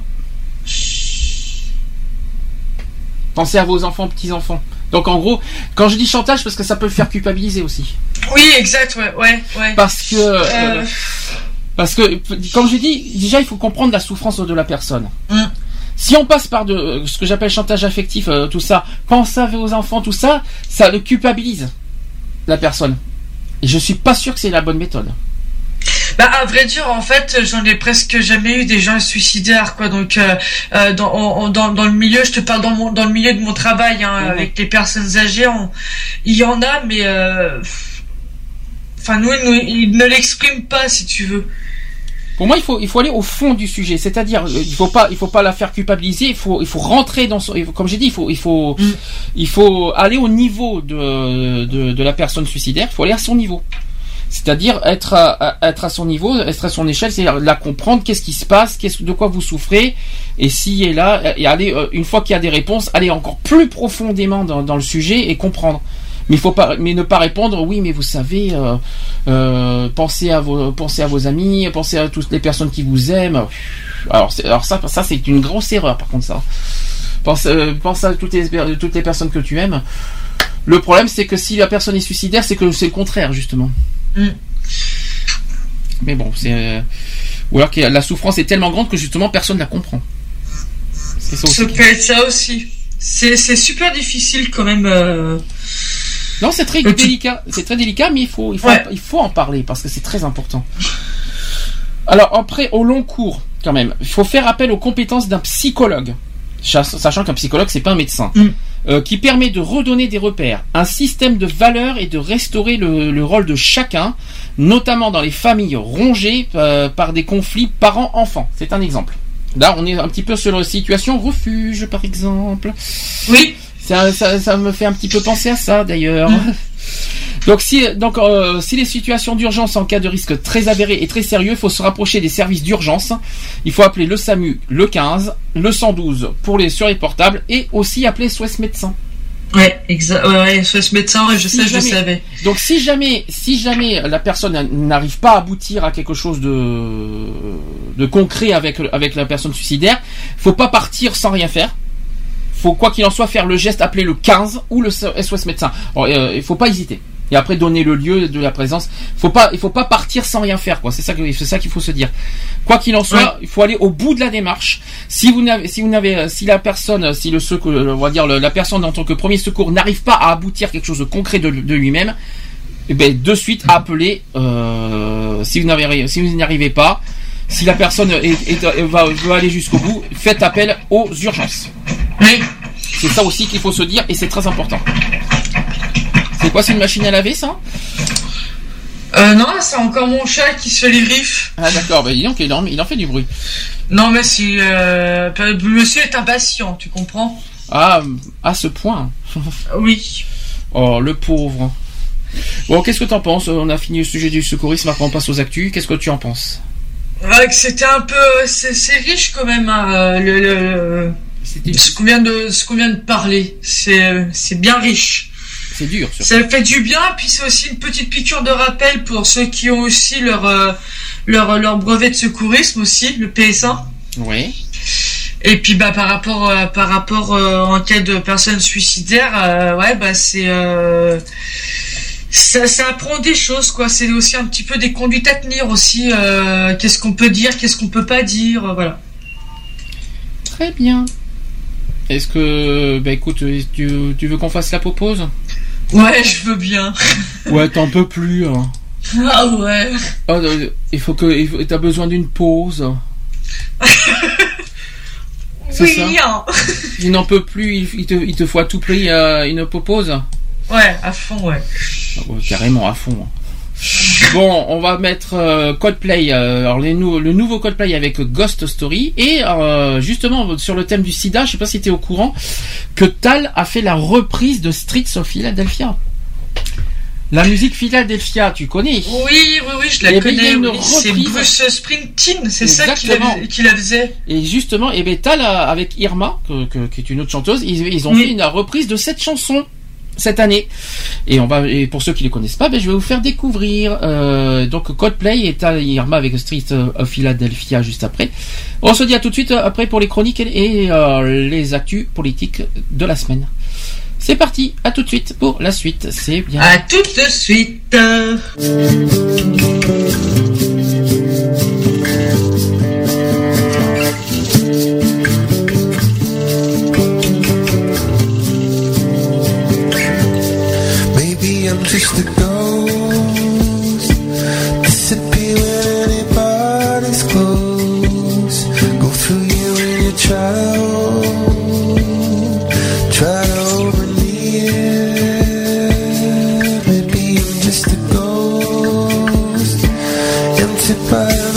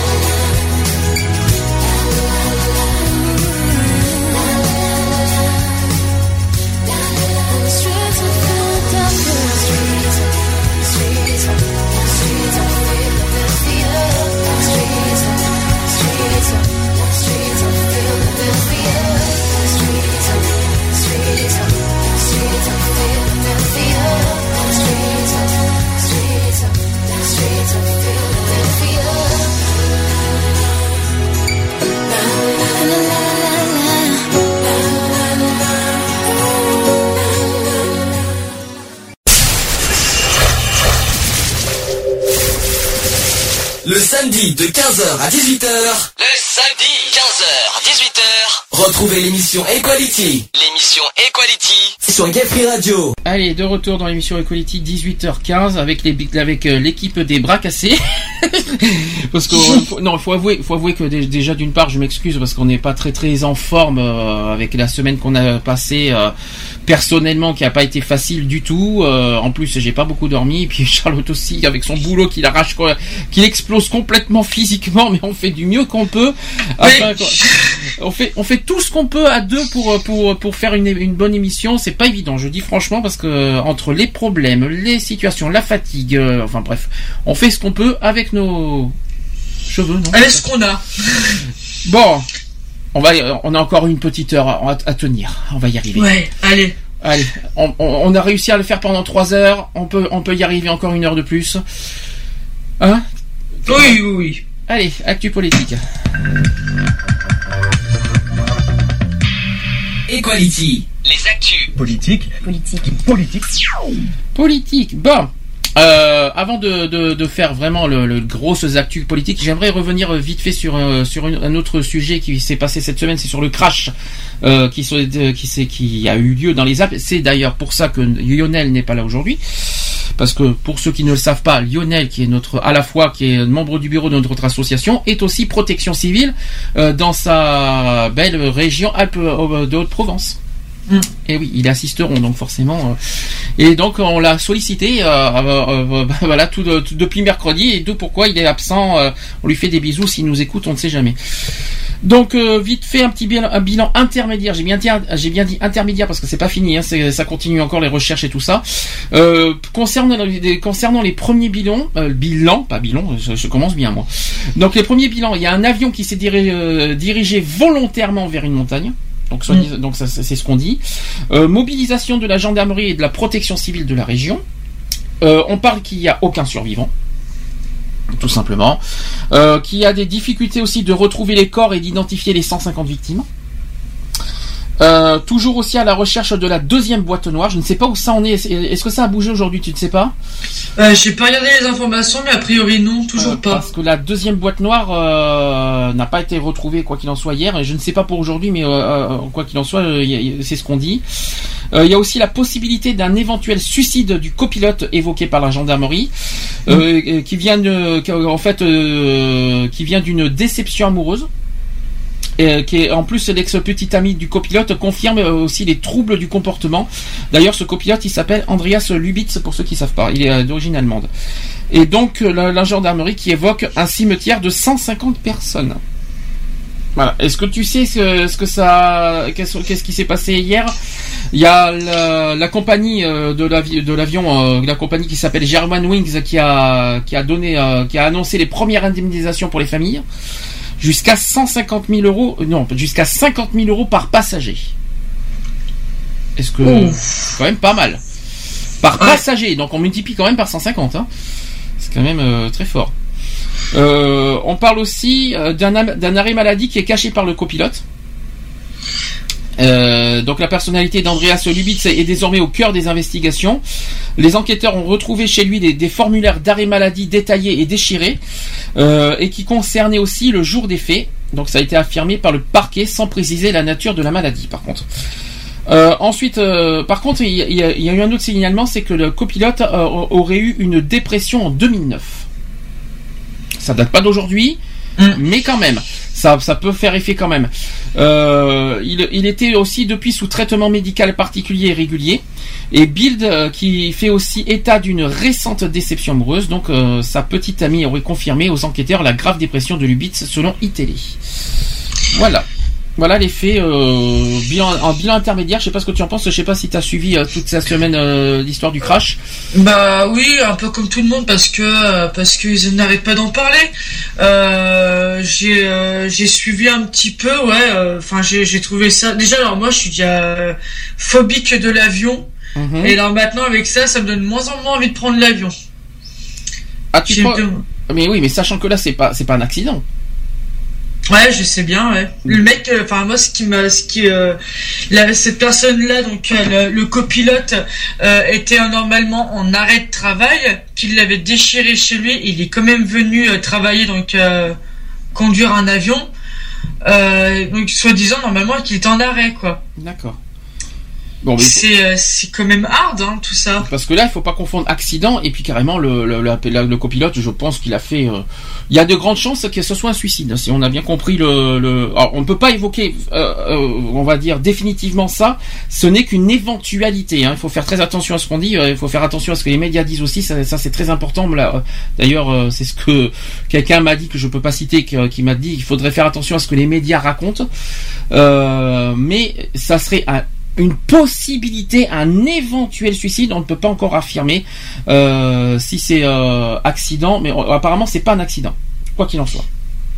Et euh, nous, ce matin, dans le, dans le Dauphiné Libéré, c'est le journal de, de la région de, de Savoie, enfin de Rhône-Alpes, euh, il parlait, euh, il y avait deux photos en fait, et a priori, euh, il une des photos, euh, il, se, il se serait planté d'une photo, et ça a été, ça a été une photo d'un d'un homme qui le, qui le ressemblait.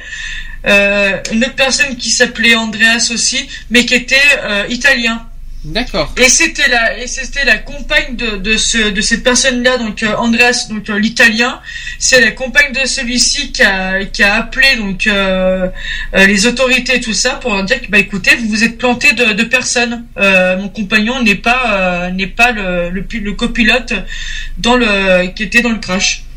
D'accord. Là, c'est bien confus tout ça. C'est pour ça qu'il faut faire très attention à ce qu'on dit. parce que, Exactement, euh, exactement. donc, euh, mais quoi qu'il en soit, euh, c'est pas un accident. Quoi qu'il en Ce soit. n'est pas un accident. Voilà, c'est ça, c'est quelque chose qu'on peut dire officiellement. Ça ne ressemble pas du tout à un accident.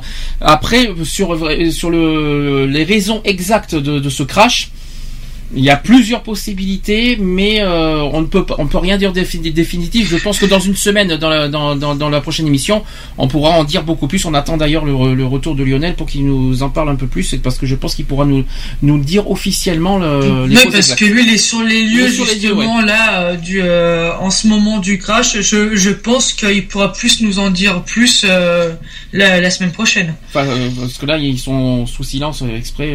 Ex- pas- ouais, c'est- ouais, c'est ouais. normal, hein, c'est normal parce qu'il faut, il faut penser aux familles, il faut, penser- faut faire très très attention à ce que les médias disent. Voilà, il faut- notamment, euh, c'est pour les familles qu'il faut faire ça. C'est, c'est pour la protection des familles. La, pro- et puis comme on- comme il n'y a pas les noms des victimes qui sont qui ont été dévoilés euh, officiellement, donc il faut faire très attention euh, et Mm. prudence absolue euh, sur euh, ce qui est sur les, les, les causes de cette euh, de, de ce qui euh, moi, ce qui m'avait impressionné quand même aussi, ça date de deux jours, euh, quand ils ont montré des photos des personnes qui étaient dans l'avion. Euh, on avait vu, euh, c'était deux personnes, deux, deux chanteurs lyriques. Oui. euh, qui étaient en représentation à comment euh, à Barcelone. Euh, on sait aussi qu'il y avait une classe avec euh, 16 jeunes et deux professeurs. Je trouve ça un peu osé quand même de montrer bah, de, de montrer des photos comme ça alors qu'on qu'on sait pas encore grand chose en fait sur ce sur ce crash. Oui. Mis à part mis à part le comportement du pilote, du copilote plutôt. Bon, quoi qu'il en soit, on en parlera plus avec. euh, je pense que Voilà. je, je laisserai le soin à Lionel de nous dire tout en détail Mm. et qui, qui sera bien, qui, qui sera beaucoup plus approprié, euh, voilà, mieux placé que nous pour en parler. Euh, On Mm. attendra son retour, qui nous explique parce que comme, comme vous, comme vous savez, il est sur place lui personnellement en tant que protection civile. Euh, il, fait par- il fait partie de la protection civile de, de Sisteron, donc vous, vous comprenez mieux pourquoi il n'est pas là aujourd'hui. Donc affaire à suivre la semaine prochaine. On fait comme ça, ça sera plus Ouais. simple. Deuxième sujet, c'est sur le déficit public en France qui a été moins élevé que prévu en 2014. Je vais expliquer tout ça. En fait, l'objectif pour 2015 est par conséquent euh, revu à 3,8% contre 4,1% jusque-là indiqué. Euh, donc c'est le ministre de- des Finances Michel Sapin qui s'est adressé à la presse lors d'une conférence économique. Euh, c'est d'ailleurs une bonne nouvelle pour le gouvernement parce que la France a enregistré en 2014, alors je vais, je vais expliquer tout en détail, la France a enregistré en 2014 un déficit public équivalent à 4% de son produit intérie- intérieur brut, alors que le gouvernement tablait initialement 4,4%. Ça veut dire qu'on a gagné 0,4% que, euh, de plus que prévu. C'est quand même, euh, c'est quand même hallucinant. Ouais, c'est Euh, c'est quand même, c'est quand même une bonne nouvelle. Donc du coup, ré- euh, révision de, du gouvernement pour euh, pour le, pour les années à venir. Donc le donc ce recul par rapport aux prévisions s'explique essentiellement par un recul marqué des investissements des collectivités locales, lesquels ont diminué de 4,8 milliards d'euros, quand même. Euh, cette performance budgétaire euh, meilleure que prévue a ouvert la perspective d'une révision à la baisse d'un déficit public en 2015 aux alentours de 3,8% contre 4,1% initialement prévu. C'est déjà une bonne nouvelle ça aussi. La France devrait ainsi euh, remplir avec un peu de marge la condition fixée par la Commission européenne, à savoir un déficit de 4% du PIB cette année. Euh, le gouvernement est pleinement confiant d'ailleurs dans sa capacité à ramener le déficit public sous 3% d'ici 2017. Donc on a deux ans pour voir. euh, apparemment c'est faisable. Hein. C'est, ça a l'air bien parti, c'est faisable. C'est, c'est, on va voir. Donc affaire à suivre. Euh, donc ça, mais pour être à 3% en 2017, ça veut dire qu'il faut baisser de 1% par an. Ça veut dire que 1%, euh, alors d'ici fin 2017, je suis en train de réfléchir, 2015, 2016, 2017, ça veut dire en 3 ans, réduire de 2% en 3 ans, ça voudrait dire une moyenne de 0,6 à 0,7% par an. Est-ce que tu crois que c'est faisable? Euh, je sais pas, je pense que oui. 0,7% par, par an, c'est faisable, mais bon, ça ah, euh, on, nous demande de faire des efforts pendant trois ans encore, quand même. hein. Ouais. Ça, c'est c'est encore autre chose. hein. Affaire à suivre ça aussi. Par contre, si le déficit, le déficit a baissé, ce n'est pas le cas de la dette publique brute mesurée en pourcentage du PIB. Euh, elle a atteint 95% à la fin de l'an dernier contre 92,3% du PIB en 2013, c'est euh, selon l'INSEE. Voilà. Par contre, autre chiffre qui, est quand même aussi euh, révélateur, c'est au niveau du chômage. Euh, Manuel Valls qui reste confiant quant à la reprise aussi alors des chiffres du chômage, ça a été publié le 25 mars dernier, euh, qui montre une hausse en février du nombre de demandeurs d'emploi avec plus virgu- 0,4%. Pour le Premier ministre, il sera difficile de créer de l'emploi tant que la France n'aura pas une croissance plus forte de l'ordre de 1,5%. Donc, euh, constatant une baisse du chômage sur les deux premiers mois de l'année, c'est-à-dire euh, moins 19 100 euh, en janvier et plus 12 800 février, donc ça fait euh, ça fait euh, moins 6 300 au bout de trois mois. Donc effectivement, il y a une baisse en trois mois. Euh, donc le Premier ministre a évoqué une aubaine qui n'est pas arrivée depuis 2008. Euh, toutefois, quand même, c'est quand même une, une bonne nouvelle. La- en gros, c'est la première baisse depuis 2008. C'est vrai. C'est ce qu'il faut constater. Donc c'est bien parti. Est-ce que, est-ce que tu crois que que que c'est que, que comment dire que la confiance de François Hollande va revenir? Que Écoute, oui, je pense. Ouais, moi ce que moi ce que j'ai dit la fin de l'année- euh, à la fin de l'année dernière, moi je me suis dit je lui donne un an. C'est-à-dire toute l'année 2015 pour prouver que- qu'il est capable de d'inverser la, la courbe, on va dire. Ouais, je pense que je- mais je pense qu'il mais il faut pas juger en deux mois, il faut juger en un an par contre.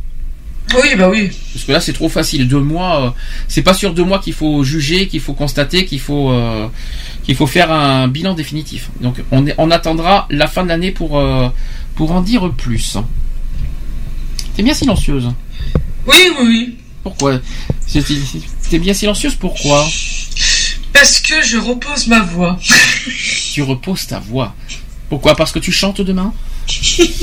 Non Euh, non, pas T'as- spécialement. T'as non. une, soir- t'as une soirée karaoké ce soir? Euh, non plus. Ah bon, ben, on sait jamais, donc on sait, c'est- on sait jamais quand même. Euh, ben voilà, donc ça c'était euh, vite fait pour le- tout ça. Bon, maintenant on va euh, revenir vite fait sur les départementales de 2015. Euh, Il y a 10 chiffres à retenir quand même sur le premier tour. Alors je répète à nouveau les règles à respecter. Pas d'intention de, vote parce que là on est en plein second tour en ce moment, donc on fait pas d'intention de vote et on va essayer de pas euh, parler de programme des des, des- des candidats. Voilà, ça c'est très important. Ouais. On va quand même parler des chiffres du premier tour. L'abstention qui est moins éle- élevée qu'attendu, c'est-à-dire 49,83%. Est-ce que pour toi c'est une surprise? Non. Ah que ça a été moins élevé qu'attendu, c'est pas une surprise? Comment ça se fait Non, c'est parce que euh, euh, le taux de participation, tu dis Oui. Alors, euh, la- l'abstention, c'est 49,83%. Hein. Ça veut dire taux de participation à 50,17%. Ah, c'est pas étonnant, c'est dimanche et puis il pleut. Je vois pas la... C'est pas, d'aujourd'hui, c'est du premier tour. Hein. Ouais, mais je pense que maintenant, les, les gens... euh, Je parle, euh, depuis, depuis un petit moment, la cote de, de François Hollande a un peu baissé. Je pense que les gens, ils se sont un peu lassés de la politique qu'il fait. Et euh, il y a de moins en moins... Attends, je te la refais. Il y a de moins en moins de gens qui... euh, qui... euh, comment Qui... qui ont voulu aller voter. Mhm. Dont j'en fais partie. Alors, au niveau des sondages, donc euh, l'UMP est arrivé en tête avec 29 29,4% des voix. Le Front National est arrivé en deuxième position avec 25,19%. Et le Parti Socialiste est arrivé en troisième position avec 21,85%. Qu'est-ce que tu en penses de ce résultat? Euh... Bah que c'est un peu bas. Qu'est-ce qui est bas? Le, ce que tu viens de dire, non? Non, non, non, c'est les, les- résultats du premier tour. Donc, le- est-ce que l'UMP va, est-ce qu'aujourd'hui, est-ce qu'on peut s'imaginer que l'UMP va, va beaucoup gagner de cantons, ou est-ce que le Parti socialiste va résister? C'est la question du jour. C'est la question du jour. Moi, je pense que l'UMP va avoir un peu plus de cantons. D'accord. Et le Front National? Euh, J'espère pas qu'il y en aura. Ah, Malheureusement, il y en a qui ont, ils en ont déjà gagné au- premier tour. Ouais, malheureusement, ouais. Et, par contre, euh, il faut surtout espérer qu'ils gagnent pas de département. Ouais. Voilà, c'est surtout ça. Qu'ils gagnent des cantons, ça, euh, il faudra s'y faire, il faudra essayer. Euh, moi, dans, attends, si moi je me trompe pas, dans ma région, je crois que c'était l'UMP au premier tour qui avait gagné. Mhm. Euh, après, il faudrait que je voie les euh, demain sur le journal, euh, sur le Dauphiné, Euh, mais je crois que nous c'est bien UMP. D'accord. Non, mais sinon, sinon, tu, t'im- tu penses que l'UMP va gagner euh, le, Ouais, plus de cantons. ouais. Ouais. Chez nous, par contre, le, le Parti socialiste en Gironde, ça résiste. Hein. C'est, euh, j'ai vu les résultats du premier tour euh, au niveau de la Gironde. C'est, le Parti socialiste résiste chez nous. C'est, quand même assez, euh, assez hallucinant. On ne fait pas d'intention de vote. Par, contre, on ne dit pas qui c'est qu'il faut voter, quel programme il faut voter. Je donne juste les, euh, comment dire, les, les résultats du premier tour. Voilà, ça c'est ça, on a le droit, on a, on peut très on a le droit de- d'en débattre. Il y a rien de mal à ça. Euh, le Front National qui se, qui ne, déjà quand même juste une petite chose que, que depuis le temps que j'attendais ce moment, même si la semaine prochaine je vais, je vais me lâcher. Euh, le Front National qui se disait l'année dernière premier parti de France. Excusez-moi, excusez-moi du peu, c'est pas le premier parti de France. Est-ce que tu connais qui est le premier parti de France? Euh, non. Ah bah réfléchis, je viens de donner les chiffres. Et là, euh, attention au piège, hein, parce que là je te, là, je te, je te mets un piège. hein. Je t'ai donné tous les chiffres des résultats. Bon, je t'ai pas donné les, les, les, chi- les- les- les chiffres des petits euh, des petits partis, de, euh, voilà, qui sont arrivés avec moins de 10%. Mais est-ce que tu sais que pour pour moi, enfin moi c'est mon avis personnel, est-ce que tu, pour quel est pour toi le premier parti de France Le premier parti de France? Oui. Putain, je vais pas me tromper, moi je dirais l'UMP. Eh ben non. L'UMP est arrivé en tête euh, effectivement des, des voix. Mais le premier parti de France, c'est ni l'UMP, ni le Front National, ni le Parti Socialiste. C'est qui? C'est l'abstention qui est premier parti de France. 49,83%, c'est quand même hallucinant. C'est faut faut faut quand- 29,4%, c'est les 29,4% de voix des Ouais, votants. bah ouais. Euh, c'est-à-dire qu'il faut, il faut- euh, c'est-à-dire qu'ils ont, ils, ils sont, ils ont, ils se sont basés sur les votants. Mais pour moi, le premier parti de France, c'est pas l'UMP, c'est pas le Front National. Pour moi, c'est les, qu'il faut rappeler que un- une personne sur deux ne vote pas. C'est quand même beaucoup. Ouais. Remarque, oui. Vu comme ça, oui. C'est comme, c'est comme ça qu'il faut voir les choses. C'est même imp- impressionnant. Voilà, c'est ce qu'il faut se dire aussi. Alors, euh, autre chiffre pour le premier tour, il y a plus de 500 cantons où la gauche est éliminée dès le premier tour. Donc euh, la gauche n'aura, n'aura- a perdu 500 cantons quoi qu'il en soit au premier tour. Euh, il y a 314 triangulaires aujourd'hui. Voilà, c'est ce que c'est ce qu'on c'est ce qu'on c'est ce qui a été euh, dit dans les résultats définitifs. Euh, ce, il y a euh, oui 314 triangulaires, c'est quand même énorme. Il y a 1426 duels aussi. Ah ouais, quand même. C'est quand même beaucoup. Ouais. Euh, dès le premier tour, il y a eu 290 élus dès le premier tour. Alors 220, 220 candidats de droite, 56 de gauche, 8 de Front National et 6 divers dès le premier tour. Donc pour l'instant, l'UMP est gagnant. Ouais. Parce que c'est quand même beaucoup. Hein. 220 candidats de droite. Hein. 220. Non, pardon, euh, 220 candidats de droite, ça veut dire 110 binômes. Donc ça veut dire 110, euh, oui, 110 victoires. 110 victoires pour la, pour la, pour la droite, 56 pour la gauche, 8 pour le Front National et 6 divers. C'est compliqué, hein Ouais. Mais c'est comme ça. Le nombre de départements qui devraient basculer de gauche à droite, c'est-à-dire une quinzaine au, ma- au minimum. Sur euh, une quinzaine euh, de, de départements devraient basculer euh, à droite. Devrait, je dis bien en conditionnel. hein. Ouais. Mhm. je- J'insiste bien sur le mot en conditionnel là-dessus. hein. Euh, le nombre de départements que le Front National peut espérer conquérir, il y en a deux. Mais il faut pas le souhaiter par contre, parce que en fait, euh, le Front National est arrivé euh, dimanche dernier en tête dans 43 départements sur les 98 concernés par les élections départementales. Mais le parti de Marine Le Pen n'a de réelles chances d'accéder à la présidence du Conseil général que dans une minorité. Euh, aux mains du PS depuis 1998, il y a l'Aisne qui est à la portée du Front National. C'est où l'Aisne C'est pas loin de chez toi, non? C'est où l'Aisne Euh, l'Aisne, c'est dans le 02. Euh... c'est- Non, c'est pas, non, c'est pas vers chez moi, non. Alors, les deux départements possibles que le Front National peut gagner, c'est l'Aisne et le Vaucluse. Le Vaucluse, par contre, c'est vers chez moi, ouais. Alors voilà, donc le Vaucluse peut être gagné par le Front National ce soir. Oh, dis donc. Pour- alors, on va dire pourri. On va dire ça comme ça. Tout dépend de, tout dépend bien sûr de, du, de, on va dire des, euh, des votes de ce soir. On aura, on aura les résultats à 20h tout à l'heure. Euh, concernant les écologistes, ben, c'est l'effondrement total. Ils ont ré- récolté que 2,03% des voix, des votants. Ouais. Ça, c'est l'effondrement total.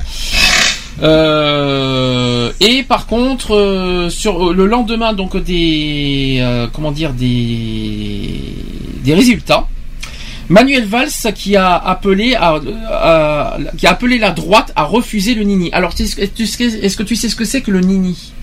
Non. Alors Nini, c'est-à-dire ni, euh, c'est-à-dire qu'en fait, si la droite n'est pas dans le deuxième tour dans, dans certains cantons, jusque là tu suis. En fait, est-ce que tu as vu le discours de Nicolas Sarkozy euh, dimanche dernier? Euh, vaguement, ouais. Alors en fait, il a tout simplement euh, appelé euh, aux votants euh, pour aujourd'hui à ce que les, vo- les votants ne votent ni pour euh, l'un ni pour l'autre au second tour si l'UMP n'est pas au second tour dans certains cantons. Moi, je trouve ça dégueulasse. Ma- Manuel Valls, par contre, il a été très clair, très ferme, en disant qu'au second tour, pour ceux qui ne, pour les cantons où il n'y a pas le PS au second tour, ne pas voter Front National. Par contre, c'est pas le cas de, Sarkozy qui a dit ni ni, c'est-à-dire euh, euh, ni l'un ni l'autre. C'est ça le nini. Je sais pas ce que tu en penses. Charlotte qui a redisparu. Je, on va, la retrouver juste après, ne vous inquiétez pas. Euh, en fait, le président de l'UMP, euh, Nicolas Sarkozy, a appelé dimanche dernier à ne voter ni pour le Front National ni pour la gauche dans les départements où les candidats UMP sont éliminés, en précisant que son parti ne conclurait euh, aucun accord avec le Front National. Heureusement, il manquerait plus que ça. Euh, cette position ne fait pas l'unanimité jusque dans son jusque dans son camp, parce que Alain Juppé, par exemple, a redit lundi euh, que sa priorité était de faire barrage au Front National, même s'il respecte le nini édicté par son parti.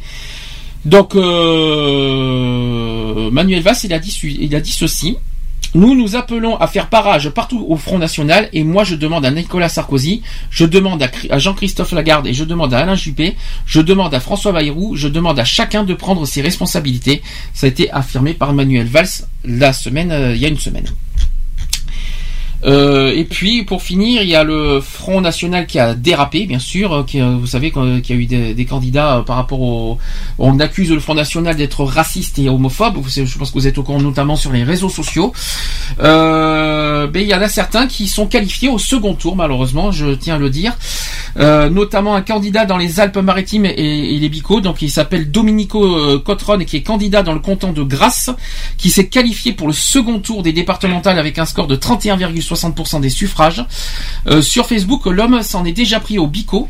Euh, il a dit cette sale race à merde et aux petits et aux petits arabes PD. Eh ben dis donc, si on dit si on met ça au second tour, excusez-moi du peu. Hein. Euh, ah t'es là, t'es de retour. Non parce que je suis en train d'évoquer en fait les candidats Front National qui ont euh, qui ont été euh, ouvertement racistes et homophobes et qui sont passés au deuxième tour quand même. Hein. J'en ai entendu, j'en ai entendu vaguement parler. Voilà, alors je viens d'en citer un qui est aux Alpes-Maritimes, qui est euh, Grasse personnellement. Il y en a un autre en Ariège. euh, qui s'appelle Chantal, euh, c'est une, il s'appelle, elle s'appelle Chantal, Chantal Clamer, qui est candidate dans l'Ariège. Elle a remporté 33,54% des voix. En janvier, elle a multiplié les tweets rageurs contre les musulmans. Elle a dit, elle a dit ceci l'islam et les mahométans sont la nouvelle peste bubonique du 21e siècle, à combattre, éliminer sans hésitation par tous les moyens possibles. C'est ignoble. Je me demande comment ces candidats ont réussi à aller au second tour avec des paroles pareilles. hein. Je me, j'arrive pas à comprendre. Il y en a, il y en a encore un autre euh, euh, dans l'Aude cette fois. Euh, Fabien Rouquette, qui est candidat dans le canton de Narbonne 2. qui s'est qualifié pour le second tour des départementales avec 30,94 avec 30,94% des suffrages. Il a partagé un message en août 2014 affirmant sur fond noir socialiste, communiste, musulman, faites un geste pour la terre, suicidez-vous. Quelle horreur. Ben ouais, je sais. Et comment c'est Je me demande comment on peut faire, comment des personnes peuvent voter pour des personnes de ce trempe-là. Est-ce qu'on se rend, est-ce que les gens ont conscience? Là, je- ne fais pas d'intention de vote, mais il faut être honnête, il faut être quand même un peu réaliste et un petit peu logique. Comment on peut soutenir euh, avec autant de voix sur ces personnes? Je, je sais pas. Est-ce que, est-ce que tu te rends compte que ce soir, ces, les personnes que je viens de citer peuvent être conseillers départementales Ouais, je me rends bien compte, ouais, c'est. Euh... je, je suis sans voix parce que. C'est de la méchanceté gratuite en plus. Hein. Donc là. euh, Il y en a deux autres. hein. Il y a, il y a, il y a, il y a Ellie, euh, euh, Ellie Kizofit qui est, euh, qui est à Narbonne 3 et euh, qui, a dit ceci il y a des battues contre les sangliers, contre les loups, contre les lynx, contre les ours, etc. Et si on organisait plutôt des battues contre les arabes, on sauverait peut-être la France. Eh ben. Et enfin, il y en a un autre dans le Vaucluse qui s'appelle Julien Langard, qui est candidat dans le canton de Pernes-les-Fontaines au Vaucluse. Donc, il est qualifié pour une triangulaire. Euh, en septembre 2014, il écrit sur Facebook à, à propos d'un mariage.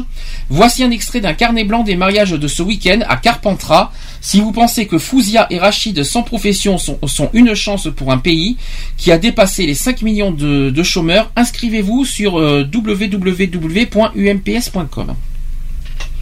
Mon Dieu. Et quand je pense que voilà, toutes les personnes que je viens de citer peuvent être conseillers départementaux ce soir, euh, il y a de quoi s'inquiéter. Il y a de quoi s'inquiéter. Moi, je, je ne fais pas d'intention de vote, mais là, il faut être quand même réaliste sur un point que, franchement, voter pour des personnes aussi nuisibles sur, euh, à la société, nuisibles euh, à la démocratie et nuisibles à notre euh, à notre pays, à, à ce que à ce que représente notre pays, c'est quand même c'est comment on se rabaisse à ce niveau-là, c'est quand même grave. Qu'on vote, euh, voilà, que, que, que vous avez du mal, qu'on a du mal à faire confiance avec le Parti socialiste, ça, ça, ça- peut se comprendre. Mais qu'on va qu'on aille jusqu'à l'extrême, à ce niveau-là et de voter euh, à cet extrême-là, c'est très grave et c'est hallucinant. Je ne fais pas d'intention de vote, mais là, je suis obligé. Euh, non, quoi. Pitié, ne, faites le nécessaire pour que ces personnes-là ne passent pas, quoi. C'est- dangereux, c'est nuisible à la société, c'est nuisible à la démocratie, c'est nuisible à notre République, c'est nuisible à notre pays. Non, il faut, être, il faut être quand même. C'est- en plus, on n'invente pas les paroles, c'est eux-mêmes qui l'ont dit sur les réseaux sociaux. On n'invente pas les paroles, ils, ont- ils ont ils ont dit ça en public. Donc euh, franchement, il faut être honnête. Non, non merci quoi. On n'en veut même pas en rêve, même pas en portrait, euh, et encore moins les rencontrer. Je, je plains vraiment le Vaucluse. Hein. Je les plains. moi aussi, ouais. euh, franchement, je, je vous plains dans, le- dans ce département. Je, je me demande, je me demande comment vous faites pour vivre dans, ce- dans ce, dans, dans- comme ça. Est-ce que vous vous rendez compte que, que, vous allez- que, que dans ce département, vous allez, vous allez mettre le- une, une, ré- une, une révolution locale là-bas, mais impressionnant. C'est, ça va être un enfer là-bas. Je, je plains ce département je, je- de plus en plus. hein. Déjà, euh, ils ont au niveau municipal, ils ont montré des exemples graves. Mais très. T'as vu au niveau municipal, euh, au niveau de la mairie, de- Ouais, de- de- au niveau du Vaucluse, ce que ça a donné. Alors imagine si, ça- si le département devient un Front National. Oh là Dieu, mais là. là, c'est-. Oh là là. Là, là, c'est impensable là. Je préfère même pas imaginer le, le- le- la suite. Hein. C'est- ça sera, ça autant que tout le monde euh, déménage du Vaucluse pour ceux qui sont, euh, franchement, euh, ceux qui sont anti-extrémistes, sortez de là, déménagez au plus vite si j'étais vous, parce que là, là, c'est même pas la peine. Une pensée d'ailleurs à toutes ces personnes qui doivent bien souffrir là-bas d'ailleurs, dans le Vaucluse. hein. Je vous le dis. hein. Bref. Donc c'était les actus politiques de la semaine. Est-ce que tu veux rajouter quelque chose? Euh, moi non. Toi non Non. Pourquoi? Qu'est-ce qui se passe? Rien. Bon, de toute façon, on va, on va, on va faire la pause. Après, on va passer au, euh, comme ça. Là, je sais que tu vas, tu vas pouvoir euh, parler après. Je sais que tu vas parler. Ouais. Parce qu'il va y avoir les, euh, les actus LGBT, notamment sur les deux documentaires qui sont passés cette semaine. Euh, je pense que je- j'espère que j'aurai ton avis sur les deux documentaires, même si tu les as pas vus, mais te- je pense que tu en as entendu parler. Oui. Et ça serait bien que tu donnes ton opinion. Pas de souci. Bien. Alors, Charlie XCX avec euh, Doing It et euh, Marina Kay avec Homeless. On se dit à tout de suite. Pour la suite.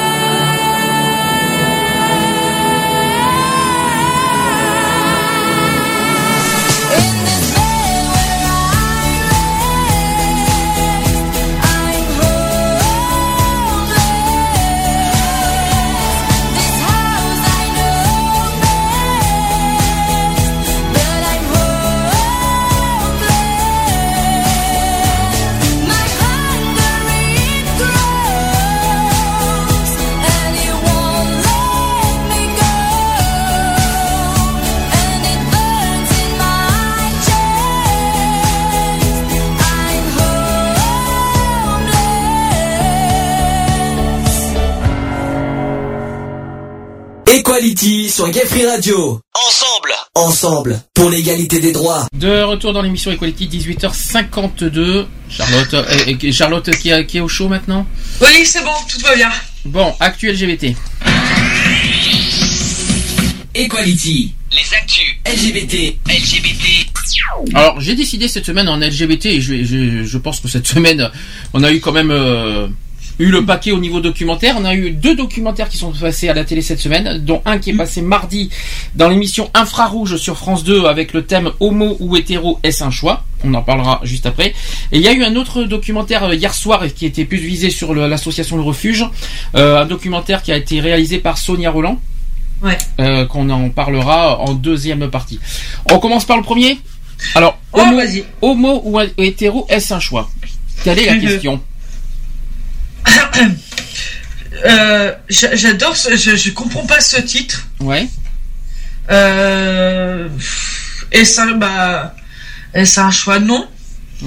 Parce que euh, si c'était vraiment un choix, pourquoi s'embêter à avoir une vie compliquée? Voilà quoi, donc euh, rien que déjà le rien que déjà le, le titre de, de l'émission du reportage qui était euh, mardi soir m'a pas vraiment donné envie de le regarder. Ah, tu- Pour toi, rien que le titre, ça t'a, ça t'a plus donné envie de, de, de- ça t'a repoussé plus qu'autre chose euh, à cause du titre? Moi, ouais, déjà, ouais, ouais. Alors, précision que euh, par rapport au documentaire, c'est qu'en fait, c'est c'est un documentaire sur la sexualité, en fait, qui s'interroge sur les sources de l'homosexualité. Je savais pas que l'homo- l'homosexualité avait une source précise. Moi non plus. Bon, je l'apprends. euh, euh, est-ce que, est-ce qu'on peut, dans ce cas, on va inverser la question. Si l'homosexualité a une source, l'hétérosexualité aussi, alors? Bah oui. Bah bien sûr. Chaque sexualité a sa source alors. Hmm. Et la bisexualité alors? C'est d'où alors? La transsexualité c'est où? Il y a, y a- il y a aucune source de, sur ça. Là, une la sexualité, c'est la sexualité, mais il y a aucune source sur ça. Bon, bon, c'est bizarre comme euh, comme euh, Mhm, comme euh, comme chose, mais bon. Alors. D'empêche qu'une autre question, c'est est-ce que la préférence hom- homosexuelle est-elle de nature biologique ou résulte-t-elle d'un choix? C'est ça la question. Ouais, là, euh, Je- moi, je, je- je vais répondre deux choses là-dedans. Vas-y. Ni l'une, ni l'autre. Comme ça, moins, c'est pas biologique nulle part. Je sais pas en quoi ça, en quoi ça serait biologique. La- Est-ce que la sexualité c'est biologique? Non. Enfin, le sexe c'est biologique, mais la sexualité, c'est pas un choix, c'est pas. Je me demande si les psychos, les psychologues euh, se, se posent vraiment des bonnes questions euh, sur la sexualité. Bon, c'est pas grave. Alors, euh, donc c'est un film, euh, enfin c'est un documentaire qui a été réalisé par euh, Thierry Béron qui a mis en avant les dernières recherches scientifiques sur les orientations sexuelles et les sources de l'homosexualité. Euh, L'éclairage proposé risque de bouleverser certaines idées reçues sur ce sujet particulièrement sensible. Euh, au cours de ce documentaire, on découvre notamment l'avancée spectaculaire des recherches qui permettent aujourd'hui de clarifier la question de l'orientation sexuelle d'un point de vue scientifique. Euh, comme l'explique le psychiatre euh, Philippe Breno, qui est conseiller scientifique sur le film, il a dit ceci l'homosexualité est une orientation sexuelle normale. Heureusement. Heureusement, Euh, au, moins, déjà une bonne chose qui a été dit sur l'homosexualité, c'est déjà pas mal. Et cette réponse est la clé en fait du documentaire qui rappelle que l'homosexualité n'est ni une maladie ni une anomalie. Ça, par contre, c'est le point positif du documentaire déjà. C'est déjà quelque chose de point, de, un point, qui est clair. Ensuite, le film de Thierry Bérode qui met également en avant le fait que les facteurs euh, biologiques pensés comme euh, étant immuables sont eux-mêmes influencés par l'environnement comme par, euh, comme par l'histoire individuelle. Et cette diversité des conduites sexuelles n'est pas l'apanage des humains puisque près de 450 espèces ont été ré- répertoriées comme étant au moins partiellement bisexuelles. Partiellement en plus. Ouais, soit on l'est, soit on l'est pas, mais partiellement, euh, c'est bizarre. Euh, Qu'est-ce que t'en penses ça c'est quelque chose que tu m'as dit. T'as rien compris sur les 450 euh, espèces. Ça, c'est ouais, ouais, je, je sais pas pourquoi on va chercher à pas à comparer, mais euh, ouais, limite à comparer pourquoi qu'il y aurait des, des animaux qui seraient homosexuels et bisexuels et par rapport à l'homme. Ça, j'ai un peu de mal, quoi. C'est.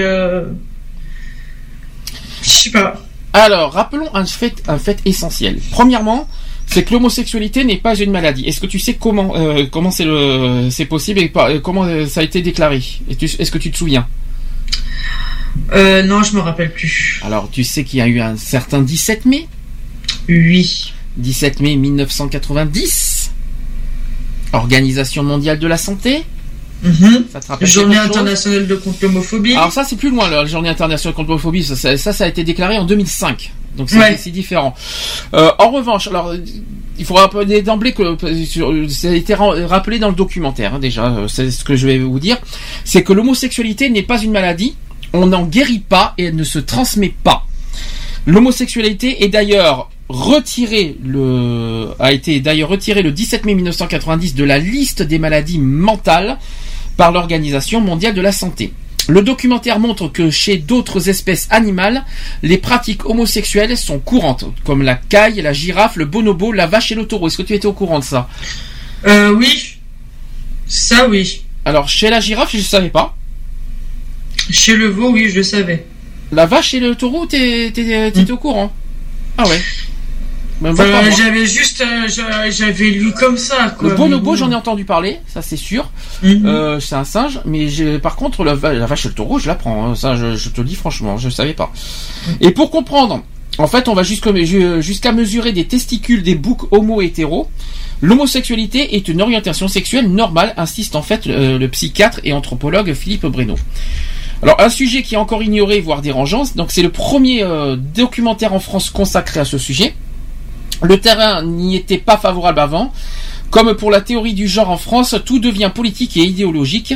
On n'essaie pas de faire des- la part des choses. Pour certaines populations, l'homosexualité relève de la perversion. C'est encore le cas aujourd'hui malheureusement. Ce n'est pas par ignorance, on ne peut pas leur reprocher car il n'y a pas eu de documentaire qui analyse les raisons de l'homosexualité. Euh, Thierry Bérode qui a dit ceci. Je pensais que l'homosexualité était plus acceptée aujourd'hui, mais la manif pour tous a été un révélateur. Un tiers de la population ne comprend pas ce qu'est l'homosexualité. Ouais. Ouais. Euh, Est-ce qu'il faut je pense que je pense que le, le manif pour tous a aggravé le euh, Oui, les a préjugés. aggravé le, le- le côté euh, côté personne homophobe en fait il y a beaucoup plus de personnes qui sont homophobes qui ne qui ne comprennent pas euh, euh, après que la manif que, au moment où il y a eu la manif pour tous Non mais c'est pas ça. C'est que s'ils ne comprennent pas ce que c'est l'homosexualité, on peut on peut leur en faire un schéma et, et, et des preuves concrètes. S'ils veulent, il n'y a pas de problème. on va leur montrer ce que c'est que l'amour. Oui. Parce que euh, être homosexuel, être, homosexuel, c'est pas uni- uniquement une histoire de sexe, c'est une histoire d'amour, de sentiment, de d'affection, de de voilà. C'est pas, je vois pas ce qu'il y a de. Tu sais, tu sais, il y a quelque chose que, il y a, quelque chose qui est joliment dit, et c'est Boy George qui l'avait dit, que les gens, ils veulent toujours, pour- dans, dans un couple homosexuel, ils veulent toujours que ce que font les gens dans leur lit, mais ils ne, ils ne, ils, euh, ils se rendent pas compte que on a quand même aussi une vie euh, comme tout le monde. On paye des impôts, on a un appartement, on travaille et ainsi de suite. Ça, c'est ce qu'on avait dit déjà euh, nous il y a deux ans. Parce qu'on avait fait un, on avait fait euh, dans les premières émissions, on en avait dit, on dit, euh, on avait dit quelque chose, c'est que être homo, euh, euh, c'est être citoyen comme tout le monde, c'est-à-dire euh, que euh, euh, on est comme tout le monde, on est, on paye des impôts, on l'a déjà dit ça, on paye des impôts comme tout le monde, on mange comme tout le monde, on On couche comme tout le monde, on parle comme tout le monde, on, on comment dire, on s'exprime comme tout le monde, on travaille comme tout le monde, on, on voilà, on est comme tout le monde quoi. On est. La seule chose qui nous différencie, c'est les préférences sexuelles. Mais Voilà, exactement. mais à l'intérieur, no- notre corps est constitué pareil. Biologiquement, parce qu'on parle de biologique, je suis désolé, biologiquement euh, parlant, excusez-moi, on est constitué de la même manière. Hein. Donc c'est pour ça que c'est pas une histoire biologique non plus, hein, s'il vous plaît. Hein. C'est pas une histoire d'AD, parce qu'il y avait une histoire aussi de, de, de chromosomes. euh, J'avais entendu ça aussi a, à un moment. Ce n'est pas une question de chromosomes non plus, l'homosexualité. Alors ne cherchez pas, ne cherchez pas la petite bébête, euh, je sais pas où. Euh, à, à un moment, ça va être quoi? C'est le cerveau après? Non mais attendez, euh, c'est bon quoi. C'est pas une histoire de Ah ça. non mais ouais, non mais euh, les, les gens, euh, enfin c'est voilà, ils, C'est pas grave. ils s'obstinent sur un truc, euh, ils s'obstinent sur un truc, euh, sur juste seulement sur la sexualité et non pas sur le, sur, bah, comme tu dis, sur le côté, bah, sur l'amour et tout ça. C'est bien dommage. Alors, il y a eu des hypothèses qui ont été multiples pour expliquer l'homosexualité dans ce documentaire que je, que je vous évoque. Donc, en fait, le documentaire aborde toutes les hypothèses qui expliqueraient l'orientation sexuelle. Donc, il y a les hypothèses physiologiques. Alors, attention, euh, voilà ce que dit, voilà ce que dit le documentaire. Les gays auraient des hémisphères droit et gauche plus symétriques, de même que les femmes hétéros. Bon courage. Ensuite, il y a des hypothèses culturelles. Alors, une mère trop présente, un père trop effacé, mais le lien n'a jamais été démontré. C'est ridicule. Euh, alors, peut-être aussi une différence de sensibilité aux phéromones. Pourquoi pas L'une des recherches s'interroge aussi sur l'hérédité. Oui, bien sûr, l'homosexualité c'est héréditaire. Maintenant, non, mais cherchez pas loin, hein, ça sert à rien non plus. Hein. Euh, car une partie en fait du déterminisme de l'ho- de l'homosexualité pourrait être d'origine génétique. Bon ben, excusez-moi, chers parents, apparemment vous- c'est de votre faute. Hein. qu'est-ce que je voulais, qu'est-ce que vous voulez que je vous dise? Oui, non, oui, t'as Non, mais- raison, non, mais c'est pour ça que les si c'est la faute des parents, qu'est-ce que je, je dis euh, Je vais pas, on va pas les, euh, tant pis pour eux. Hein. Et aussi, c'est dans le cas de vrais jumeaux, il y a seulement 50% de chances que si l'un est homo, l'autre le soit aussi. C'est ridicule. En fait, si je comprends bien, ça veut dire que chez les jumeaux, euh, ça se pourrait qu'il y en a un qui soit hétéro, l'autre qui soit gay. Et l'autre qui a 50% de chances qu'il le soit aussi. C'est ça que ça veut dire. Bah, ouais. C'est compliqué, hein. Ouais, un peu. Alors après, il parle aussi de l'homosexualité féminine. Alors là, si tu veux criser, je t'en prie, fais-toi plaisir. Alors, alors, pour eux, c'est un grand flou. Alors, ce qui est certain, c'est qu'il existe très peu d'études sur les causes de l'homosexualité féminine. C'est le flou le plus total. Il semblerait que les, influences culturelles joueraient un rôle plus important chez elles. Donc ça, c'est ce qu'a dit Thierry Bérode. Dans une partie du documentaire qui rappelle furieusement la série Masters of, Sex, des chercheurs recueillent, euh, des réactions des, euh, les réactions des femmes hétéros à des films porno où il y a des hommes et des femmes. Il semblerait qu'il y ait beaucoup plus de facilité pour une femme hétéro à être bisexuelle. Je t'en prie, fais-toi plaisir si t'as quelque chose à dire. Euh, non, je suis un peu sur le, excusez-moi du mot, mais je suis un peu tombé sur les, sur les fesses, là. Ils essayent, en fait, ils essaient de trouver, la, ils essaient de chercher la petite bébête d'où ça sort, mais euh, pourquoi pas. hein. Donc, euh, écoute, si ça leur fait plaisir, euh, non, mais, enfin, c'est complètement ridicule pour moi. Ah, euh, écoutez, euh, chez vous, les femmes, c'est encore plus flou que les hommes. Qu'est-ce que tu veux que je dise? Je pensais que c'est quand même contradictoire parce qu'on dit souvent que l'homosexualité. C'est pas une question d'être flou, euh, de d'être flou ou quoi. Euh, longtemps, longtemps a été imaginé que deux femmes ensemble, c'était le fantasme des hommes. Mais c'est encore pire que ça. C'est pire que ça. C'est qu'on dit souvent que deux femmes ensemble, c'est beaucoup plus accepté que deux hommes. Non, mais euh, Alors, bah, oui, c'est le- soit t'acceptes euh, que le fait que t'as deux hommes qui sont ensemble et que t'as deux femmes qui sont ensemble, ou alors t'acceptes rien du tout. Parce que. Je sais pas, moi, c'est mais c'est du c'est c'est du grand n'importe quoi. Et pourtant, et pourtant, c'est les, on dit qu'on entend euh, souvent aujourd'hui. Hein. C'est, je ne Ah oui, non, mais ça, mais de toute façon, je l'entends tous les jours, donc. euh, Alors, conclusion, euh, donc le lendemain de cette euh, diffusion de mardi, donc euh, il faut d'abord au niveau chiffres, euh, le documentaire Homo ou hétéro est un choix a rassemblé 900 000 téléspectateurs? C'est pas, c'est pas mirobolant. énorme. C'est pas mirobolant comme score euh, par rapport à- au documentaire de, de décembre qui a été beaucoup plus que ça quand même sur euh, la violence. hein. Euh, quand il y a eu les, les victimes Bah, de parce violence. que la violence, c'est vraiment comment c'était homo la haine, et c'est vrai que c'était un, un documentaire qui était assez poignant, quoi. Donc, et forcément, quand c'est un documentaire poignant, ça fait réagir les gens. Là, qu'est-ce que tu veux que ça fasse? Réagir les gens Des trucs sur des études. Moi, ça- euh, la preuve, moi, ça m'a fait dormir. Carrément. Ouais. Alors par contre l'inter-LGBT qui a été très en colère hein, en retour, il y a eu pas, il y a eu beaucoup de réactions négatives. Enfin, Ça m'étonne pas. Ça m'étonne pas. euh, en gros, euh, en gros, voilà ce que, c'est-à-dire, je vais essayer de vous retrouver ce qui a été dit parce que je vais pas vous dire non plus tout ce qui a été. Ah oui, alors d'abord. Euh, Il y a une avalanche de poncifs féculés, donc évacuant dès les premières secondes du film la possibilité pour l'homosexualité de relever du choix, sous-entendu délibéré. L'auteur nous présente donc une enquête dédiée à la recherche des causes biologiques permettant euh, d'expliquer l'homosexualité. Donc une réaction qui a dit ceci Je ne m'attarderai pas sur mes motivations profondes qui ont fait croire à l'auteur du film que des girafes ou des béliers euh, sodomites pouvaient constituer des représentations acceptables de l'homo- de l'homosexualité hu- humaine. Ça, c'est dit, ça c'est fait, hein, pourquoi pas. hein. En revanche, une attention particulière est portée aux études comportementales portant sur les humains. Dans l'asepti- dans l'aseptisation toute hospitalière des laboratoires de recherche, tout est, tout est disséqué. Le cerveau des homos, les gènes des homos, les hormones des homos, les homos et les familles des homos.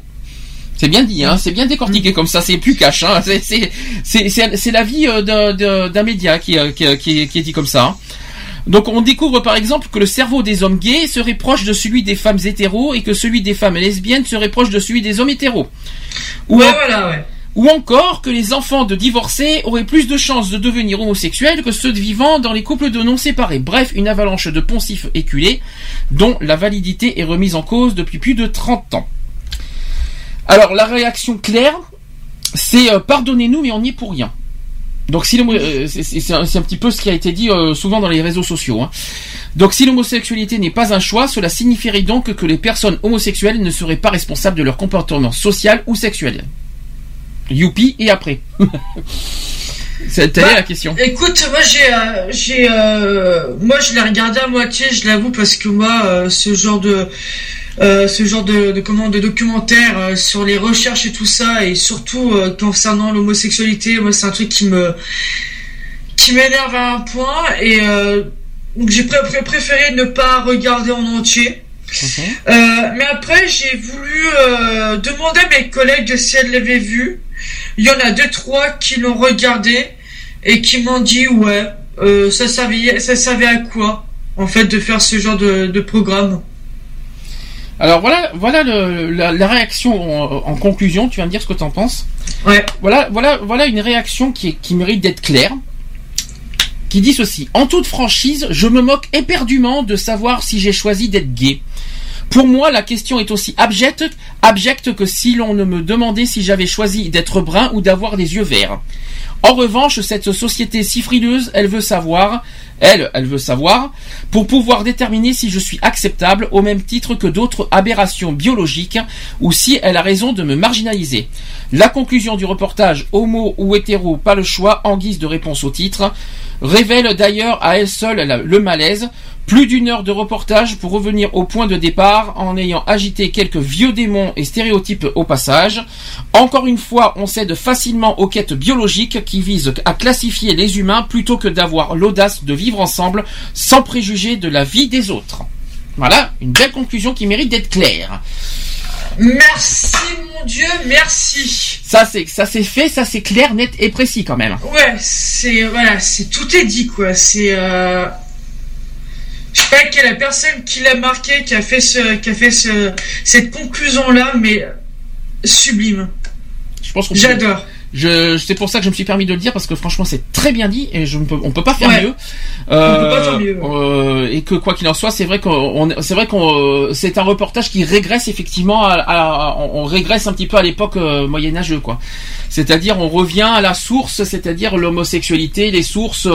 euh, en gros, c'est presque limite si on, on, on va pas nous re- euh, redire qu'on est des malades mentaux à nouveau quoi. Est-ce que ça vient du cerveau? Est-ce que c'est chromosomes Et je- Non, mais à un moment donné, il y avait une image, mais ça m'a fait, euh, j'étais morte de rire. Euh, comme disait, euh, comme tu viens de dire à un moment donné, euh, oui, à un moment donné, tu vois dans des bocals, dans les bocaux, pardon, tu vois des, des, des cerveaux. En fait, moi, ils disséquaient des cerveaux homo. Mais ça sert à rien. C'est, ça strictement rien, quoi. C'est pas, c'est, c'est pas le cerveau qui nous rend homo, euh, je- à moins que, à moins que j'ai raté un épisode, mais c'est pas le cerveau qui nous Bah, rend comme écoute, ça. je pense qu'aussi, moi, je pense que j'ai raté plusieurs épisodes, euh, mais euh, c'est du grand n'importe quoi. C'est. Non mais bientôt, non mais ils ont essayé, ils ont essayé de chercher dans les chromosomes, ils peuvent toujours chercher. Euh, les ADN, ils peuvent y rêver. Les- le cerveau, tout va bien. On rassure, on va bien. hein. On, on, on va, on va bien, on vit bien. euh, je rassure. hein. On s'est parlé, Oui. on, sait, on, sait, on sait encore vivre et on, sait, on, a plus de savoir vivre que beaucoup d'autres personnes d'ailleurs. hein. Exactement, Mais, vrai. mais, euh, mais bon, à part ça, tout va bien. D'ailleurs, je me, moi, je pense qu'il faut disséquer les cerveaux des, euh, des, euh, des, euh, comment dire, des, des, euh, des haineux surtout. C'est eux qui, faut- c'est sûr- c'est surtout eux pourquoi ils sont méchants, pourquoi ils sont, ils ont de la haine. C'est à eux qu'il faut disséquer les cerveaux du pourquoi. Euh, ben quoi, c'est vrai. Pourquoi- ben, c'est- il faut disséquer les cerveaux. Qu'est-ce qui les rend haineux et qu'est-ce qui les rend méchants? Oui, non, mais t'as entièrement raison. Je sais pas, mais soyons psychologiquement parlant, c'est pas nous qui sommes atteints. hein, euh, tout va bien hein, pour nous, hein. nous. Nous, on va bien, on vit comme tout le monde. Enfin, on vit comme nous, tout le monde. On vit notre vie. Hein, Et on n'a pas. De toute façon, on n'a pas, on n'a pas de compte à rendre sur notre vie. On n'a pas de. On a, on, aimerait- pas qu'on nous juge. euh, On n'aimerait pas qu'on juge leur vie. Pourquoi on nous juge la nôtre On fait ce qu'on veut. Et on veut qui on veut. On aime qui on veut et on se porte très très bien. Exactement. Et personne n'a jugé de qui que ce soit. Et tout va bien. Et justement, on parle du vivre ensemble. eh ben, il serait temps que que ça soit. ben, c'est mal barré hein, pour l'instant le vivre ensemble. hein. Ouais. C'est un peu mal barré, mais on- je garde espoir. Hein. Je faut franchement garder espoir là-dessus. Bon, je vois que l'heure tourne et on a intérêt de faire vite. Euh, on va parler de vite fait de, du reportage d'hier soir. Euh, qui a eu lieu sur la chaîne Teva. Alors je sais que pas beaucoup ont cette chaîne et c'est sur le euh, c'est sur le câble euh, satellite tout ça. Euh, la chaîne Teva donc euh, c'était hier soir à 22h25 et c'est un documentaire de Sonia Roland. Sonia Roland pour Mm. ceux qui la connaissent c'est une ex Miss France. Euh, un document- un documentaire qui, qui a duré 52 minutes et le, le documentaire qui s'appelle Homosexualité du rejet au refuge. Ouais. Est-ce que est-ce que tu en as entendu parler? T'as vu des extraits ou tu l'as pas vu du tout C'est ça? Euh, moi, je l'ai pas vu du tout, mais je le suis énormément euh, sur euh, sur Twitter et sur Facebook, parce que voilà, parce qu'autant que dans notre asso, bah, on diffuse énormément ce, genre de comment d'événements, parce que nous, ça nous parle énormément. Euh, euh, comment c'est en fait euh, dis-moi si je me trompe je sais pas si tu l'as vu Sandy mais c'est en fait c'est des jeunes qui témoignent leur euh, leur, leur fait qu'ils soient se sont fait rejeter par leurs parents et jusqu'à ce qu'ils soient au refuge c'est ça hein Alors c'est Sonia Roland qui est venue en fait dans les diverses antennes du refuge pour, et puis pour récolter des témoignages. Tout simplement. ouais, ouais. C'est tout simple. euh, c'est un document. Alors je vais essayer d'expliquer vite fait euh, à quoi consiste ce reportage pour pour ceux qui l'ont pas vu et pour donner envie à le Mhm. regarder. C'est un documentaire qui porte un, un regard nouveau sur la question de l'homosexualité. Euh, ce dernier plonge le téléspectateur au sein de l'association Le Refuge qui vient en aide aux jeunes adolescents et adultes aussi rejetés par leur famille à cause de leurs préférences sexuelles. Euh, une structure que l'ex-Miss France, donc Sonia Roland, connaissait avant de s'y plonger euh, en immersion. Elle a dit ceci. Euh, Sonia Roland, je connais les combats du refuge, je sais de quoi est faite la structure et ce qui m'intéressait c'est d'aller à la rencontre de ces jeunes. Donc Sonia Roland est revenue sur les motivations qui l'ont poussée à réaliser ce projet. Elle a dit ceci, je l'ai fait comme une citoyenne. Je l'ai fait parce que je suis révoltée contre cette homophobie qui s'exprime aujourd'hui dans la rue. Avant de poursuivre, elle a dit ceci, je ne comprends pas pourquoi on rejette son enfant. Et euh, si euh, Sonia Roland avoue que le contact n'a pas n'a pas toujours été simple à, à prendre, surtout avec la famille, euh, elle espère que ce documentaire pourra sauver des jeunes. Voilà, son- c'est ça son but. Rappelons que Sonia Roland est maman de deux petites filles. Elle, n'y- Ouais. Et elle a dit ceci qu'elle elle- elle n'imagine pas qu'une une seconde de les laisser à la rue. Euh, ni livrées à elles-mêmes et simplement parce qu'elles auraient une orientation sexuelle différente. C'est pourquoi elle a voulu comprendre.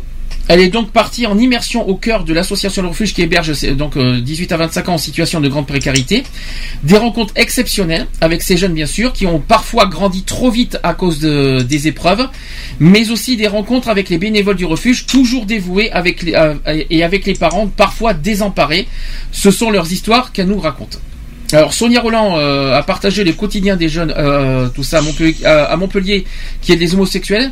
C'est vrai que ça se répète beaucoup, mais c'est pas grave. Euh, la comédienne et réalisatrice euh, répondant à l'invitation de Pascal Petit, initiateur de ce projet. Et donc voilà, donc elle s'est, immergée dans les antennes de Paris, Marseille, Avignon et Montpellier pour recueillir les témoignages. Alors, Sonia Roland, elle a dit, je suis marraine de l'association. Et lorsque j'ai pu rencontrer ces jeunes autour d'une table, c'était toujours un peu timide et réservé. Là, je suis allé euh, les chercher avec- dans leur intimité la plus profonde. La confiance s'est installée entre eux et moi, et ils m'ont parlé de leur vie. Donc ces jeunes sans repère et souvent à la rue se confient sans tabou face à la caméra. Et alors, qu'est-ce que j'ai fait de mal se demande l'un d'entre eux. C'est ce un jeune qui a dit ça euh, face à la caméra. hein.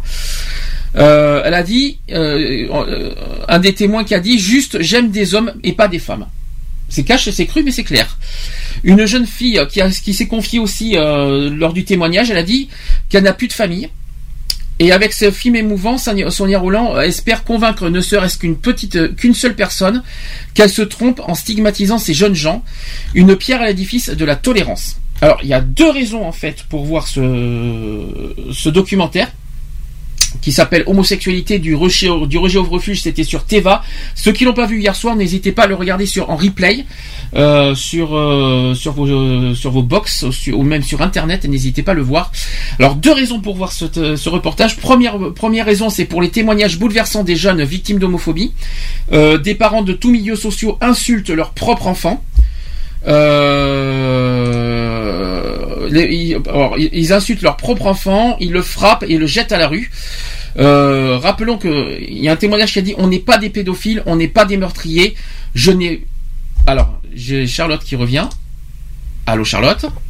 Oui, c'est moi. T'as eu- t'as eu un souci. été coupé, désolé. Alors je vais je vais rappeler je vais je vais rappeler pourquoi il fait il y a deux raisons de, de voir et tu me dis euh, tu, tu réagis tu n'hésites pas à réagir de, de ce que je viens de te dire parce que c'est très important. Oui. La première raison pour voir ce ce reportage c'est pour les témoignages bouleversants des jeunes victimes d'homophobie. Euh, Mhm. des parents de tous milieux sociaux insultent leur propre enfant, ils euh, aussi le frappent et aussi le jettent à la rue. Euh, Il y a une citation qu'on dit on n'est pas des, on n'est pas pédophile, on n'est pas meurtrier. On- je n'ai fait, je n'ai, euh, je n'ai fait de mal à personne. J'ai juste une orientation sexuelle différente. Ça, c'est ce qu'a témoigné Enrique. Euh, qui est souvent après euh, un parcours difficile, donc la drogue et la prostitution. Ces jeunes sont recueillis par l'asso- l'association Le Refuge pour tenter de se reconstruire. Ça, c'est la première raison. La deuxième raison, c'est aussi pour le récit euh, d'Anna euh, Guillaume, qui est une mère qui a rejeté son fils parce qu'il était homosexuel et qui, dix ans après, écrit dans son livre Moi homophobe. Tu m'as montré le chemin de la tolérance, la vraie, celle où il n'y a pas de jugement. Est-ce que tu, tu le connaissais ce livre? Non, du tout. Voilà, c'est euh, maintenant tu, tu, tu, tu- tu- maintenant tu es au courant. Donc il y a deux raisons pour voir ce sujet. Il y a, il y a, il y a carrément aussi un témoignage d'une mère qui a rejeté euh, son fils. Hein. C'est, c'est quand même c'est quand même fort. Hein. Mais comment, comment, attends, j'arrive pas à comprendre comment une mère qui a rejeté son fils peut faire un, un, un- un témoignage, quoi. Mais parce que dix ans après, elle a fait, elle a fait le, le elle, a, elle a changé d'avis. Mais Putain, il a dix- fallu qu'elle attende 10 ans. Mais oui, mais elle a peut-être, euh, vaut mieux tard que jamais, hein, quelque part aussi. Hein. Remarque, tu me diras, moi la mienne, ça fait 12 ans et elle a toujours pas compris. ça c'est dit, ça c'est fait. ça c'est un- ça c'était un message personnel, je pense, tu vois. euh, mais qu'est-ce que qu'est-ce que qu'est-ce qui pour toi il faut qu'est-ce qui donne envie de regarder le reportage pour toi à titre personnel? Toi qui toi qui as des petites connaissances avec le refuge, est-ce que tu as est-ce que euh, quels sont pour toi les motifs réels pour euh, pour pour, voir ce documentaire? Euh, les motifs réels, il y en a. Euh, bah déjà, c'est euh, déjà c'est, enfin, de voir le, déjà ce reportage-là, c'est c'est de voir un peu le calvaire de ce que vivent les jeunes euh, quand ils sont euh, rejetés du de leur de leur domicile. Euh, de, de ouais de voir leur calvaire en fait de, de voir un petit peu cette réalité en face que comment dire que, que comment voilà que d'être homosexuel bah c'est pas simple Il faut bien il faut bien se, se baser sur un point. Le but du reportage c'est pas de faire connaître le refuge.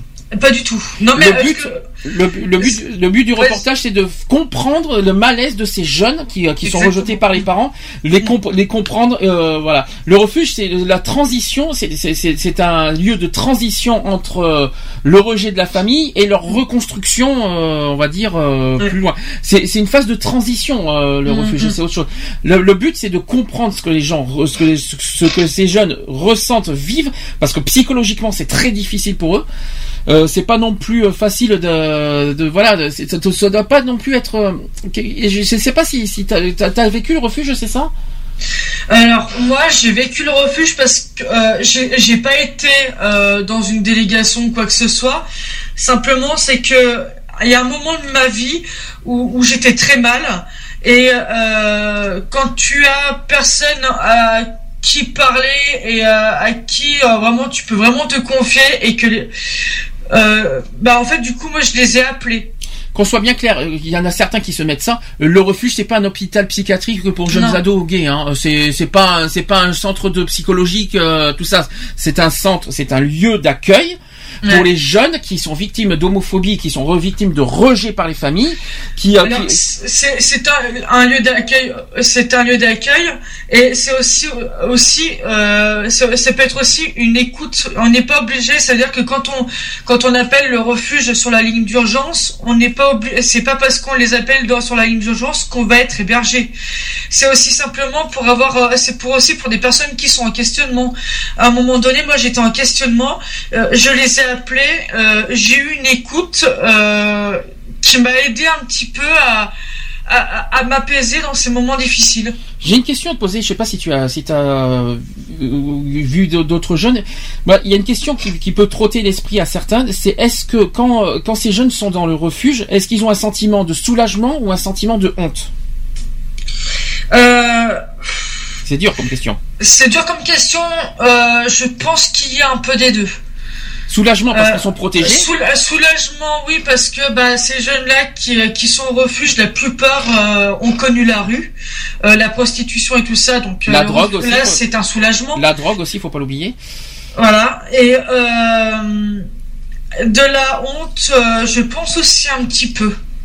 C'est-à-dire honte de demander de l'aide à des personnes Ouais, pour s'en ouais, sortir. ouais. C'est euh, honte de demander de- d'être, euh, d'être, de, de, de se faire aider. C'est peut-être- c'est, euh, alors que ça aurait été plus logique de s'en sortir par soi-même au lieu de passer par une association. Il y a quelque part un sentiment de.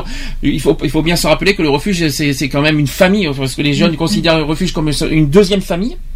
Ça c'est très important. C'est ce que les jeunes disent souvent dans les témoignages. Ils considèrent le refuge comme une voilà comme euh, il y en a certains qui le considèrent comme un deuxième papa, comme un deuxième euh, tout ça. Mais euh, dans la vie réelle, ça doit pas être facile psychologiquement.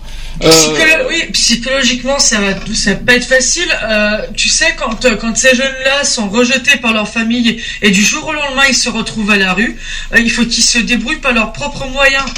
Et puis, une question, euh, autre question, si Mm. le refuge n'existait pas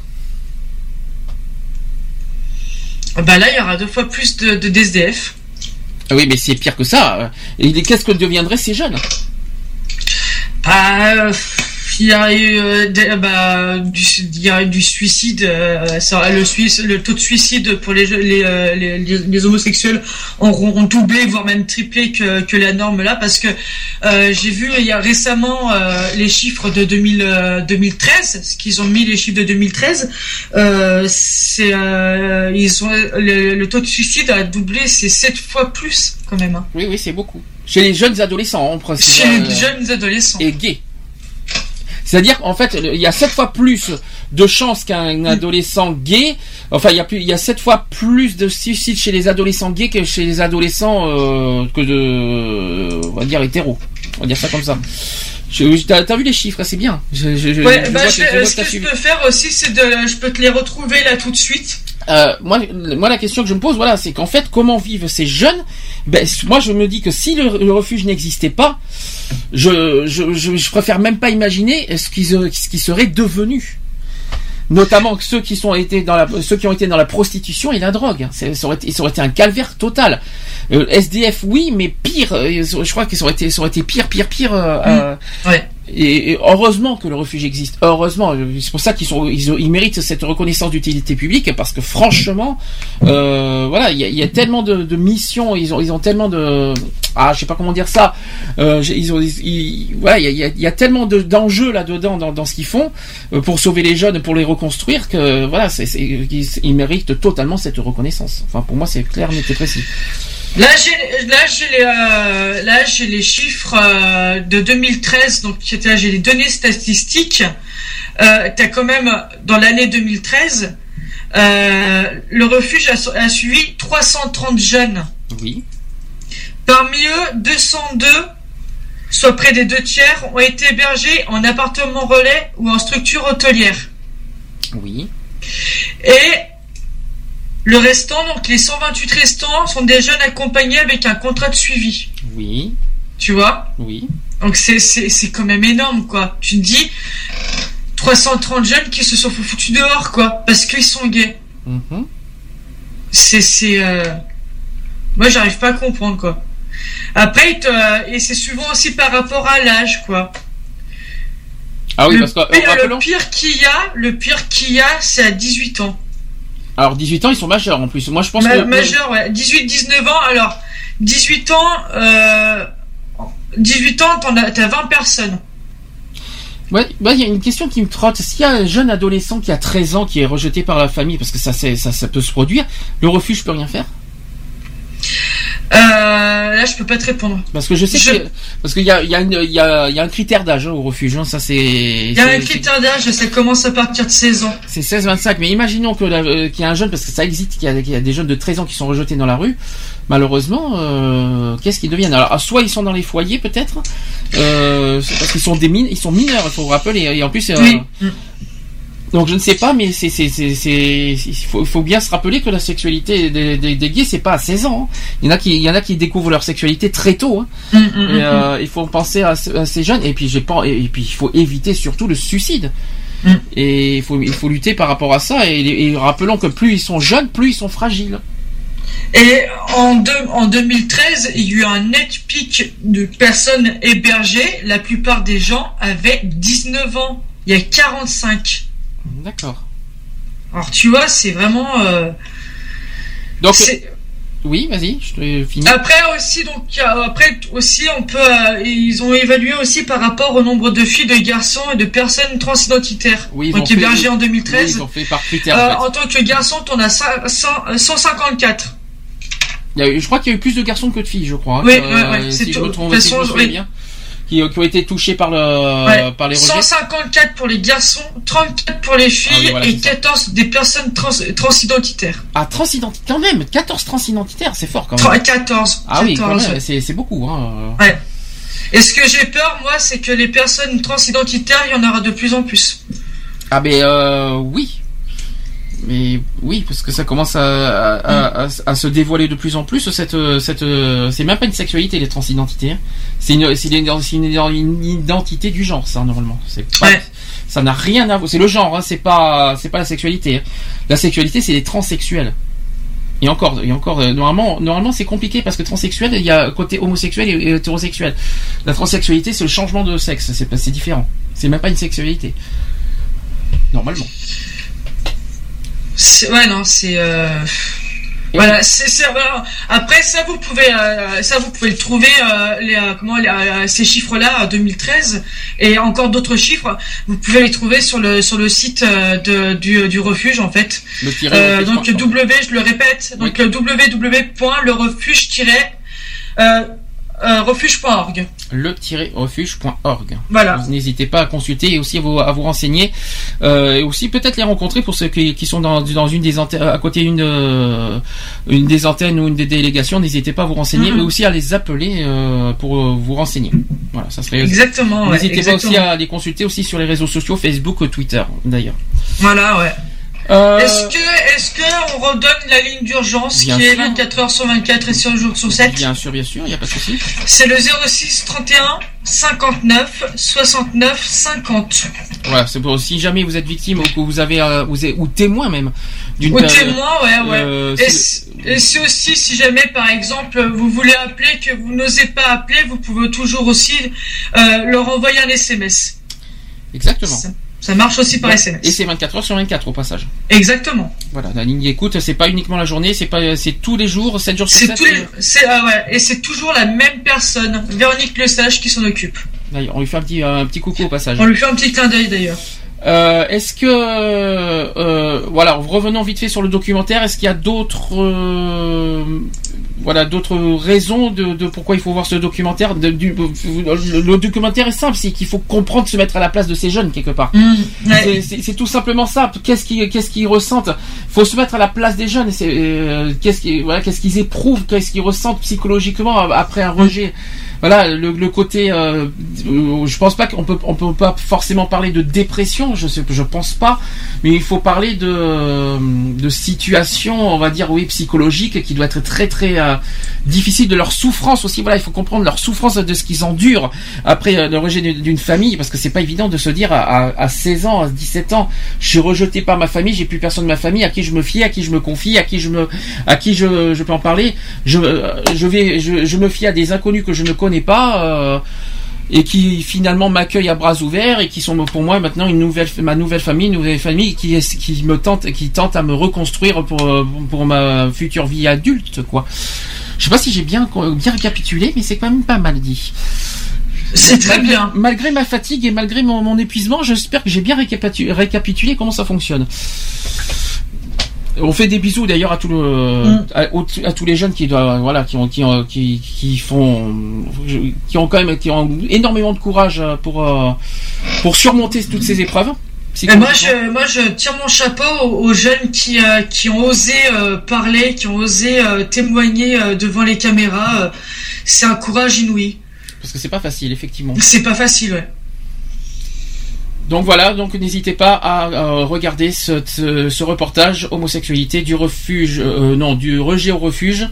Euh, C'était sur Teva, vous pouvez le regarder en replay normalement pour une semaine. Euh, pour ceux qui veulent aussi, euh, moi ce que je peux faire, c'est que pour ceux qui veulent, euh, sur ma page, donc la, la, la page de la Sochab, on va le mettre, euh, on va mettre un lien pour le voir en replay justement le, ce, ce reportage-là. Et pour être honnête, je le mettrai aussi euh, sur le site de la, de- du, podcast. Voilà, quand, ça sera possible. Bon, ben voilà, c'est fait, c'est fini, c'est dit. On se retrouve la semaine prochaine, 15h. J'espère que, que tout le monde sera revenu. Euh, pour Alex, on ne sait pas. ça, ça sera mystère et boule de gomme cette semaine. Pour, on espère que Lionel sera de retour. On espère aussi, ouais. Parce que disons que ça n'a pas été facile aujourd'hui. Euh, déjà qu'on est complètement cassé. Je me demande, je me demande comment on a fait pour tenir 4h30. Hein. Mais, euh, mais on a fait, on- comme on a dit, on a fait de notre mieux. Je m'excuse, euh, on n'a pas, on n'a pas été, euh, on n'a pas fait de la joie, de la bonne humeur, de, de tout ce qu'on fait. On, on a fait tout ce qu'on a pu euh, pour les meilleurs du monde en, par- en parlant du sujet. J'ai- pas beaucoup bafouillé, mais j'ai fait, euh, j'ai fait ce que j'ai pu. Hein. Excusez-moi si j'ai raconté un peu des bêtises, je suis désolé, c'est pareil. Ah oui, la, fatigue, la fatigue m'a pris un peu le dessus. Ah oui, oui, le coup de la salive, je m'en souviendrai. Ouais, souci, ouais. hein, Ouais. je, je te mettrai en haut et fort euh, en replay hein, et, en, et en podcast. Je te mettrai en titre, en gros titre, ça. non. Merci Sandy, c'est sympa. Non, juste une dernière précision. Oui, effectivement, c'est aussi les 5 ans de la de, de la radio. Hein. Euh, je l'ai pas dit au début d'émission. Je voulais, euh, je, je, je, je voulais pas trop faire mon fier et je voulais pas trop faire euh, mon mon kéké. Hein. Happy Mais- birthday to you. Finalement, t'es pas si fatigué que ça. Alors, hein, euh, Bah écoute, tu me l'as fait tout à l'heure en début d'émission, je te le fais en fin d'émission. voilà, le Gay Free Radio. C'est fait- donnant donnant. Donc euh, Free Radio qui a fêté ses 5 ans le 25 mars. Voilà, donc euh, grand, donc grand merci à tous les auditeurs, grand merci à tous les fidèles podcasteurs, à tous les fidèles euh, sous, euh, à tous les soutiens, à tous, à tous, à tous les, ouais, euh, notamment sur les réseaux sociaux, qui nous soutiennent depuis 5 ans et maintenant depuis 3 ans sur l'émission radio. Je remercie tout le monde. Podcast, ça fonctionne très bien. hein. Je, je, il y en a un qui approche, euh, il y en a un qui s'approche des 300 téléchargements là, il y en a un qui, arrive. Sinon bon? ça. Et d'ailleurs, je pense que je sais pas si tu as vu. Je sais pas si tu as vu les chiffres de, des trois mois. Euh, en trois mois, 4500 téléchargements. Non, j'ai pas. J'ai j'ai donné les j'ai donné les chiffres euh, sur les réseaux sociaux, c'est impressionnant. Euh, on on a on a multiplié par 6, j'ai bien dit par 6 le nombre de podcasts, le nombre de téléchargements de podcasts en un an. C'est impressionnant et euh, une chose est sûre, c'est que je remercie euh, tout le monde, enfin toutes les personnes qui nous soutiennent, euh, et puis pas uniquement en France parce que je sais qu'on est écouté euh, aussi ailleurs, notamment au Québec. Je sais qu'on nous écoute beaucoup là-bas et je leur fais plein de bisous. Donc plein plein de bisous à tous les autres francophones parce qu'il n'y a, pas qu'en France qu'on nous écoute. Donc plein de bisous. On, se dit à la semaine prochaine. Alors la semaine prochaine, je sais que c'est un sujet qui va beaucoup fâcher. Le thème exact, ça s'appelle la politique, le, le sujet qui divise les citoyens.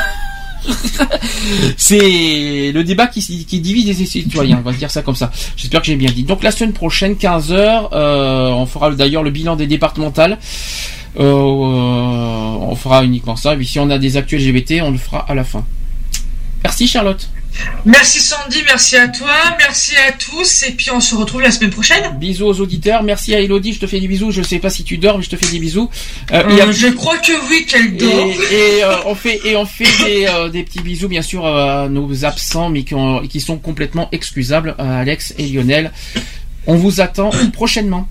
Merci. À la semaine prochaine, 15h que- samedi prochain. Bisous. Retrouvez nos vidéos et nos podcasts sur www.equality-podcast.fr.